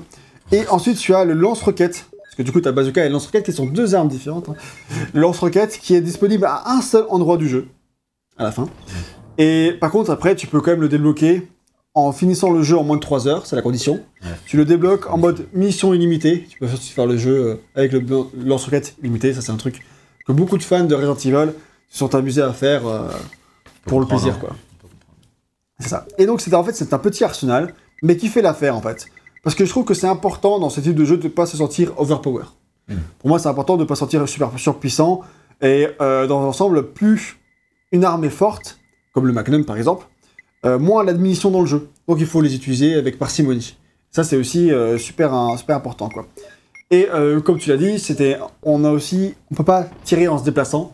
Et ça, c'est hyper important dans le gameplay. Ce qui fait que bah, si tu pouvais avancer et tirer en même temps, tu serais en galère. Enfin, tu serais au contraire vachement plus fort. Tu pourrais reculer en même temps. Tu aurais moins peur, quoi. Et là, tu, au contraire, tu es obligé de, te poser pour tirer, ce qui te met dans une situation problématique, entre guillemets. Donc, tout le temps, mis en danger. Et ça, je trouve que. C'est un truc qui garderont jusqu'à hyper tard dans la saga. hein. Ouais, même, Resident Evil. le 4, hein, tu peux pas. Ah mais même le 5. Ah, C'est un truc qui avait été énormément reproché au 5 euh, d'ailleurs parce que c'était quand même un jeu qui est sorti voilà, assez tard et ça faisait longtemps que dans les TPS tu pouvais bouger mais ils ont choisi justement pour la peur le fait que tu puisses pas bouger. On, parlera dans le test en question, voir si c'est toujours aussi efficace de nos jours. C'est ça. Et euh, y a- par contre, il n'y a aucune arme de corps à corps à part le couteau. Et c'est là que c'est un point sur lequel je tiens à insister. Parce que c'est une des, un des points sur lequel Resident Evil se différencie de Silent Hill. Parce que dans Silent Hill, tu as euh, beaucoup d'armes au corps à corps et en plus, elles sont un peu craquées. Elles ont une très longue allonge. Par exemple, là, bah, tu as le couteau dans Resident Evil qui est tout petit. T'as- tu n'as pas vraiment beaucoup devant toi. Mais avec euh, un tuyau dans Silent Hill ou, ou une autre arme du genre, tu vas pouvoir donner des coups loin devant toi, et donc tu peux taper en étant protégé sans risquer de te faire dégommer. Alors, ça demande un petit peu d'entraînement dans Silent Hill, mais quand tu maîtrises ça, tu maîtrises assez bien le jeu. Ce qui fait que moi, tous les Silent Hill, je les ai finis avec des réserves de munitions de 100 balles, des trucs comme ça, tu vois. Ce qui, dans Resident Evil, n'existe pas du tout. Alors, Silent Hill, ça fonctionne heureusement malgré, malgré ça, tu vois. Mais euh, du coup, c'est un truc que Resident Evil ne fait pas. Et donc, il va devoir falloir utiliser seulement les munitions pour se battre, sauf si t'es fort au couteau, ce qui... Spoiler, n'est pas ton cas quand tu débutes dans Resident Evil. C'était fort à l'esquive. Et oui, Ce qui n'est pas non plus ton cas. Quoi. bah surtout pas, ouais. euh, dans Resident Evil 1, je trouve que c'est assez compliqué de- d'esquiver les ennemis parce que ils sont souvent dans des couloirs très serrés. Ouais. Alors, dans certains couloirs, tu peux, mais dans d'autres, c'est assez complexe, je trouve. hein. Même en maîtrisant le gameplay, je pense que tu peux, mais c'est un petit peu chaud. Vu que le, gameplay est ce qu'il est, Ouais. c'est-à-dire rigide et euh, pas permissif, quoi. Et donc, euh, bah là, tu vas devoir vraiment économiser tes munitions parce qu'il y en a vraiment beaucoup. Enfin, vraiment pas beaucoup, au contraire. Il y en a vraiment très peu. Et là, bah, vu que tu es très bon, que tu arrives à utiliser une balle par zombie, tu arrives à en, en, On économise. en économiser, que merci. 40, mais bon, ça reste quand même pas mal. Pour, euh, Bah ouais, 40, ça paraîtrait euh, faible dans un Uncharted ou je sais pas quoi. Mais là, non, c'est beau, c'est c'est énorme. Et euh, donc, tu as commencé à parler de l'esquive, et c'est un point qui est aussi très important dans le système de combat du jeu. C'est-à-dire que la fuite est une stratégie vraiment conseillée. Si on sent qu'on peut le faire malgré le gameplay, parce que ça reste compliqué d'esquiver les ennemis, si tu t'en sens capable, et ben là, c'est à privilégier. C'est peut-être effectivement la solution à, à utiliser pour, euh, esquiver- pour mieux te sortir, pour pas perdre trop de vie. Ce que j'ai essayé de faire pas mal de fois avec plus ou moins de succès. C'est ça, on a vu ça. Et comme on l'a dit, parce que voilà, c'est un jeu dans lequel tu prends très vite cher. Jill est censé être moins résistante que Chris, mais j'ai trouvé Chris très faible également. Euh, le jeu fonctionne avec un système de soins qui sont les herbes. Tu as les herbes vertes euh, qui se donnent de la, de la vie, tout simplement. Et tu peux combiner ces herbes vertes avec de l'herbe rouge qui là te donne de la super vie. En gros, enfin, le- l'herbe rouge combinée à l'herbe verte te redonne quasiment toute ta vie. Hmm. Ça, c'est un truc à savoir. VGM, tu étais passé à côté de ce document pourtant très clair. Non, non, je, bah, c'est pas, que- c'est pas que j'étais passé à côté, c'est je pense que le temps que j'ai eu une herbe rouge dans le jeu, j'ai complètement oublié Ouais. en fait euh, ce truc-là. Et en plus, ça dit que je viens de le relire là, ça te dit que ça te donnera plus de force. Donc, euh, Ouais. je pense que je m'étais dit dans ma tête trois fois plus de force, ils disent. Et donc en fait, euh, je me suis dit, bah ça se trouve en fait c'est juste euh, t'es plus puissant. Et je crois que c'est comme ça que j'avais compris. Donc euh, j'avais pas retenu l'info, ça me semblait pas très Ah, oui. intéressant. Donc en fait non, c'est pas ça, c'est que ça te redonne toute ta vie, ce qui est vraiment très important et c'est ce qui fait que moi j'étais dans la merde à plusieurs reprises dans fait le que tu jeu. vas. Parce que sinon, tu vas utiliser, bah, au lieu de une herbe verte et une herbe rouge, tu vas utiliser trois herbes vertes, ce qui fait que ça te met dans la merde, parce qu'après, tu vas pas trouver des herbes vertes partout, elles sont aussi en nombre limité, elles, elles aussi. Très limité. hein. Et en plus, ça, tu as les herbes bleues, qui, elles, les herbes bleues, te soignent du poison. Il y a quelques ennemis du jeu qui t'empoisonnent. Assez peu. Assez peu. Donc c'est pas très très important en vrai. Il faut en avoir dans ton inventaire au cas où, mais enfin, bon, pas dans, sur toi, mais dans ton coffre. Dans ton coffre. Si jamais euh, tu sens que. Mais en vrai, je crois que j'en ai jamais utilisé dans le 1. J'en ai Ah. plus- Dans les suites, j'en ai utilisé, je crois, mais pas dans le 1. Ouais, bon, c'est possible. Ah si, si, euh, ouais, contre un boss, euh, contre un des boss qui t'empoisonne, j'ai été empoisonné, effectivement. Mais c'est tout. Et euh, voilà, tu as, ensuite tu as le spray désinfectant, qui lui, bah, c'est un, c'est un spray qui te redonne toute ta vie aussi. D'ailleurs, pour avoir le rang, parce que le jeu, à la fin de ta partie, il te donne plusieurs rangs, Mhm. rang A, B, C, D, etc. Enfin, pour débloquer des trucs, il faut avoir le rang A. Et euh, une des conditions pour avoir un meilleur rang, c'est d'utiliser aucun spray euh, désinfectant. Il faut se reposer sur les herbes et faire des combos avec les herbes. Et d'ailleurs, j'ai découvert, en faisant la fiche pour ce jeu, donc après avoir fait euh, Resident Evil 3, donc quand même, que en fait on pouvait mixer les herbes vertes entre elles aussi. Qu'une herbe verte avec Bah une herbe verte donne plus de vie, une herbe verte avec une herbe verte une herbe verte, ça redonne toute ta vie aussi. Bah, tu savais ça? Non, je savais pas. J'ai jamais fait ça de tout, aucun des trois Evil. J'ai jamais mixé les herbes vertes entre elles. Bah moi justement c'est ce que je faisais. Et en fait euh, je mixais du coup euh, les différentes herbes vertes, mais bon euh, pour avoir toute ta vie il fallait mixer euh, trois. Ouais, du coup, ouais. Ouais, du coup, bah ouais, moi je faisais ça, je faisais, je faisais jamais fait ça, j'ai toujours fait avec les herbes rouges je m'en suis bien sorti. Du coup, bah effectivement, tu, d'après ce que tu dis, ça a l'air quand même moins pratique. Non, c'est pas recommandé. Les herbes rouges, bah d'ailleurs c'est ce que je fais depuis le début de la partie, c'est que dès que t'as une herbe rouge, tu la mixes avec une herbe verte pour la garder. C'est ça. Et euh, donc, euh, voilà. Le, parlons maintenant du bestiaire, euh, parce qu'on a parlé un peu, le jeu est dur, tu vois, donc on a parlé de comment, à quel point il était faible. Et maintenant, parlons de, du bestiaire en lui-même, qui est principalement composé, tu vas rater ton coup, qui est principalement composé de zombies. Et euh, d'ailleurs, dans le bouquin euh, Resident Evil là, il y a tout un passage sur le- l'explication du zombie. Moi, je connaissais très peu en fait l'origine des zombies, donc j'ai appris ça grâce à ce bouquin, donc ça c'est assez cool. Et euh, j'ai bien aimé les chapitres sur ce bestiaire là. Parce que du coup, moi je savais pas, et là, VG, VGM après, il m'a un peu trouvé, il m'a fait Bah quoi, tu savais pas ça toi Donc en fait, j'ai appris qu'un zombie, ça veut dire revenant en créole. Tu savais ça, Red Non. Ah merci, je sais pas tout ça. C'est des vaudous en fait.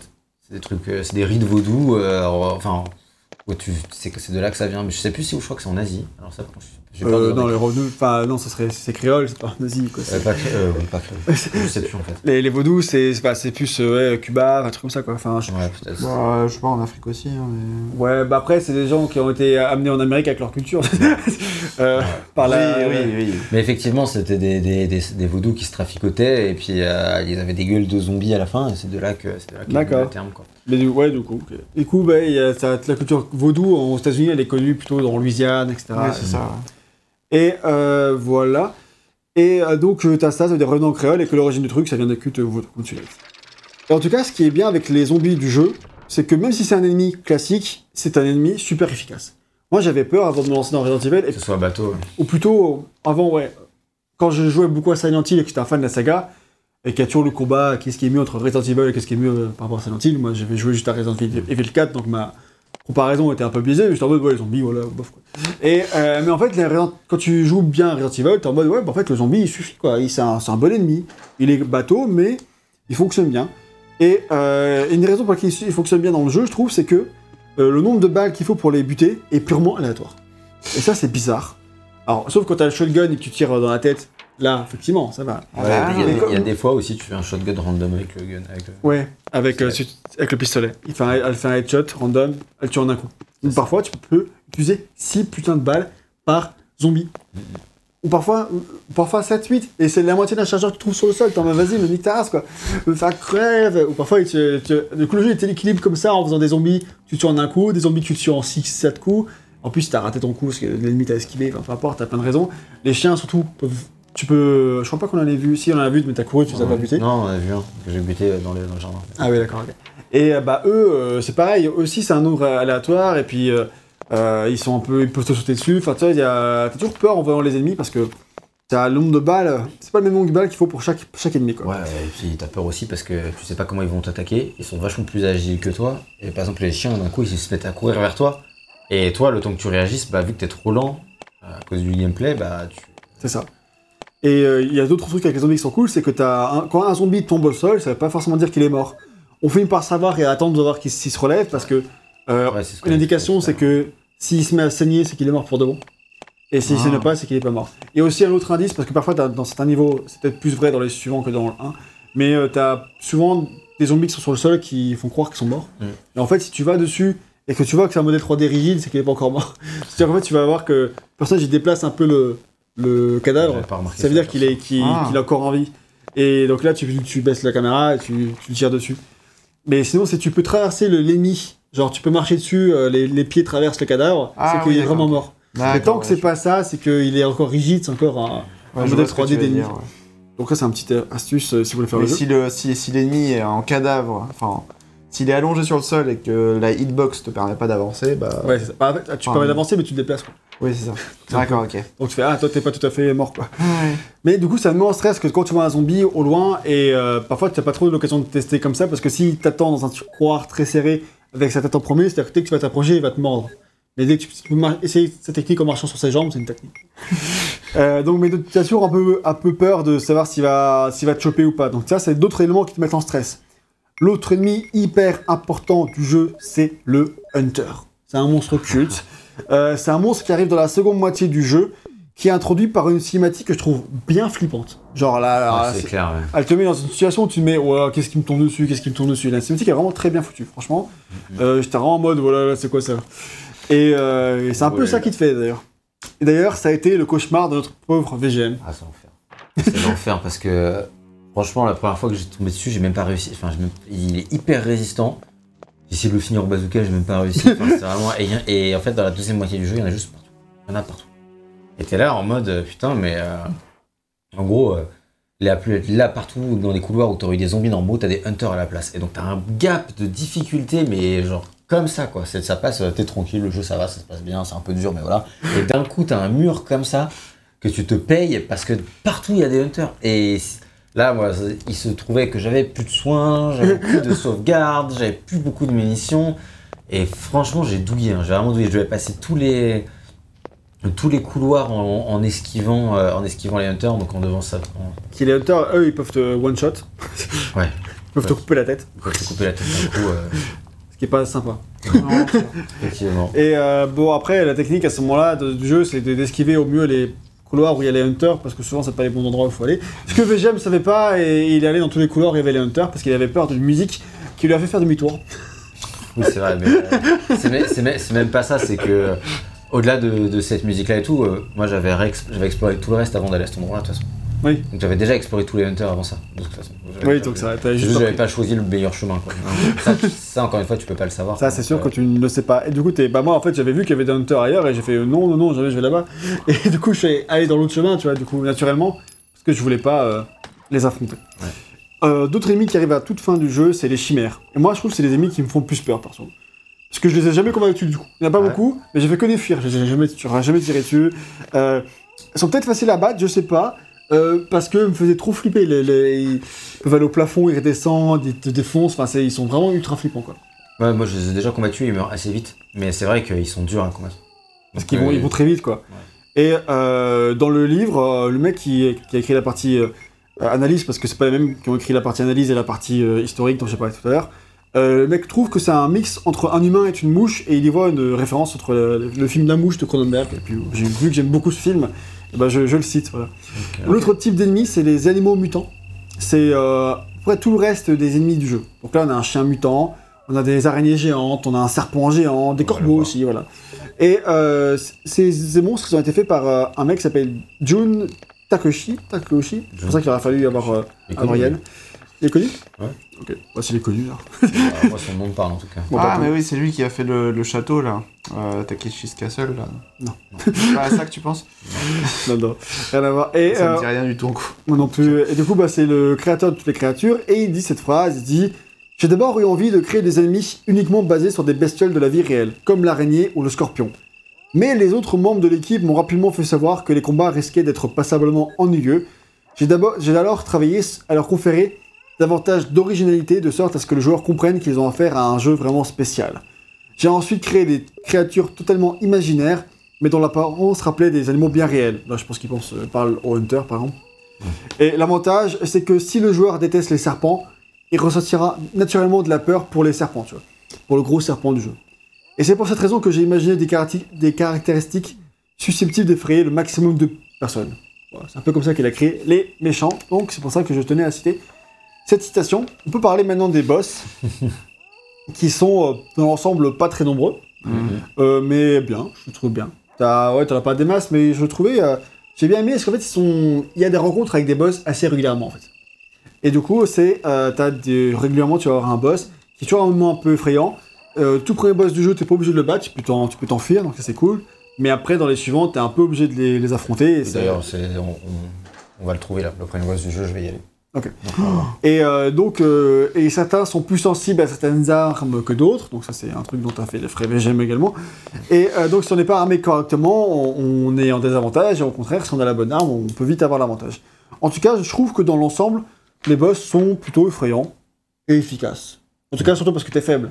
Ce sont pas des designs forcément très originaux. Bah, c'est vrai que moi, j'avais du mal par contre à, à comprendre parfois si euh, un tel ennemi, il fallait que je le tue ou s'il fallait que je fasse autre chose ou Ouais, pas, tu vois. Parce que, bah, typiquement, le boss où j'ai ultra galéré là, bah, je savais pas s'il était tuable ou pas, en fait. Parce que j'arrivais pas à tuer.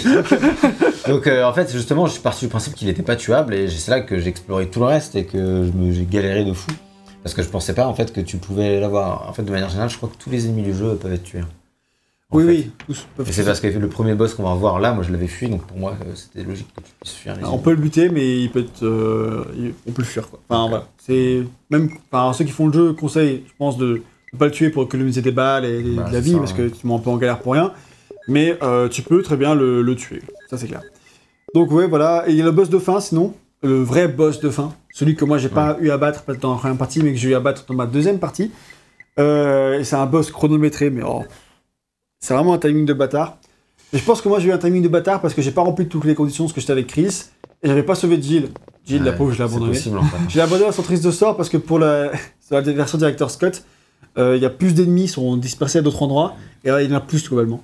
Et pour euh, sauver Jill, il fallait que je, je, je je chope un objet pour résumer dans une pièce où il y avait genre une vingtaine, une quinzaine, vingtaine de zombies surpuissants. J'ai fait wow, non, non, non, salut, adieu Jill. hein.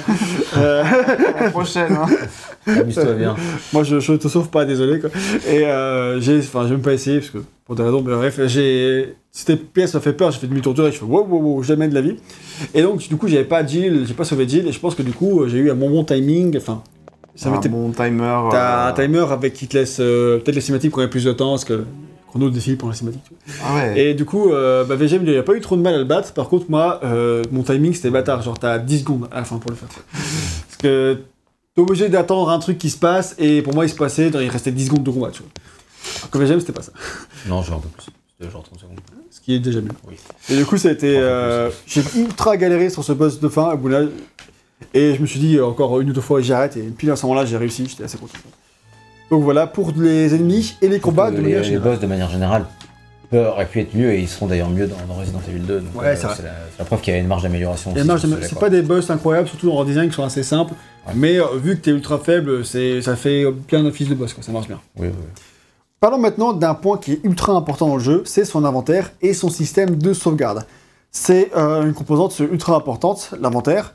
Et j'avoue que je ne m'attendais pas du tout à avoir autant de gestion dans Resident Evil. Et c'est là aussi un point qui n'est pas du tout présent dans Silent Hill. Et c'est là une des plus grosses différences entre les deux sagas, c'est que Resident Evil, dans la saga en général, met beaucoup l'emphase sur son inventaire. C'est clairement une En des gros- mécaniques de jeu principales.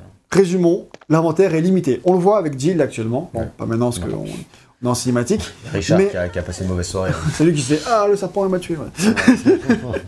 Et euh, en gros, bah, Jill, Jill, elle a 8 emplacements pour tout son inventaire. C'est-à-dire qu'elle peut porter 8 objets avec elle, classique. Chris, par contre, il en a que 6. Il te complique grandement la partie quand tu joues Chris. Ce qui fait que c'est aussi le mode difficile. Parce que du coup, tu peux porter moins de vie, moins de munitions. Ouais. Et tu dois aussi avoir les objets de, qui te permettent d'avancer dans le jeu, tu vois. Donc, euh, t'es vraiment en galère constante à te battre avec ton inventaire quand tu joues Chris. Avec Jill, t'as déjà plus de champ libre, mais c'est quand même pas beaucoup. 8, c'est quand même, euh, quand même peu, quoi. Et même, on s'est déjà senti un peu restreint, toi et moi, je crois, en, Jill. On a tous les deux l'impression que waouh, c'était pas beaucoup, oui, quoi. Oui, c'est clair. Bah, tu te sens restreint de fou. Là, là, même là, plein de fois, j'ai dû aller retourner au coffre, poser des trucs, Ouais. euh, refaire des machins, parce qu'il y a plein de moments avec les différents objets où tu as besoin de faire, euh, de faire différents trucs. euh. Ça en va déjà. Tu dois sauver, euh, chercher le, le, le sérum pour le sauver. Et donc du coup, t'as... on va te montrer où est-ce qu'il est. Tu vas devoir y aller. Euh, donc euh, par exemple, tu as... là on voit, on l'inventaire. Donc là, t'as une arme, une- deux armes, mais t'as pas les munitions avec, toi. Si t'avais deux armes et deux munitions, ça, ça. prenait déjà 4 slots sur 8 quoi. Là, j'ai pas pris les munitions parce que je sais que j'ai pas assez, pas spécialement besoin des munitions parce que je comptais fuir. Et là par contre, tu vois, on a, on a la clé qui permet d'ouvrir les portes, Mm. elle prend une case entière, tu vois. Donc, euh, donc t'en as besoin. Que Si t'as si t'as besoin de mission, d'avoir un petit peu de soin sur toi pour être tranquille, ça te prend de la place. En fait, t'es vite dans la merde. Sauf parfois, tu vas avoir des, des longs, une longue session sans aller jusqu'à un coffre dans lequel tu peux déposer tes, ton inventaire, parce que tu peux rien drop. Tu ne peux rien drop. Ça, Et ça, c'est ouf. problème. Parce que des fois, j'aurais voulu. bah, c'est un problème, c'est un choix de design. Oui. Problème, c'est le problème, mais euh, moi je trouve que c'est bien parce que ça te restreint. J'aurais eu tendance à me débarrasser trop de fois de trucs, alors du Mhm. coup ça peut être frustrant, mais euh, je trouve que ça, ça te t'encadre bien en tant que joueur. Ça fait que tu peux rien déposer au sol. Moi souvent j'aurais bien voulu sacrifier une herbe verte pour attraper, euh, je sais pas, un objet de progression parce que des fois tu t'es niqué en fait. Tu arrives devant un, truc que tu as ramassé pour progresser, bah non, d'abord faut que tu ailles retourner au coffre, te vider et revenir. euh, Ah, typiquement, un exemple facile, c'est que là, il y avait un- une énigme très simple euh, qu'on a vu tout à l'heure dans le test. Il fallait prendre un bouclier qui était dans, un- dans une encoche, et quand tu prenais le bouclier, la porte derrière toi se fermait. Il fallait prendre le bouclier, déposer un autre bouclier dedans euh, qui était plus utile, et pour que la porte reste ouverte, et ensuite partir. Et bah, pour ça, tu es obligé d'avoir des slots dispo dans ton inventaire, parce que sinon, tu ne peux pas faire ça. Tu peux pas, euh, genre, poser le bouclier inutile, prendre le bouclier utile, Ouais, et ensuite mettre, le récupérer, et ce qui, ce qui est évitant dans, dans, dans, une vie réelle. Quoi. Donc c'est vrai que c'est un peu une limite de design qui, qui bloque un peu avec le côté ré- réaliste qu'il peut avoir. C'est sûr que ça, ça paraît pas réaliste, surtout que bah, euh, soit tu, si tu portes 8 objets hyper gros sur toi, genre un bazooka des machins, c'est normal, mais si tu pourrais avoir euh, 8 chargeurs et euh, pas pouvoir importer, enfin, tu vois, il y a une limite forcément à ce niveau-là aussi. Sachant que tu es un peu aidé pour la gestion de ton inventaire par le fait que les balles se cumulent entre elles, c'est-à-dire que tous les balles de pistolet s'accumulent immédiatement, Hmm. comme les rubans encreurs aussi, c'est-à-dire que si tu as 3, 2 rubans encreurs, t'en ramasses, t'en as 4, 6, 7, ça, ça te prend pas plusieurs slots. Même si je crois qu'il faut les, il faut les mixer soi-même. Oui, oui. C'est sinon elles se mixent pas automatiquement. Les munitions c'est pareil non? Oui, pareil. Faut euh, après dans les autres jeux ça va se mêler Faut- en tout fait, seul. Il y, a- il y a des trucs là, on peut faire, hop, combiner. Vous avez vu plein de fois, je l'ai fait, combiner pour combiner les différents objets. Et donc si on combine deux sets de munitions qui sont identiques, bah, ça va faire un seul, et donc ça Dans, dans les jeux suivants les munitions vont immédiatement se mettre au bon endroit parce que là en fait tu pourrais genre si t'as l'inventaire qui est complet et que Mm. tu trouves des munitions de pistolet, même si t'as des munitions de pistolet dans ton inventaire, tu peux pas les ramasser parce que il faut une case, c'est près d'avoir une case à elle et ensuite il faut les combiner. Mais vu que t'as pas de case disponible, t'es niqué. Donc Hmm. Ça, c'est un truc que les jeux suivants rendront plus accessible. Mais bon, dans l'idée, tu peux euh, gérer ton inventaire en, en assemblant les trucs. Par contre, les, les- la santé peut pas trop se, euh, se cumuler. Tu- si tu les assembles entre eux, ça te fait une herbe qui est plus puissante, mais ça te fait pas. T'as pas herbe fait 2, pas deux tu vois, c'est- herbes, c'est ouais, ça, c'est c'est- ça. C'est plus rigide. Quoi. c'est plus, c'est plus rigide quoi. Donc tu as le coffre qu'on a vu euh, pour qui te permet de gérer l'inventaire. Et euh, heureusement le contenu d'un coffre se téléporte dans l'autre coffre qui est ailleurs dans le manoir. Et là Ah. aussi c'est pas réaliste, mais heureusement parce que Non, sinon ce serait impossible. Dieu merci c'est pas réaliste à ce moment-là. Donc il faut toujours partir. possible pour le premier, mais Resident Evil, même pour les autres, ça serait même pas possible, je pense. Ouais. C'est ça. Il y, a- il y a peu de jeux au final qui fonctionnent comme ça, mais t'as Death Stranding qui, te le, qui le fait. Il y a un coffre d'un endroit et pas le coffre de l'autre, mais c'est assez rare. que Oui, bah de toute façon, le coffre il est là pour que tu puisses drop tes objets en fait. Donc, Oui. euh, donc si c'était pas possible, ouais, ça serait vraiment l'enfer. C'est C'est ultra rigide encore plus. Et donc du coup, il faut toujours partir d'un coffre avec quelques cases disponibles. Et euh, on se parce qu'on se retrouve souvent à ramasser des objets dont on n'a pas besoin, on sait pas trop quand est-ce que ça va nous servir et tout. Donc il faut toujours, parfois, retourner au coffre. Ce qui implique parfois de retraverser des zones on n'a pas tué tous les ennemis, donc se retaper contre des ennemis. Donc ça augmente ton stress. Et ça, avec Chris, parce que c'est déjà stressant avec Jill, mais avec Chris, mon dieu, lors de mon deuxième run avec Chris et en Director's Cut, mais c'était horrible avec seulement 6 emplacements, j'étais vraiment pas bien. Parce que ça, plus la clé supplémentaire dont tu as besoin, plus toutes les mini-clés qu'il te faut en plus, plus tous les, les items qui changent de place avec Director's Cut, c'était horrible. Mon second run, il m'a mis en PLS, j'étais limite plus effrayé que dans le premier, quoi. Et j'ai beaucoup plus su faire la deuxième fois. Est-ce que donc, euh, il fallait parfois que je prévoie mes itinéraires longtemps à l'avance, passais super longtemps sur la carte à réfléchir à comment j'allais faire parce que ok, j'ai six emplacements, il faut que j'ai tel, objet qu'il faut que j'amène là-bas, donc ça veut dire qu'il faut que. Enfin, tu vois, j'ai passé trop de temps à planifier mes emplacements parce qu'avec seulement 6 slots, c'était Ouais, et puis t'es tellement faible que. c'était- trop peu. Et parfois, j'étais souvent obligé de faire des allers-retours pour, euh, pour me protéger, quoi. Je disais, ok, euh, j'ai ramassé des soins, mais je vais te les ramener, je reviens, enfin, tu vois. Du coup, tu, tu doubles ton temps de jeu presque en aller-retour au coffre et euh, bah, ça augmente ton stress c'est c'est bien flippant quoi. Parlons maintenant du coup de la sauvegarde, qui est aussi un point euh, qui je trouve qui est dans beaucoup de gestion, parce que euh, pour sauvegarder, il faut utiliser des rubans, rubans encreurs. Donc ça. ça, s'appelle ruban de machine dans ruban machine dans Resident Evil 1, mais après ce sera les rubans encreurs dans le reste de la série. Et euh, tu euh, vas les ramasser, et tu en as, dans cette version, tu en as deux, et dans ma version que j'avais, il y avait trois. Alors vite fait, j'en ai plus là. Ouais, t'en as plus déjà Putain, merde. Donc euh, pour résumer pourquoi moi j'en avais t'en avais deux, c'est parce que toi tu joues à la version européenne de base qu'on a eu nous, Ah, la moi, vraie, du- la vraie quoi. Du coup moi je joue avec la version Director's Cut euh, qui, a, été euh, rajoutée en ligne euh, sur PS Store et donc du coup qui est celle qui est aussi facile que la version japonaise de l'époque. et donc qui est donc aussi facile que la version euh, japonaise de l'époque qui elle avait trois rubans encreurs. Et donc à noter que les, ces trois rubans encreurs que tu ramasses à chaque fois par trois, c'est pas que dans la version Director's Cut avec les, objets qui changent de place, mais aussi dans la version normale. En fait, quand tu as cette version-là, ça change les nombres de rubans encreurs dans, tout, dans Ouais. partie. Quoi. Donc bref, euh, Bah, avec deux rubans encreurs, c'est chaud. hein. Parce qu'en gros, un ruban encreur égale une sauvegarde. Donc il y a des machines euh, à écrire un peu partout. euh. Ça, ça va, il y en a assez régulièrement quand même. Et encore, voilà, il faudra expliquer le principe d'assez fou juste après. Mais quand tu trouves une machine, tu peux pas sauvegarder si t'as pas des rubans encreurs dans ton inventaire. Et là, par exemple, j'en ai plus, donc je peux plus sauvegarder jusqu'à ce que je trouve de nouveaux rubans encreurs. Et dans le premier Resident Evil, et particulièrement du coup dans la version normale, donc c'est-à-dire euh, celle-là, là, t'es vraiment, vraiment restreint en rubans encreurs. Alors à la fin, t'en as un peu plus. J'ai fini le jeu, j'ai resté avec 4-5 rubans encore. Mais bon, c'est pas Resident Evil 2 où t'en finis dans la 12, quoi. Et, et, euh, et vraiment, il y a des moments où, bah, comme là, bon là, j'ai peut-être fait un peu moins attention, mais globalement, parce que je sauvegarde peut-être plus au rythme de RE2, RE3, justement, ouais. qu'au rythme de RE1. Ah, il y en a un, il y en a là, tiens. Donc c'est bon, on est sauvé. Euh, t'apprends- Pour le à les reconnaître euh, Ah, sur les tables. Pourtant, ils sont, ils sont tout petits et juste un petit pixel noir. C'est mais- un petit pixel noir, mais Donc tu, on tu voit les a deux, cherches. hein. Voilà, maintenant j'en ai deux et donc je vais pouvoir les sauvegarder. Mais voilà, tu vois, jusqu'à présent j'en avais plus, donc c'était tendu. Quoi. Et bah, on pourrait croire que juste en ramasser un de plus à chaque fois, ça, ça change pas grand chose, mais au final, moi j'ai fini le jeu avec 14 rubans encore qui me restaient.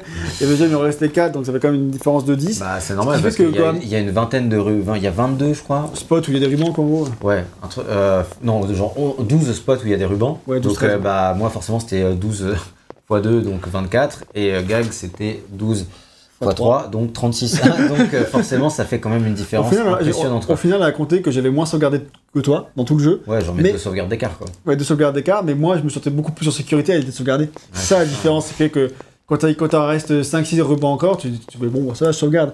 Alors que quand VGM il en a juste un, il fait est-ce que je sauvegarde? Ah ouais, C'est pas pareil, quoi. T'es pas bien, hein, c'est- c'est franchement. euh, Et là, du coup, bah, c'est euh, aussi un point qui participe au stress du jeu parce que bah, tu sais pas si tu te mets dans la merde à chaque, chaque moment tu vas sauvegarder. Chaque moment tu sauvegardes, tu le réfléchis. Et c'est ça qui va te t'inciter à euh, te dire ok, bah, j'ai déjà pas mal joué, mais peut-être qu'il va falloir que je prenne un, que je fasse un- une salle supplémentaire avant de sauvegarder, quoi. Au cas où, juste comme ça, c'est fait, c'est réglé et tout. Ouais. Parfois, tu vas faire cette fameuse salle de plus qui va te buter, et du coup, tu vas tout recommencer quand même. Surtout que, comme on l'a dit, la mort est ultra frustrante dans le jeu parce que ça relance tout le jeu avec la cinématique d'intro, le machin. C'est pas juste tu recommences au, au checkpoint, quoi. Enfin, à la sauvegarde. non. Et ça, c'est vraiment un défaut par contre parce que bah, c'est vraiment chiant, quoi. Et c'est pour ça que cette salle supplémentaire, ça te sauve des fois quand tu l'as faite parce que t'as pas à la refaire en cas Ouais. où tu meurs. Et des fois, ça, avec le gameplay, c'est lent, etc. Quand tu connais, ça va plus vite, mais ça peut être long quand même. Donc ça, ça peut être un peu frustrant des fois de, de- de refaire longtemps comme ça. Et c'est vrai que bah ouais, ça m'a ça t'arrive de jouer 15-20 minutes sans sauvegarder et te dire bon bah là c'est le moment de sauvegarder. Bah, c'est ça. Et euh, tu t'habitues à jouer à, à ce rythme-là de 15-20 minutes où tu prends des risques quoi. Et, et moi aussi du coup j'ai finalement pris plus de risques qu'il fallait que je n'en prenne avec le nombre de rubans que j'avais, mais ça tu le sais pas à la base quand tu commences le jeu euh, à quel point c'est t'es aidé ou, ou pas aidé donc. euh, celui-là, il est vraiment short quand même. Ouais. Mais quand même, t'en as assez pour finir le jeu, comme ça. Donc là, on va voir notre premier boss, euh, avec une petite cinématique qui va le présenter très rapidement. Et euh, comment cette euh, truc de sauvegarde, ça différencie également les, les sagas Resident Evil et Silent Hill. Bon, après, ça changera au fur et à mesure de la série Resident Evil, mais euh, tu as aussi des sauvegardes à des points spécifiques dans Silent Hill, mais tu peux sauvegarder autant de fois que tu veux. Ouais. Donc ça, c'est une grosse différence entre les deux séries.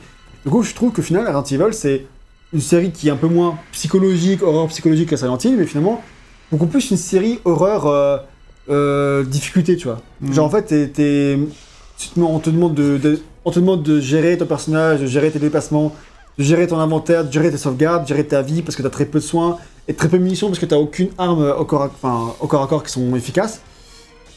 Et du coup, t'es euh, t'es, euh, beaucoup plus mis en danger dans Resident Evil et tu dois beaucoup plus réfléchir ton gameplay. C'est beaucoup plus un jeu de gameplay et c'est un jeu qui fonctionne très très bien comme ça. Et je trouve, euh, enfin, tout ça, c'est des. Tu passes ton temps à réfléchir à comment tu vas faire pour survivre? Et ça, je trouve que ça fonctionne à merveille, surtout que, bah, on l'a déjà explicité à de nombreuses reprises dans ce test, mais c'est un jeu qui est d'une difficulté vraiment, globalement, assez dur, quoi. Il est vraiment dur. D'ailleurs, je vais Et- probablement mourir. De par ses restrictions, et etc., c'est un jeu qui, non, qui euh, te met en difficulté et qui aide au stress du jeu, et qui fait que de nos jours, bah, quand tu joues à Resident Evil de nos jours, t'as peut-être peur à cause de l'ambiance globale euh, de tout le jeu, mais surtout parce que t'es en stress, parce que tu risques de mourir, quoi. Ah oui, oui.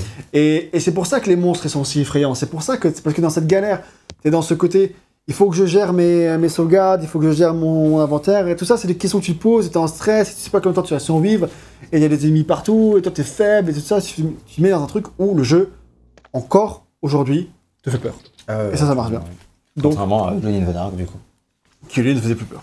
Mais Mais qui Après, si on avait joué à Resident Evil avec des safe states, euh, on aurait peut-être eu moins peur. Ça, c'est sûr. Bah non, euh, je crois que dans, on jouait pas avec des save states. Je crois que de base, vu que c'est un jeu PC, se jouait, se sauvegardait. Tu pouvais sauvegarder quand tu voulais. Ah, de base, ok. de base, dans le, t'avais Oui, vraiment vrai. des slots de sauvegarde Ouais, officiellement dans. Oui, mais de toute façon, il faisait pas ce soir, Johnny in the Ouais, Dark. hein. de nos jours, il avait un peu pâti. Mais du coup, on a une. On va parler maintenant de la direction artistique du jeu, parce qu'on a parlé en fait de tout ce que le jeu propose dans son gameplay, pourquoi il fait encore peur de nos jours. Ah, c'est officiel, mais c'est aussi aidé par le manoir, qui est donc le principal lieu qu'on traverse dans Resident Evil, mais pas que, parce qu'il y a aussi des extérieurs, une espèce d'ailleurs. de petite bicoque de jardin super grande, des souterrains et le fameux laboratoire dans lequel se passe 90% du film Resident Evil. et euh, les décors ont une volonté un peu photoréaliste pour l'époque, parce que de nos jours euh, c'était pas photoréaliste par rapport à nos, standards, mais euh, c'est une volonté de- d'être réaliste, clairement. Et je trouve qu'ils sont globalement tous beaux, mais sans réel claque cependant. Je sais pas ce que t'en penses trop, VGM. Non, j'ai pas eu de claque artistique non plus. euh, j'ai- non, c'est vrai. Ils sont réalistes, ils sont beaux, hein. Ils font le travail. ils font le travail, quoi, c'est ça. Mais pour un jeu de 96, ça tient la route. Il y a que la maison de jardin que moi j'aime un peu moins. Peut-être parce que ça se démarque pas assez du manoir. Oui, peut-être. c'est peut-être C'est ça, peut-être ça, mais sinon j'aime bien les extérieurs, ils sont bien flippants. Et euh, le Les manoir, extérieurs sont vraiment flippants parce que tu vois rien, on va le voir juste après. mais On va voir que tu vois rien. concept. ça. Et euh, le manoir, il est assez varié et marquant lui-même. Je trouve que le ma- manoir est très marquant. Ça, c'est un truc que je. Oui, bah, il, est, sa- il est culte, euh, tu comprends pourquoi. Quoi. Il, est, il est bien foutu. Comme disait tout à l'heure, il est bien foutu, mais aussi artistiquement. C'est très gothique, c'est très. euh, Et il est, surtout, les salles sont très variées artistiquement, elles, elles aussi, quoi. Mm. C'est, elles ont beaucoup de, de particularités. T'as, t'as, t'as des salles très différentes les, les unes des autres. Et donc, ça, c'est cool. Techniquement, bah, c'est assez solide. Même si les chargements sont un peu longs et que ça nique le rythme parfois, ça fait partie de l'expérience. Ouais, c'est ça des fois qui est très frustrant euh, entre les différents. euh, les, di- enfin, les différents écrans, ça peut aller, mais encore quand tu recommences, ça peut être vraiment frustrant. Mais parfois, voilà, vra- enfin, les escaliers par exemple, c'est super long, les chargements. ou- Il y a certains chargements qui sont vraiment longs, et c'est vrai que des fois, enfin, faire les trucs, des fois, ça peut refaire les trucs, ça peut être long. Ça peut prendre du temps. ça. Après, c'est une limite technique de l'époque. Bon, c'est sûr qu'il se fait un peu rouler dessus par Tomb Raider à côté qui sort la même année et Ouais, qui a, Raider, euh, a du streaming totalement fluide dans des niveaux gigantesques. Ouais, mais par contre, t'as pas du tout de profondeur de champ dans Raider. Elle est assez faible. Enfin, elle est mieux qu'ici, hein. Bah non, mais là, c'est parce que c'est des angles de caméra qui te font en sorte de te bloquer, mais c'est. Ah oui. Concrètement, tu vois jusque où c'est possible. Oui, c'est pas d'écran Mais bon, ce que je veux dire, c'est que c'est la caméra elle peut bloquer du coup, donc euh, techniquement Oui. c'est quand même encore beaucoup beaucoup plus impressionnant. Bah, c'est un autre type de 3D pour Tomb Raider, ça c'est sûr. Ouais, bah, Et euh, mais du coup, je je saurais pas dire si Tomb Raider est plus beau dans le sens où Tomb Raider il a. aussi, plus beaux. le fan n'est pas. Pose pas de questions. c'est dans le sens où Tomb Raider est beau, mais il a des problèmes de texture étirée. Enfin, il y a C'est des. toi qui as des problèmes de texture. Regarde- Regarde tes rides. Quel enculé. Et mais ça va rien dire de mal sur Tomb Raider. Non, c'est juste que ces textures, elles sont un peu. c'est- Elles s'étirent, c'est des problèmes de 3D de la- qu'ont la PS1 qui, qui, sont, qui sont pas là sur PC d'ailleurs, ou peut-être sur Saturn, j'en sais rien. Mais, mais euh, C'était vraiment un truc de, de, de la PS1. de la effectivement. PS1 quoi. Et euh, t'as d'autres soucis, mais en gros, vraiment, le jeu est très beau, mais euh, il est peut-être un peu moins détaillé, moins fin que les Resident Evil dans ses détails. C'est ça que je veux dire pour Oui, rapport à possible. Oui, possible. Et- en même temps, Bah non, euh, heureusement. heureusement. ouais. Mais du coup, c'est quand même à. Resident Evil, c'est un beau, très beau jeu d'année Vous avez 80. vu ma stratégie de sauvegarde Je sauvegarde Oui, moi aussi je fais ça. Maintenant, je fais ça. Avant, Ah, tu sais ça? Ah, euh, pas quand Tu je faisais remontes. Resident Evil 1, quand je faisais Resident Evil 1, je me disais est-ce que je suis en danger par rapport à la dernière fois et tout. Mais vu que, je l'ai pas dit, mais quand j'étais en difficulté dans le jeu, à un moment j'ai dû recharger une sauvegarde plus loin Ouais. Parce que vraiment, j'y arrivais pas, j'avais vraiment plus de soins et tout. Il fallait, et en fait, je pouvais pas battre un- le boss que j'avais, enfin, face auquel j'étais, dans, dans, dans l'état dans lequel j'étais, donc avec euh, plus de soins, plus de munitions, euh, plus rien. Il a fallu que je revienne en arrière. Bah maintenant, je fais ça. Je, je- à chaque fois que je fais une sauvegarde, je sauvegarde de nouveau sur la sauvegarde suivante, sur l'écran suivant. Ouais. Et euh, sur, sur à peu près 5 slots différents, ce qui fait que j'ai toujours plein de sauvegardes. Ah oui, du coup, oui, ok. au cas où moi, je fais, je aussi ça. hein. Je fais, moi, j'ai autant de sauvegardes possible, sauf si vraiment euh, je vois que j'ai fait trois pièces et que c'est pas utile, quoi. Là, mais là, écrasé une partie, mais là, là, VGMement, on est vraiment aidé par le fait qu'on a, on joue sur PS3 et la PS3 qui émule des autant de, cartes mémoire que tu le veux, parce qu'à l'époque, t'imagines, si on avait joué comme ça, gros, il aurait fallu qu'on achète 10 cartes mémoire et, et euh, on aurait fait quoi? On aurait payé euh, à 60 euros la carte mémoire, t'aurais 600 euros de carte mémoire pour tirer les. C'est pas une stratégie viable, quoi. Non. Et du coup, ouais, c'est vrai que. En plus, le jeu, il t'impose une limite qui est pas celle de la carte mémoire. Tu peux prendre une carte mémoire qui est vierge, il te, au bout d'un moment, il te restreint, tu peux pas faire plus de 10 sauvegardes par carte mémoire, un truc comme ça. Et même s'il y a encore de la place sur la carte mémoire, il te bride Euh, là, comme c'est ça. 5 sauvegardes dans le 1, mais dans le 2, je crois que c'est 10. ouais. Ouais, c'est ça. Dans le 5, dans le 1. Dans le et- 2, j'avais plus de place du coup pour faire les 10. donc j'ai fait 5. Ouais, moi, c'est ça. Le 5, enfin, c'est suffisant, ouais. Oui, oui, en vrai, ça suffit large, mais euh, par peur et par confort de jeu, parce qu'on a, on joue sur PS3 et qu'on peut se permettre de faire ça, C'est ça. euh, je j'ose pas trop écraser mes sauvegardes au cas où. Même si au final, ça m'est jamais vraiment arrivé de retourner en arrière, contrairement à toi. Euh, la peur que de te mettre en danger, avoir cette sécurité, ce petit filet de sauvetage est vraiment ultra, ultra Mhm. euh, sécurisante dans ta, dans ta ça. Donc voilà pour- c'est ça.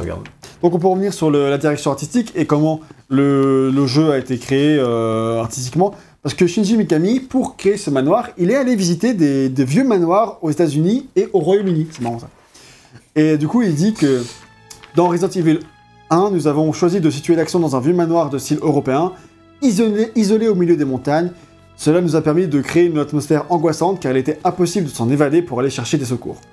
Et euh, concevoir les arrière-plans de Resident Evil 1 nous a demandé de réunir une énorme quantité de matériel, y compris des livres consacrés à l'architecture et, à la, euh, et à la construction. Nous avons ensuite discuté de la manière dont le manoir devait être représenté, puis nous avons dessiné un plan général du bâtiment, avant de positionner plus précisément les murs et de définir l'agencement des pièces. Enfin, il nous restait à définir quel genre de murs et de portes convenait le mieux en termes d'architecture et tout. Et, et enfin, euh, cela a été un travail de longue haleine. Il a fallu qu'on s'y prenne à maintes reprises. Ça, c'est pas, Mikami qui dit ça, c'est euh, le producteur Tatsuya Minami en 96. La première citation de, Mikami, la deuxième, c'est c'est ce mec-là. Et un des artistes qui s'appelle Satoru euh, Nishikawa. Ah, non. Ça va plus, mais. Non. Non, plus. Natoru, Satoru Nishiwaka. Il est ensuite devenu le directeur arti- artistique de Parasite F2. Donc, euh, donc, euh, Oui, donc, Ouais, euh, tu l'avais dit tout à l'heure. mais- non, non, c'était un autre mec. Ah L'autre, c'était devenu le, scénariste. c'est le scénariste qui est Ah, devenu euh, d'accord, ok. directeur du, du Parasite F. Là, c'est le un des artistes du jeu qui est devenu le directeur artistique de Parasite F2. Donc, euh, Oui. Square Enix, qui a fait Parasite F, a récupéré beaucoup de gens de l'équipe de Resident Evil. On vous expliquera pourquoi dans le test de Resident Evil 2. Encore un peu de teasing. C'est beau la rétrospective. Donc voilà un peu pour la direction artistique, ça fonctionne bien, les décors sont assez flippants, c'est pas non plus des décors ultra marquants, mais l'ambiance du manoir, elle, elle est vraiment là. Et cette ambiance du manoir, elle est beaucoup aidée par son sound design, sa direction sonore et musicale dans l'ensemble, mais commençons d'abord par parler du sound design parce que c'est ultra important. Parce que le son, dans ce premier Resident Evil, il est assez ouf. Il a même un rôle super important parce que comme on, on- quand on lisait en parlant des caméras, vu que tu peux pas voir ce qu'il y a à côté de toi, tu es obligé d'écouter en fait. Tu, tu te mets à écouter pour pallier à ce que tes yeux ne peuvent pas voir, c'est un peu comme quand on est dans le noir. Tu fais plus attention au son, bah là, vu que tu peux pas voir ce qu'il y a à côté de toi, bah c'est pareil, tu te mets à écouter pour essayer de deviner ce qu'il y a à côté, mais sans vraiment t'en rendre compte quoi. Et là, c'est là que tout sound design fonctionne à merveille, parce que déjà il te permet de faire ça, ce qui est déjà bien. Et ensuite, tous les bruits de la maison, la maison font oh, ultra flipper quoi. On va, quand je vais quitter cette pièce-là, on écoutera le, le bruit, le, le bruit de l'ouverture. Mais de genre, porte, euh, et de Même dans des décors normaux, le bruit de tes pas sur les planchers du manoir, Ouais. il fait ultra flipper des fois, parce que des fois tu sais pas trop si c'est toi qui, qui fais du bruit ou un, ou ennemi chose. et tout.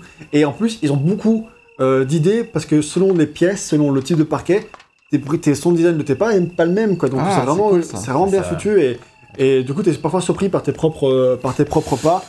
Et ça, c'est c'est cool. Tu veux écouter quand on passe euh, Ouais, la porte? vas-y, écoute, euh, quand ça entend les pas.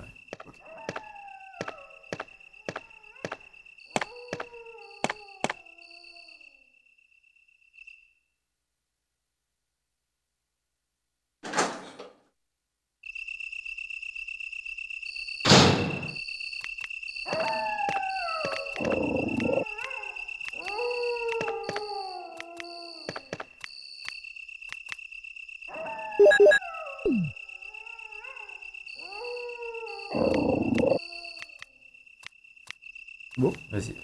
Du coup, vous avez pu entendre l'ambiance euh, tout à fait rassurante de l'extérieur quand on. Quand on va dans les jardins et qu'on entend le bruit de ces chiens qui pleurent et, C'est ça. et en plus qu'il y a vraiment des chiens dans le niveau, ce qui fait que quand t'as des fois des décors où t'as des, t'entends des chiens qui pleurent, mais t'as pas vraiment de chiens, tu sais, tu sais pas du coup. Tu vas avoir ces bruits de pleurs à l'extérieur, qu'il y ait des chiens ou non, ce qui fait que tu n'es jamais en sécurité par rapport à ça, parce qu'ils C'est sont. pareil de la vie qui est affichée comme ça. mais Ouais, c'est ta ton cœur qui n'est pas en. C'est trop- ça. Ouais, non, vraiment, faiblement, ouais. mais non, il bat Là, tu sais pas s'il y en a ou pas, et tu vois qu'il y en a, ils t'attaquent pas tout de suite en plus, donc c'est flippant, tu sais Ils te pas. regardent, hein, ils, te, ils, te, ils te jaugent un peu, ils examinent un peu leur repas. Ouais, c'est pour ça. c'est un peu ça. Et euh, du coup, bah ouais, t'as des endroits de, où l'ambiance elle est ultra ouf comme ça, les, les, le standard sonore des chiens, elle est ultra culte. Même les, dans l'ensemble, au-delà de cette ambiance sonore de fond, t'as aussi les, les bruits de zombies, sont super bien faits dans le jeu. On les entend se traîner sur le sol quand ils se traînent, vraiment, Ah, vraiment, cool. euh, euh, il y a vraiment un- tout un soin sonore euh, qui est super cool. Le son des armes est bien punchy également. Ça, ça va, ouais. Et dans le livret de l'OST officiel, parce que l'OST a été vendu, dedans t'as un livret, euh, un des compositeurs précise que, en, en- en exemple, que le son du Beretta a été enregistré avec un vrai Beretta. Donc ça c'est assez ouf aussi quand même, qu'à l'époque ils avaient déjà les moyens de, de faire ce genre de choses. Et euh, parfois quand il n'y a pas de musique, comme dans ce décor-là, qui n'a pas de musique en soi, mais c'est remplacé par un, bruit sonore comme ça, comme celui des chiens qui chialent et tout, qui te met dans une ambiance qui, est un peu oppressante. Et quand je jouais à ce jeu avec le son sur ma télé et tout, euh, genre, euh, ma copine faisait. euh, euh, Peut-être un peu s'arrêter avec ces chiens qui pleurent là, au bout d'un moment. Parce que bon, c'est pas très très euh, très plaisant. Effectivement. Euh, mais c'est très bien foutu. Et ça, c'est vraiment à féliciter. C'est vraiment, ils ont vraiment fait un Ah taf. ouais, vraiment, le travail sur le sound design participe énormément au flip que tu peux avoir dans le jeu parce que, comme on l'a dit, euh, tu vas vraiment tout le temps être à l'écoute que le jeu il joue énormément sur les silences. Bah, encore une fois, comme Tomb Raider, Ah, dès qu'il se passe quelque chose, que ce soit, merde, je suis parti, c'est pas exprès. que ce soit de la musique ou du sound design, bah, ça va te faire flipper parce que tu te demandes ce que c'est constamment vu qu'avec les angles de caméra tu vois rien. Et bah, tu te poses la question et ça te fait stresser du coup à cause de ça. Quoi. Donc tu es vraiment régulièrement en stress à cause de ce sound design qui est vraiment euh, extrêmement travaillé et rendu possible. Bah, par la capacité, je pense, du CD-ROM de la, Oui, la je- PS1 je- aussi, je quoi. pense aussi, ouais. Et bah, ce qui renforce en plus cette atmosphère sonore, c'est bien évidemment les musiques, donc on va en parler. Euh, alors, pour parler des compositeurs, c'est un peu compliqué parce que c'est un sacré bordel, et j'ai bien eu du mal à le démêler, je suis même pas sûr. En gros, du coup, tu as quatre compositeurs qui sont affiliés au projet. C'est un peu difficile de savoir qui exactement a fait quoi parce qu'on trouve des informations contradictoires. Donc ça, c'est un peu chiant. Donc, le, celui qui semble être le compositeur principal, c'est Koichi Hiroki. En tout cas, dans le livre Resident Evil, là, qu'on a parlé, il le désigne comme le compositeur principal.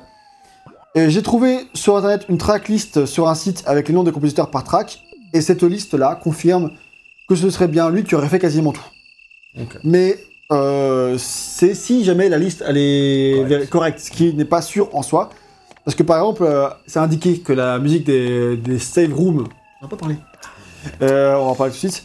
Euh, qui, euh, ont- ce mec-là, enfin dans cette liste-là, c'est indiqué que la musique de save rooms est de lui. Euh, par contre, dans une interview d'un autre compositeur, c'est un autre compositeur qui dit est de- que la musique de save room est de lui. Donc, euh, Là, ils sont pas d'accord. donc c'est pas sûr que la liste que j'ai vue qui confirme les dires du livre sont exactes, mais bon, Compliqué pour les vieux jeux comme ça. Peut-être que ça a été composé. C'est vraiment pareil du coup de la musique des save rooms, qui est hyper importante et hyper essentielle. Les save rooms, c'est les, les rooms, les pièces pardon, dans lesquelles tu peux sauvegarder, ce qui fait sens par rapport à comment elles s'appellent. Mais c'est surtout des pièces dans lesquelles tu es en sécurité. Parce qu'il y a d'autres endroits où tu peux sauvegarder où tu n'es pas en sécurité dans le jeu. Ah. Tu as parfois des codes, des, des euh, machines à écrire qui sont disposées à des endroits où tu peux être en danger. Alors non, non, là où il y a des machines à écrire, t'es jamais en danger, mais t'es jamais euh, forcément, eu- tu te sens jamais très safe en fait, mais pas- parce que c'est pas, il y a pas forcément de coffre, etc. Mais t'es jamais en danger, y a jamais de zombies. Bah, hein. en fait, tu sais pas, enfin, tu, concrètement, moi, je me sentais en, en sécurité seulement dans les safe rooms, et jamais dans les endroits où t'as une machine à écrire, dans le hall d'entrée, ou, enfin, tu vois, enfin, dans l'idée, il pourrait, enfin, en Oui, vrai, c'est vrai que dans, mais dans les faits, non. dans les faits- je pense pour juste parce que pour pas que tu sauvegardes à côté d'un zombie, tout simplement, et Oui, ça, n'arrive jamais. Mais par contre, ce qui est hyper important quand même, c'est fou, c'est que c'est là, c'est sûr qu'il y a toujours un coffre et une machine à écrire et souvent des soins. et potentiellement un soin ou un truc comme ça. Et c'est vraiment ultra important parce que, enfin, c'est une super idée dans un jeu où t'es constamment stressé. Quand tu passes la porte, t'attends, t'attends, t'attends, et d'un coup, des fois, t'as la musique de la safe room, et là, tu te dis, yes, c'est bon. Toi qui attends une sauvegarde depuis 10 minutes et que tu, tu flippes parce que là, on explore le manoir, etc. Et donc, euh, tu sais au pire où il y a des safe rooms, mais il y a des moments où c'est un peu plus linéaire. Et donc, t'es un peu plus dans une suite de, de, de, Euh, de, pièces, de ouais. pièces qui s'enchaînent. pièces qui s'enchaînent. Et pour retrouver, il faut retourner lent- loin en arrière. C'est ça, c'est une remarque qui est valable aussi pour Resident Evil 2 et 3 d'ailleurs. hein. Et euh, et t'attends, t'attends cette, cette safe room, et quand t'as la musique qui vient, bah, c'est euh, c'est la délivrance. quoi. C'est vraiment le moment où tu sais que non seulement t'es t'es safe, mais en plus, euh, C'est une room. c'est. euh, mais euh, en plus, tu vas pouvoir sauvegarder donc enregistrer ta progression, et ça, c'est. Et ça, c'est- fait toujours plaisir, quoi. Et donc, pour revenir sur le compositeur, donc Koichi Hiroki, c'est bizarre, de manière générale, c'est impossible de trouver des informations sur ce mec. Ah ouais Et quand il y en a, elles sont pas forcément vérifiables. Par c'est en tout cas, ce qu'on sait, c'est que c'est le seul Resident Evil sur lequel il a travaillé. Plus tard, il travaillera sur Ninja Blade. Il faisait pas partie de Capcom, il était indépendant. C'est un jeu Capcom, mais il était. Enfin, je sais plus. En tout cas, il, était, il faisait pas partie de Capcom pour ce jeu-là. Il était indépendant. Un autre compositeur très important, et lui, c'est sûr qu'il est très important pour la saga Resident Evil en général, c'est Masami Ueda. Donc Ueda comme euh, Fumito Ueda, mais pas, pas le même.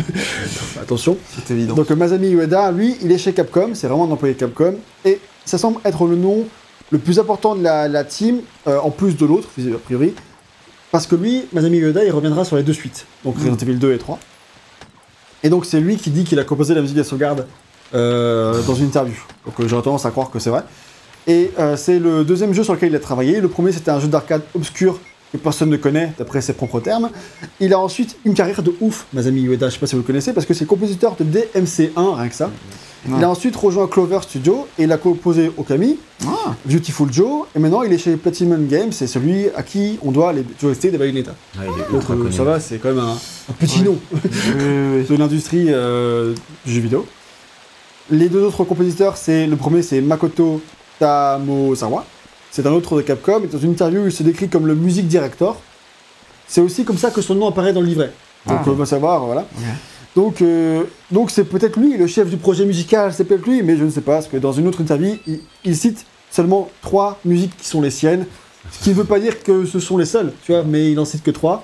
Notamment celle du générique de fin qui est complètement perché Oh, euh, dans l'espace. Euh, c'est une musique c'est euh, plus qui n'a perché à ce rien. stade-là. hein. De quoi? C'est plus perché à ce stade-là. C'est rien à voir avec l'ambiance du, du jeu. C'est genre euh, de la pop japonaise quoi. Ouais. Avec ou sans parole selon la version que vous avez. Donc ça c'est un délire. Et lui c'est un mec qui est chez Capcom depuis super longtemps. Il a composé les musiques de plusieurs Megaman, dont Megaman X. Euh, Megaman X qui a une tonne de compositeurs, donc il a peut-être fait qu'une track, ça je sais pas. Tu vois. Euh, et il a aussi ensuite été le sound designer de Dino Crisis. Hmm. Donc un autre jeu de Mikami. Euh, ensuite, le dernier compositeur, Le c'est prochain jeu de Mikami. D'ailleurs, ouais, en tant que directeur de jeu. Ensuite, Akari Kaida, euh, c'est une compositrice de Capcom. Elle n'a pas fait grand chose avant Resident Evil 1, donc c'est difficile de savoir ce qu'elle a fait sur ce jeu. J'ai l'impression qu'elle n'a pas fait grand chose en fait. en tout cas, elle est créditée dans le jeu et ensuite elle a bossé sur Dino Crisis et Onimusha 3 et elle a aussi participé à Okami. Donc, euh, Ok. voilà. Alors, je sais pas ce qu'elle a fait sur ce jeu, mais ouais, c'est ce qu'elle est là. Parlons de la musique, du coup, qu'est-ce qu'elle vaut? Est-ce qu'on a parlé de ces gens-là qui ont participé à la créer, peut-être ou pas? Et en fait, je la trouve super cool, la musique de Resident Evil 1. Elle alterne en fait dans des thèmes, des thèmes très ambiants, qui sont en fait des, ces musiques de chiens, par exemple, là. Des nappes sonores. des nappes sonores, des, parfois des thèmes stressants, et des thèmes, ou des thèmes plus action. Et moi, je la trouve que elle est assez marquante, euh, mais en fait, c'est vrai que j'ai marqué ça quand je sortais du jeu. Mm. Avec le temps, c'est vrai qu'elle n'est peut-être pas si marquante que ça. Mais j'aime, t'as tendance à dire que tu la trouves pas si marquante que ça, à part ça. Bah, disons que c'est juste que j'ai fait Resident Evil 2 après, qu'elle, je trouve extrêmement marquante et largement au-dessus euh, sur plein de- plein d'aspects. Donc c'est vrai qu'elle m'a pas trop marqué parce que il y a plein de. euh, Enfin, il y a quelques moments, c'est vrai qu'il y a le moment où j'ai fait demi-tour, effectivement, euh, que j'avais oublié, mais ça, c'est peut-être euh, le subconscient qui a décidé que. Ouais, mais la musique est vraiment flippante. hein. La musique, à ce moment-là, est terrifiante et clairement, clairement, j'ai fait nope. Jamais. Et Moi j'ai continué, j'ai fait bon on y va, mais j'étais vraiment en stress de ouf. hein. Bah, mais t'as d'autres musiques, genre la, la musique de, de du enfin du hall d'entrée, t'as plusieurs nappes sonores du dans le manoir qui sont bien flippantes quand même et qui en fait c'est pas forcément que t'en souviens comme ça, mais quand tu les réécoutes, tu fais ah ouais ça c'est vraiment Resident Evil, tu vois. Ouais. Quelques-unes Oui. dont je me souviens spontanément et que je trouve vraiment très bien, mais sans dans l'ensemble c'est vrai que il y a très peu de vrais tracks quoi. C'est vraiment plus des nappes sonores. Tu t'écoutais un petit peu là?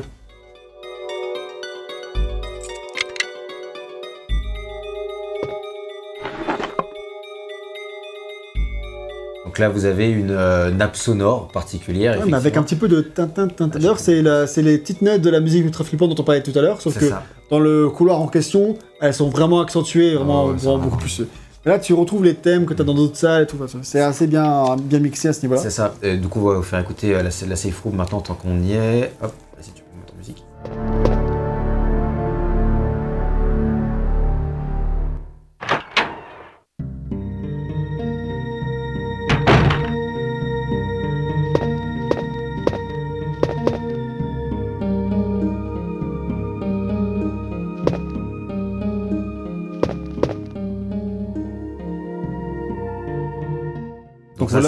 Pouvez voir que c'est une musique qui est beaucoup plus apaisante, qui te met direct dans l'ambiance. Ça va, t'inquiète. Tout va bien, c'est reposant, il y a un lit, tu peux dormir, c'est ok, Gilles. Tu on a peux tous trop- passé des mauvais moments dans notre vie, toi un peu plus que d'autres. J'ai jamais vrai. eu autant de soins depuis. Je sais plus quoi en foutre. Non, moi, par contre, je les ai collectionnés, les herbes vertes. Hein. J'en ai collectionné des, des Ah, tonnes bah, et des moi aussi, tonnes. des regarde. tonnes. la- Moi, c'est comme ça. Ah, tu fais comme moi. Moi, je classe aussi tous mes soins en haut Ah et non. tout le reste en bas. Ah, moi je classe rien du tout, c'est bien ça. C'est du hasard Donc, euh, moi, je mets tous mes soins en haut, là, Ah, et le reste en bas. Mais du coup, tu... Ah ouais, toi, tu remontes le truc naturellement, en fait. Oui. Moi, je mets les objets en bas et les soins en haut. c'est du feeling. C'est du feeling. Oui, non, je vois comment t'as fait. effectivement. Ouais, bon. Cherche pas. y a Cherche pas de logique, y en a pas. Y en a voilà, exactement. C'est. Et bref, du coup, euh, voilà. Et euh, je trouve que l'ensemble, là, le C est très bien, et surtout, elle est, est très bien utilisée parce qu'il y a cette grande importance du silence. Tu l'as dit, c'est comme dans Tomb Raider. La sortie de Mané, donc il y a pas d'inspiration. Euh, c'est qu'en fait, Tomb Raider fonctionne ainsi comme Resident Evil, c'est que globalement, dans le jeu, il n'y a pas de musique. T'entends tes propres pas, quelques bruits ambiants qui sont là pour ça. Et soudain, tu vas passer une porte, et là, une musique. Et là, du coup, euh, t'es en mode pourquoi Pourquoi une musique Pourquoi Qu'est-ce qui va se passer Qu'est-ce qui va m'arriver Pourquoi vous aimez une musique C'est pas bon signe et tout. Et euh, surtout si c'est une musique ultra flippante au passage, ou si c'est des chiens qui pleurent. Enfin, du coup, c'est bien utilisé parce que t'es habitué au silence et quand il y a un changement sonore, et bah t'es pas à l'aise. T'es vraiment, en- en- tu te sens pas bien quoi. Et ça, ça marche vraiment très bien. Même si les thèmes sont pas forcément les plus marquants du monde, ils sont très très bien utilisés et c'est clair qu'ils participent à fond à l'ambiance horrifique du jeu quoi. Donc évidemment après l'hostel n'est pas aussi lyrique que celle des Silent Hill, mais elle s'écoute quand même très bien hors jeu et c'est bon à savoir parce que si jamais vous voulez, vous voulez écouter l'OST de, de, de Resident Evil, vous pouvez soit écouter les, les musiques RIP que vous pouvez trouver sur YouTube, etc., dans des qualités plus ou moins compressées, mais il y a une vraie OST en CD qui s'appelle Biohazard Soundtrack Remix. Bon, au début, je pensais que c'était pas officiel parce qu'il y a remix dans le titre, mais non, c'est bien un truc édité par Capcom. Et ce sont des remixes des morceaux du jeu qui sont réarrangés et qui sont un peu différents de ceux qu'on entend in-game. En fait, c'est les musiques adaptées pour que ça crée vraiment des morceaux. Donc, t'as des musiques qui sont complètement différentes. Par exemple, t'as le thème de la, de la save room qui est complètement différent, que j'ai pas trop aimé. Non, ils ont un peu, un peu massacré. hein. Même si euh, plus je l'écoute et plus je vois ce qu'ils ont voulu faire, j'aime bien. Mais euh, au début, j'ai testé là. Mais après, à, à part ça, les autres thèmes, je les ai trouvés vraiment très bien construits pour créer des vrais morceaux. Et je trouve du coup cette, euh, cet album plutôt cool. En plus, il y a des petits trucs rigolos, t'entends les voix des acteurs de temps en temps. Enfin, ils sont D'accord. tapés des quelques petits délires. Mais euh, je trouve qu'ils sont euh, vraiment. Enfin, c'est vraiment un très bon album. Si vous voulez l'écouter hors jeu, c'est le meilleur moyen d'écouter l'OST, selon, mon avis en tout cas. Et euh, par contre, il y a très peu de gens qui l'ont mis en ligne. Euh, Les vidéos, elles ont parfois pas beaucoup de vues. Genre, t'as des playlists, euh, les vidéos, elles ont 40 vues. euh, Il y en a 10 qui doivent être de moi. c'est trop bizarre. Mais bon, au moins, c'est là, c'est en bonne qualité. Donc, euh, tant mieux. Merci à ces personnes-là qui ont uploadé l'OST.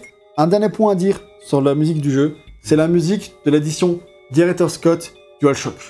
Version très spécifique, sortie en 99, qui, dans, et qui a priori est celle qu'on trouve euh, sur la version PS3. Mais je pense que pour la version PS3, euh, ils, l'ont- ils ont changé, ils ont changé la musique, ils ont mis la musique euh, de base. Parce que pour cette version à la base, l'OST a été remplacé par une nouvelle soundtrack composée par Momuru Samuragoshi.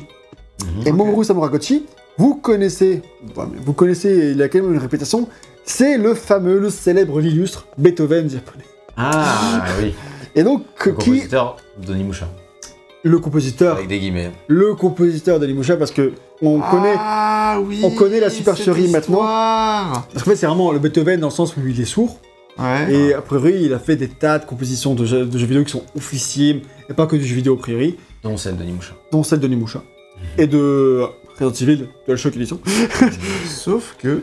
Sauf qu'en fait c'était un imposteur, il n'a jamais rien composé de sa vie, C'est ça. ou presque. On a découvert un jour que c'était ce qu'on appelle son nègre, du coup, euh, qui euh, On trouve compose. vraiment qu'on trouve un autre mot pour ça. Ah, bon, c'est pas moi qui fais le vocabulaire.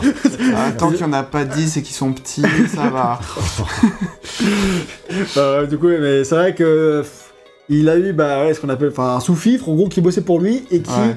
et, et qui faisait tout son travail, et c'est avec son nom que c'était pris. Mais du coup, est-ce qu'il était vraiment sourd Non, non, il est pas sourd. Parce même que pas c'est comme ça qu'il s'est fait cramer en fait. c'est comme ça qu'il s'est fait cramer. Je vous raconte l'histoire ici. Ouais, j'avais oublié, mais- c'est que c'est qu'en gros, alors c'était pendant qu'il donnait une interview avec un interprète ou un truc comme ça. Je sais plus ce qui s'est passé. Il y a le téléphone qui a Je sonné. crois que c'est quelqu'un qui ouvre la porte. Quelqu'un qui ouvre la porte ou le téléphone qui a sonné et genre il a tourné la tête en fait. Genre il a entendu le euh, la. Non, ouais, intéressant, c'est le téléphone, parce qu'il a dit vous répondez pas à votre appel? Un truc comme ça. Ouais. Je crois vraiment que c'est, je que c'est le téléphone, je crois vraiment que l'anecdote, c'est genre, vous décrochez pas? Alors Ouais. t'étais même pas censé entendre qu'il y avait le Je- téléphone. Ouais, c'est un truc comme ça. Ah. et- donc en fait, je sais plus exactement, mais il s'est fait niquer sur un truc comme ça. Et donc là, on a, bah, c'était cramé qu'en fait, juste il était pas sourd. Et du coup, ça, ça a intrigué les gens qui étaient là dans la Et- pièce, qui n'ont pas dit grand chose sur le coup, mais qui après ont mené l'enquête, ou peut-être que c'était en ligne et que les gens, les. les- je sais plus ce qui s'est passé après, mais ce qui est sûr, c'est qu'il était démasqué. Euh, Et, il euh, avait rien composé du tout. Mais cela dit, la musique de Resident Evil DualShock Edition est peut-être bien composée de lui parce qu'elle est méga nulle. Elle est considérée pour être une, une boucherie totale. Certains morceaux sont devenus cultes sur internet tellement ils sont mauvais de, de cette version. Peut-être que ça a été vraiment composé par un sourd, mais pas Du lui. coup- du coup, la base, il avait essayé de trouver un sourd qui composerait pour lui. et- bon, voilà. Ça a pas trop marché. Et la, la version à laquelle j'ai joué euh, n'avait pas ces morceaux, parce que du coup j'avais eu peur, j'ai fait merde, j'ai joué le jeu avec des musiques de merde. J'étais bien pourtant, tu vois, est-ce que mes goûts sont. Ils sont à chier. le mec il se sent trop. euh, euh, qui est apeuré, mais non. Euh, du coup, euh, j'ai vérifié, c'était pas du tout les morceaux que j'avais dans mon jeu. Donc voilà, donc je sais pas vraiment. Mais en tout cas, c'est vrai que j'ai écouté certains morceaux, ils sont catastrophiques. C'est vrai que c'est une moucherie, euh, c'est violent. Donc euh, la version DualShock Edition sortie aux États-Unis et tout, elle est réputée pour ça, pour ses musiques catastrophiques faites par le célèbre Beethoven japonais qui était même pas un vrai Et toi, du compositeur. coup, t'as aucune idée. Du coup, la version PSN, c'est un mix de toutes les versions. Ouais, un peu. Je sais pas trop ce que c'est, quoi. Je sais pas trop du coup. Mais euh, voilà, on a tout dit sur ce Resident Evil. C'est un truc Et de bah, ouf. Oh là là. On peut maintenant dresser Bah, conclure cette notre. rétrospective. Non, Ah, pas J'ai encore. pas fini le let's Ah. play encore. hein. On est pas- on a- On même pas à la moitié là. On Euh, a même pas fait Chris. hein. Je pense qu'on a la moitié. là. Oh, non, non, quand t'auras battu la plante, je pense que ce sera la moitié. euh, une bonne moitié, mais là, t'as fait un tiers, un bon tiers. En fait, c'est parce que, en fait, c'est parce que la première partie du jeu, quand tu explores le manoir, tu mets beaucoup, beaucoup de temps parce que tu découvres en fait. Hmm. Et, euh, mais c'est pas le représentatif du vrai moitié de jeu, de si tu jouais, Oui. enfin si tu connais Oui. tout quoi. Là, je pense que t'as t'as moitié, t'es pas encore à ta moitié de ton temps si tu continues à, à ce rythme-là, mais, Mm. mais par contre, euh, pour en tant que joueur qui découvre, là, t'es plus qu'à la moitié de ton temps, Ouais. c'est sûr. ouais. Bref, du coup, c'est le moment de conclure et je te propose de, bah, de commencer du coup, mon ami VGM. Vrai Ouais, vas-y, t'as commencé, j'ai beaucoup parlé, tu vois. Suis empoisonné. Il faut que je me soigne. Euh. Wow, j'ai du coup la responsabilité. Va chercher une herbe verte, en a dans le couloir. Euh... une herbe bleue, je dire. Il y a dans le couloir, mais j'en ai pas Je, je sais où elle est. Euh, du coup, c'est euh, bizarre, je conclus la première conclusion de toute la rétrospective Resident Evil. Oh là là, quel honneur. Euh, du coup, Resident Evil, c'était hyper intéressant à découvrir et redécouvrir, mais découvrir complètement pour la première fois en, 2000, en 2020. C'est un jeu qui m'a un peu malmené parce qu'il est quand même vraiment difficile. Après, là, en le refaisant pendant le test, je me rends compte que bah, for- forcément, tu roules un peu plus sur le jeu. Alors après, ça, c'est la partie où j'avais aucun problème. quoi. C'est après que le jeu. C'est après son gros pic de difficulté, comme je le disais, qui devient vraiment difficile. Et euh, c'est à ce moment-là que, j'ai commencé à avoir vraiment du des difficultés sur le jeu. Euh, ça m'a un peu parfois euh, endommagé l'expérience. C'est-à-dire que vraiment la fois où j'ai dû recharger en arrière et où j'étais là, à cause de la maniabilité, en fait, tu peux, peux pas passer le boss sans soin, sauf si t'as la bonne arme et que tu connais le jeu, etc. Mais c'est pas un truc que, que tu sais en fait quand tu fais le jeu pour la Mm. première fois. Donc soit t'as de la chance et c'est ce que t'expérimentais et ça marche, soit tu le fais pas. Et dans ce cas-là, comme moi, euh, si t'es un peu ric-rac, bah ça passe pas quoi. Donc à cause de son équilibrage qui est vraiment. T'as plus de balles, ça y est. J'ai dit, ah, ça si, si, j'ai euh, si, si, j'ai des munitions de fusil et là il me reste les 31 munitions de. Comme ça, on trouve les munitions de fusil. Et euh, c'est à cause de, de son équilibrage qui est vraiment très proche du, euh, de ce dont tu as besoin. C'est-à-dire que si tu fais pas exprès de te restreindre. Ah bon? T'as trop utilisé ton fusil à pompe, mon ami. Vas-y, Ah, continue. T'as le bazooka, c'est bon. Continue. Euh, du coup, comme je disais, t'es vraiment. Là, je fais un peu moins attention et on l'a vu, j'ai plus de trucs de, j'ai plus de trucs de sauvegarde, trucs de soins. Bon, j'en ai pas mal parce que je connais un peu le jeu, mais euh, t'es très vite à court de à peu près tout, munitions, soins, sauvegarde. Donc c'est encore un jeu de nos jours qui est exigeant. Et là encore, on joue avec Jill, donc on joue même pas avec Chris. Et donc Ouais. avec Chris, je pense que là vraiment t'en as pour un gros challenge. Après, c'est un jeu hyper intéressant à découvrir et ça reste un, un jeu d'aventure, euh, euh, même encore en 2020, qui est tout à fait valable, qui est hyper intéressant à faire et euh, qui te donne envie, bah, pas forcément d'enchaîner tout de suite moi, parce que bon là j'avais envie de faire une petite pause, mais d'en- d'enchaîner assez rapidement avec, Resident Evil 2. Euh, Resident Evil 2 qui sera beaucoup plus accessible pour pas mal d'aspects et donc qui enlèvera certaines frustrations que j'ai pu ressentir sur le 1 qui sont aussi dues au fait que bah, c'est la première fois que tu touches un Resident Evil old school comme ça et donc forcément bah, comme je dis il y a des tares qui sont liés. Donc, euh, donc voilà pour euh, ma note c'est un peu compliqué. Je pense que sur mon expérience de 2020 je la note telle que je l'ai ressentie en terminant le jeu parce que j'ai quand même vraiment aimé l'expérience, ça aurait été un 16. Donc euh, voilà, une très bonne note pour vraiment une bonne expérience. C'est clairement une note, si je remets dans le contexte de l'époque, où moi je monte à 17 sans aucun, problème, parce que bah, c'est tout, ce- tout ce qu'on a dit et les défauts qu'on a cités, bah, pour l'époque, sont déjà des moins gros défauts. Et, euh, et puis même, pour l'époque, il, innove en plein de trucs, il arrive à complètement dépasser la formule Alone in the Dark également, ce qui est hyper important. Et c'est- un grand jeu en fait, tout simplement. Quoi.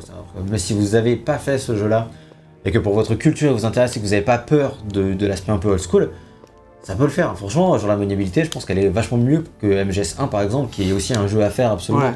Mais la maniabilité de MGS1, elle est catastrophique et hyper dure à prendre en main. Ah, franchement, MGS1, quand je l'avais pris. euh, Alors, euh, appara- dur, hein. apparemment, ce serait peut-être parce qu'on a joué à la version PAL et que c'est du La version euh, 50 Hz et que. euh, parce qu'apparemment, euh, enfin. je connais quelqu'un qui a, qui a essayé la version NTSC et genre les contrôles ils sont archi fluides sur la version NTSC en fait. Bah, je sais pas. Enfin, t'as pas, t'as- pas la latence que t'as sur. Ah mais c'était pas une question d'attente, c'était plus une question de déplacement en 3D du personnage et tout. Ah c'était, ah ouais, je- enfin c'est le souvenir que j'en ai, ça commence à dater maintenant, ça devait être genre 2013, mais en 2013 quand j'avais découvert, j'ai fait putain c'est un des pires jeux PS1 au niveau du gameplay Ah ouais. auquel j'avais joué. Euh, ce qui n'empêchait pas d'en faire un jeu exceptionnel euh, quand même, mais bon voilà. Je me dire souviens de ça pour Silent Hill, mais pas pour MGS. alors moi, Silent Hill, moi j'ai trouvé moins choquant que, que MGS. hein. Franchement, mais bref, tous ces jeux-là, Silent Hill, MGS, Resident Evil, même Tomb Raider pour certains, euh, même si pas pour moi, tu vois, c'est c'est vraiment. Ces quatre jeux-là, c'est des jeux qui, qui, qui sont vraiment cultes et pour une raison, qui sont vraiment des très très grands jeux euh, qu'il faut faire si on est curieux et qui ont parfois des gameplays un peu durs et un peu archaïques. Euh, pas que des gameplays d'ailleurs de manière générale, qui est une expérience qui peut être un peu compliquée, mais que, que moi je conseille, euh, que, que je conseille tout à fait si vous êtes prêt à franchir le pas. Voilà, c'était ma conclusion. Ok, bah super. Bah moi j'ai largement préféré le premier Resident Evil à toi. C'est pour ça que je t'ai fait commencer d'ailleurs. Oui, je j'ai, enfin, je l'ai beaucoup aimé. Ça a été une excellente découverte pour moi pour un jeu que j'avais jamais fait et puis que moi qui suis un grand fan de Silent Hill, qui a fait tous les jeux du coup, et euh, qui avait jamais vraiment trop touché à cette saga concurrente euh, importante. Et euh, découvrir cet épisode un peu fondateur, c'était déjà un grand plaisir euh, pour la culture. Mais au-delà de ça, j'ai tout de suite accroché et j'étais, comme j'ai dit, vraiment pris par tous ces trucs de gestion, d'inventaire, de sauvegarde, de soins, de missions. Qui est une composante beaucoup plus importante du gameplay de ce jeu-là par rapport à la saga concurrente qui est Silent Hill du coup. Et, euh, ça m'a vraiment pris dedans, j'étais vraiment euh, hyper stressé, mais pas tant parce que parce qu'il y avait autour de moi, comme euh, ça marche dans Silent Hill avec la psychologie, mais vraiment pour le sens où je me sentais oppressé par la, la difficulté même du jeu, le, le- fait de se sentir ultra faible, je me sentais vraiment tout petit dans ce jeu, et j'étais vraiment euh, pris dans cette situation, et c'était vraiment... Enfin, ça ça a vraiment très très bien marché sur moi. J'étais passionné par mon parcours du jeu. C'était ultra difficile dans le sens où j'avais, j'avançais vraiment à tâtons. J'étais vraiment terrifié à chaque porte que j'avançais, pas trop savoir ce qui allait m'arriver, quel allait être le prochain obstacle. Et j'avançais très lentement. J'avais du mal à jouer euh, plus d'une heure, tu vois. J'ai joué une heure, après j'arrêtais, parfois j'y retournais dans la même journée, tu vois. Souvent, je, je fais rarement ça. Je fais une grosse session par jour. Et par Evil, c'était un peu différent. Je faisais une session d'une heure, 45 minutes, une heure, après peut-être je revenais plus tard dans la journée. Ils ont besoin de respirer, tu vois, et ce qui prouve que le jeu fonctionne très bien encore de nos jours. Et en plus de ça, bah, j'ai pas eu, moi, ces gros problèmes que tu as eu, VGM, de, souffrance. Alors, j'ai un, peu souffert sur le jeu quand même, mais, mais beaucoup moins dans le sens où j'ai j'avais toujours un bon, euh, une bonne réserve de soins, j'ai une bonne réserve de sauvegarde qui est due à la version PSN que j'ai que j'ai faite. Ouais, c'était vraiment ponctuel quand même. dire, C'était vraiment Ouais, à ce point-là de difficulté. Une fois que je l'avais passé, ça allait mieux. Mais bon, t'es quand même sous tension tout le temps. quoi. Ouais. Mais j'étais beaucoup plus sous tension que toi. Après, comme, comme dit aussi, le fait que j'ai plus de rubans, ça a dû te. Ah, ça c'est sûr, c'est sûr. hein. Mais du coup, j'étais plus en. Même si j'étais plus en confiance, ça m'a pas empêché d'être hyper, hyper stressé. Mais du coup, j'ai une expérience sans doute un peu plus confortable. Et puis, j'ai fait les mêmes meilleurs choix. J'ai pas été affronter les Hunt- les Hunters, contrairement, contrairement à toi. Mais j'ai eu la meilleure fin. Mais t'as eu la meilleure Voilà. fin. Ça, et ça, c'est indéniable. Alors que moi, bah non, j'ai une fin triste. c'est comme ça. Et euh, bref, euh, non, mais j'ai vraiment adoré cette expérience. Et c'est ce qui a conforté vraiment mon expérience sur ce jeu, c'est quand j'ai fait la version avec Chris et en directeur Scott, d'autant plus, qui me changeait absolument tous les, tous les objets de, place. Fait ce qui m'a fait redécouvrir le jeu une deuxième fois.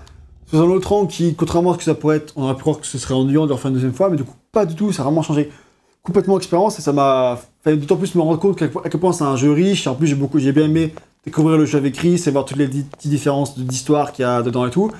Et je me suis dit vraiment que c'est, pour moi, c'est un grand jeu qui, qui, qui a posé d'énormes bases et qui fonctionne euh, à mort. Il m'a vraiment fait euh, super peur. C'est vraiment un super bon survival horror, je trouve.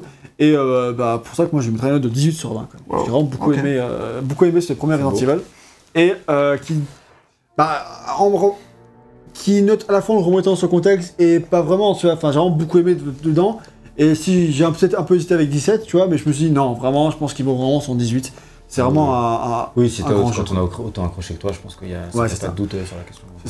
Et donc voilà, ce serait là de 18 sur 20. On pourra pas comparer avec le remake et on fera ces comparaisons plus tard dans la rétrospective. Ça commence fort là, cette Ça commence fort parce que moi j'étais habitué avec la rétrospective Harry Potter à mettre des notes entre 1 et 8. Et, Et à James chercher- Bond aussi. euh, Ouais, qui- James Bond, euh, c'est- oui. Les oui, derniers, ils étaient oui, pas oui, ouf, oui, hein, euh.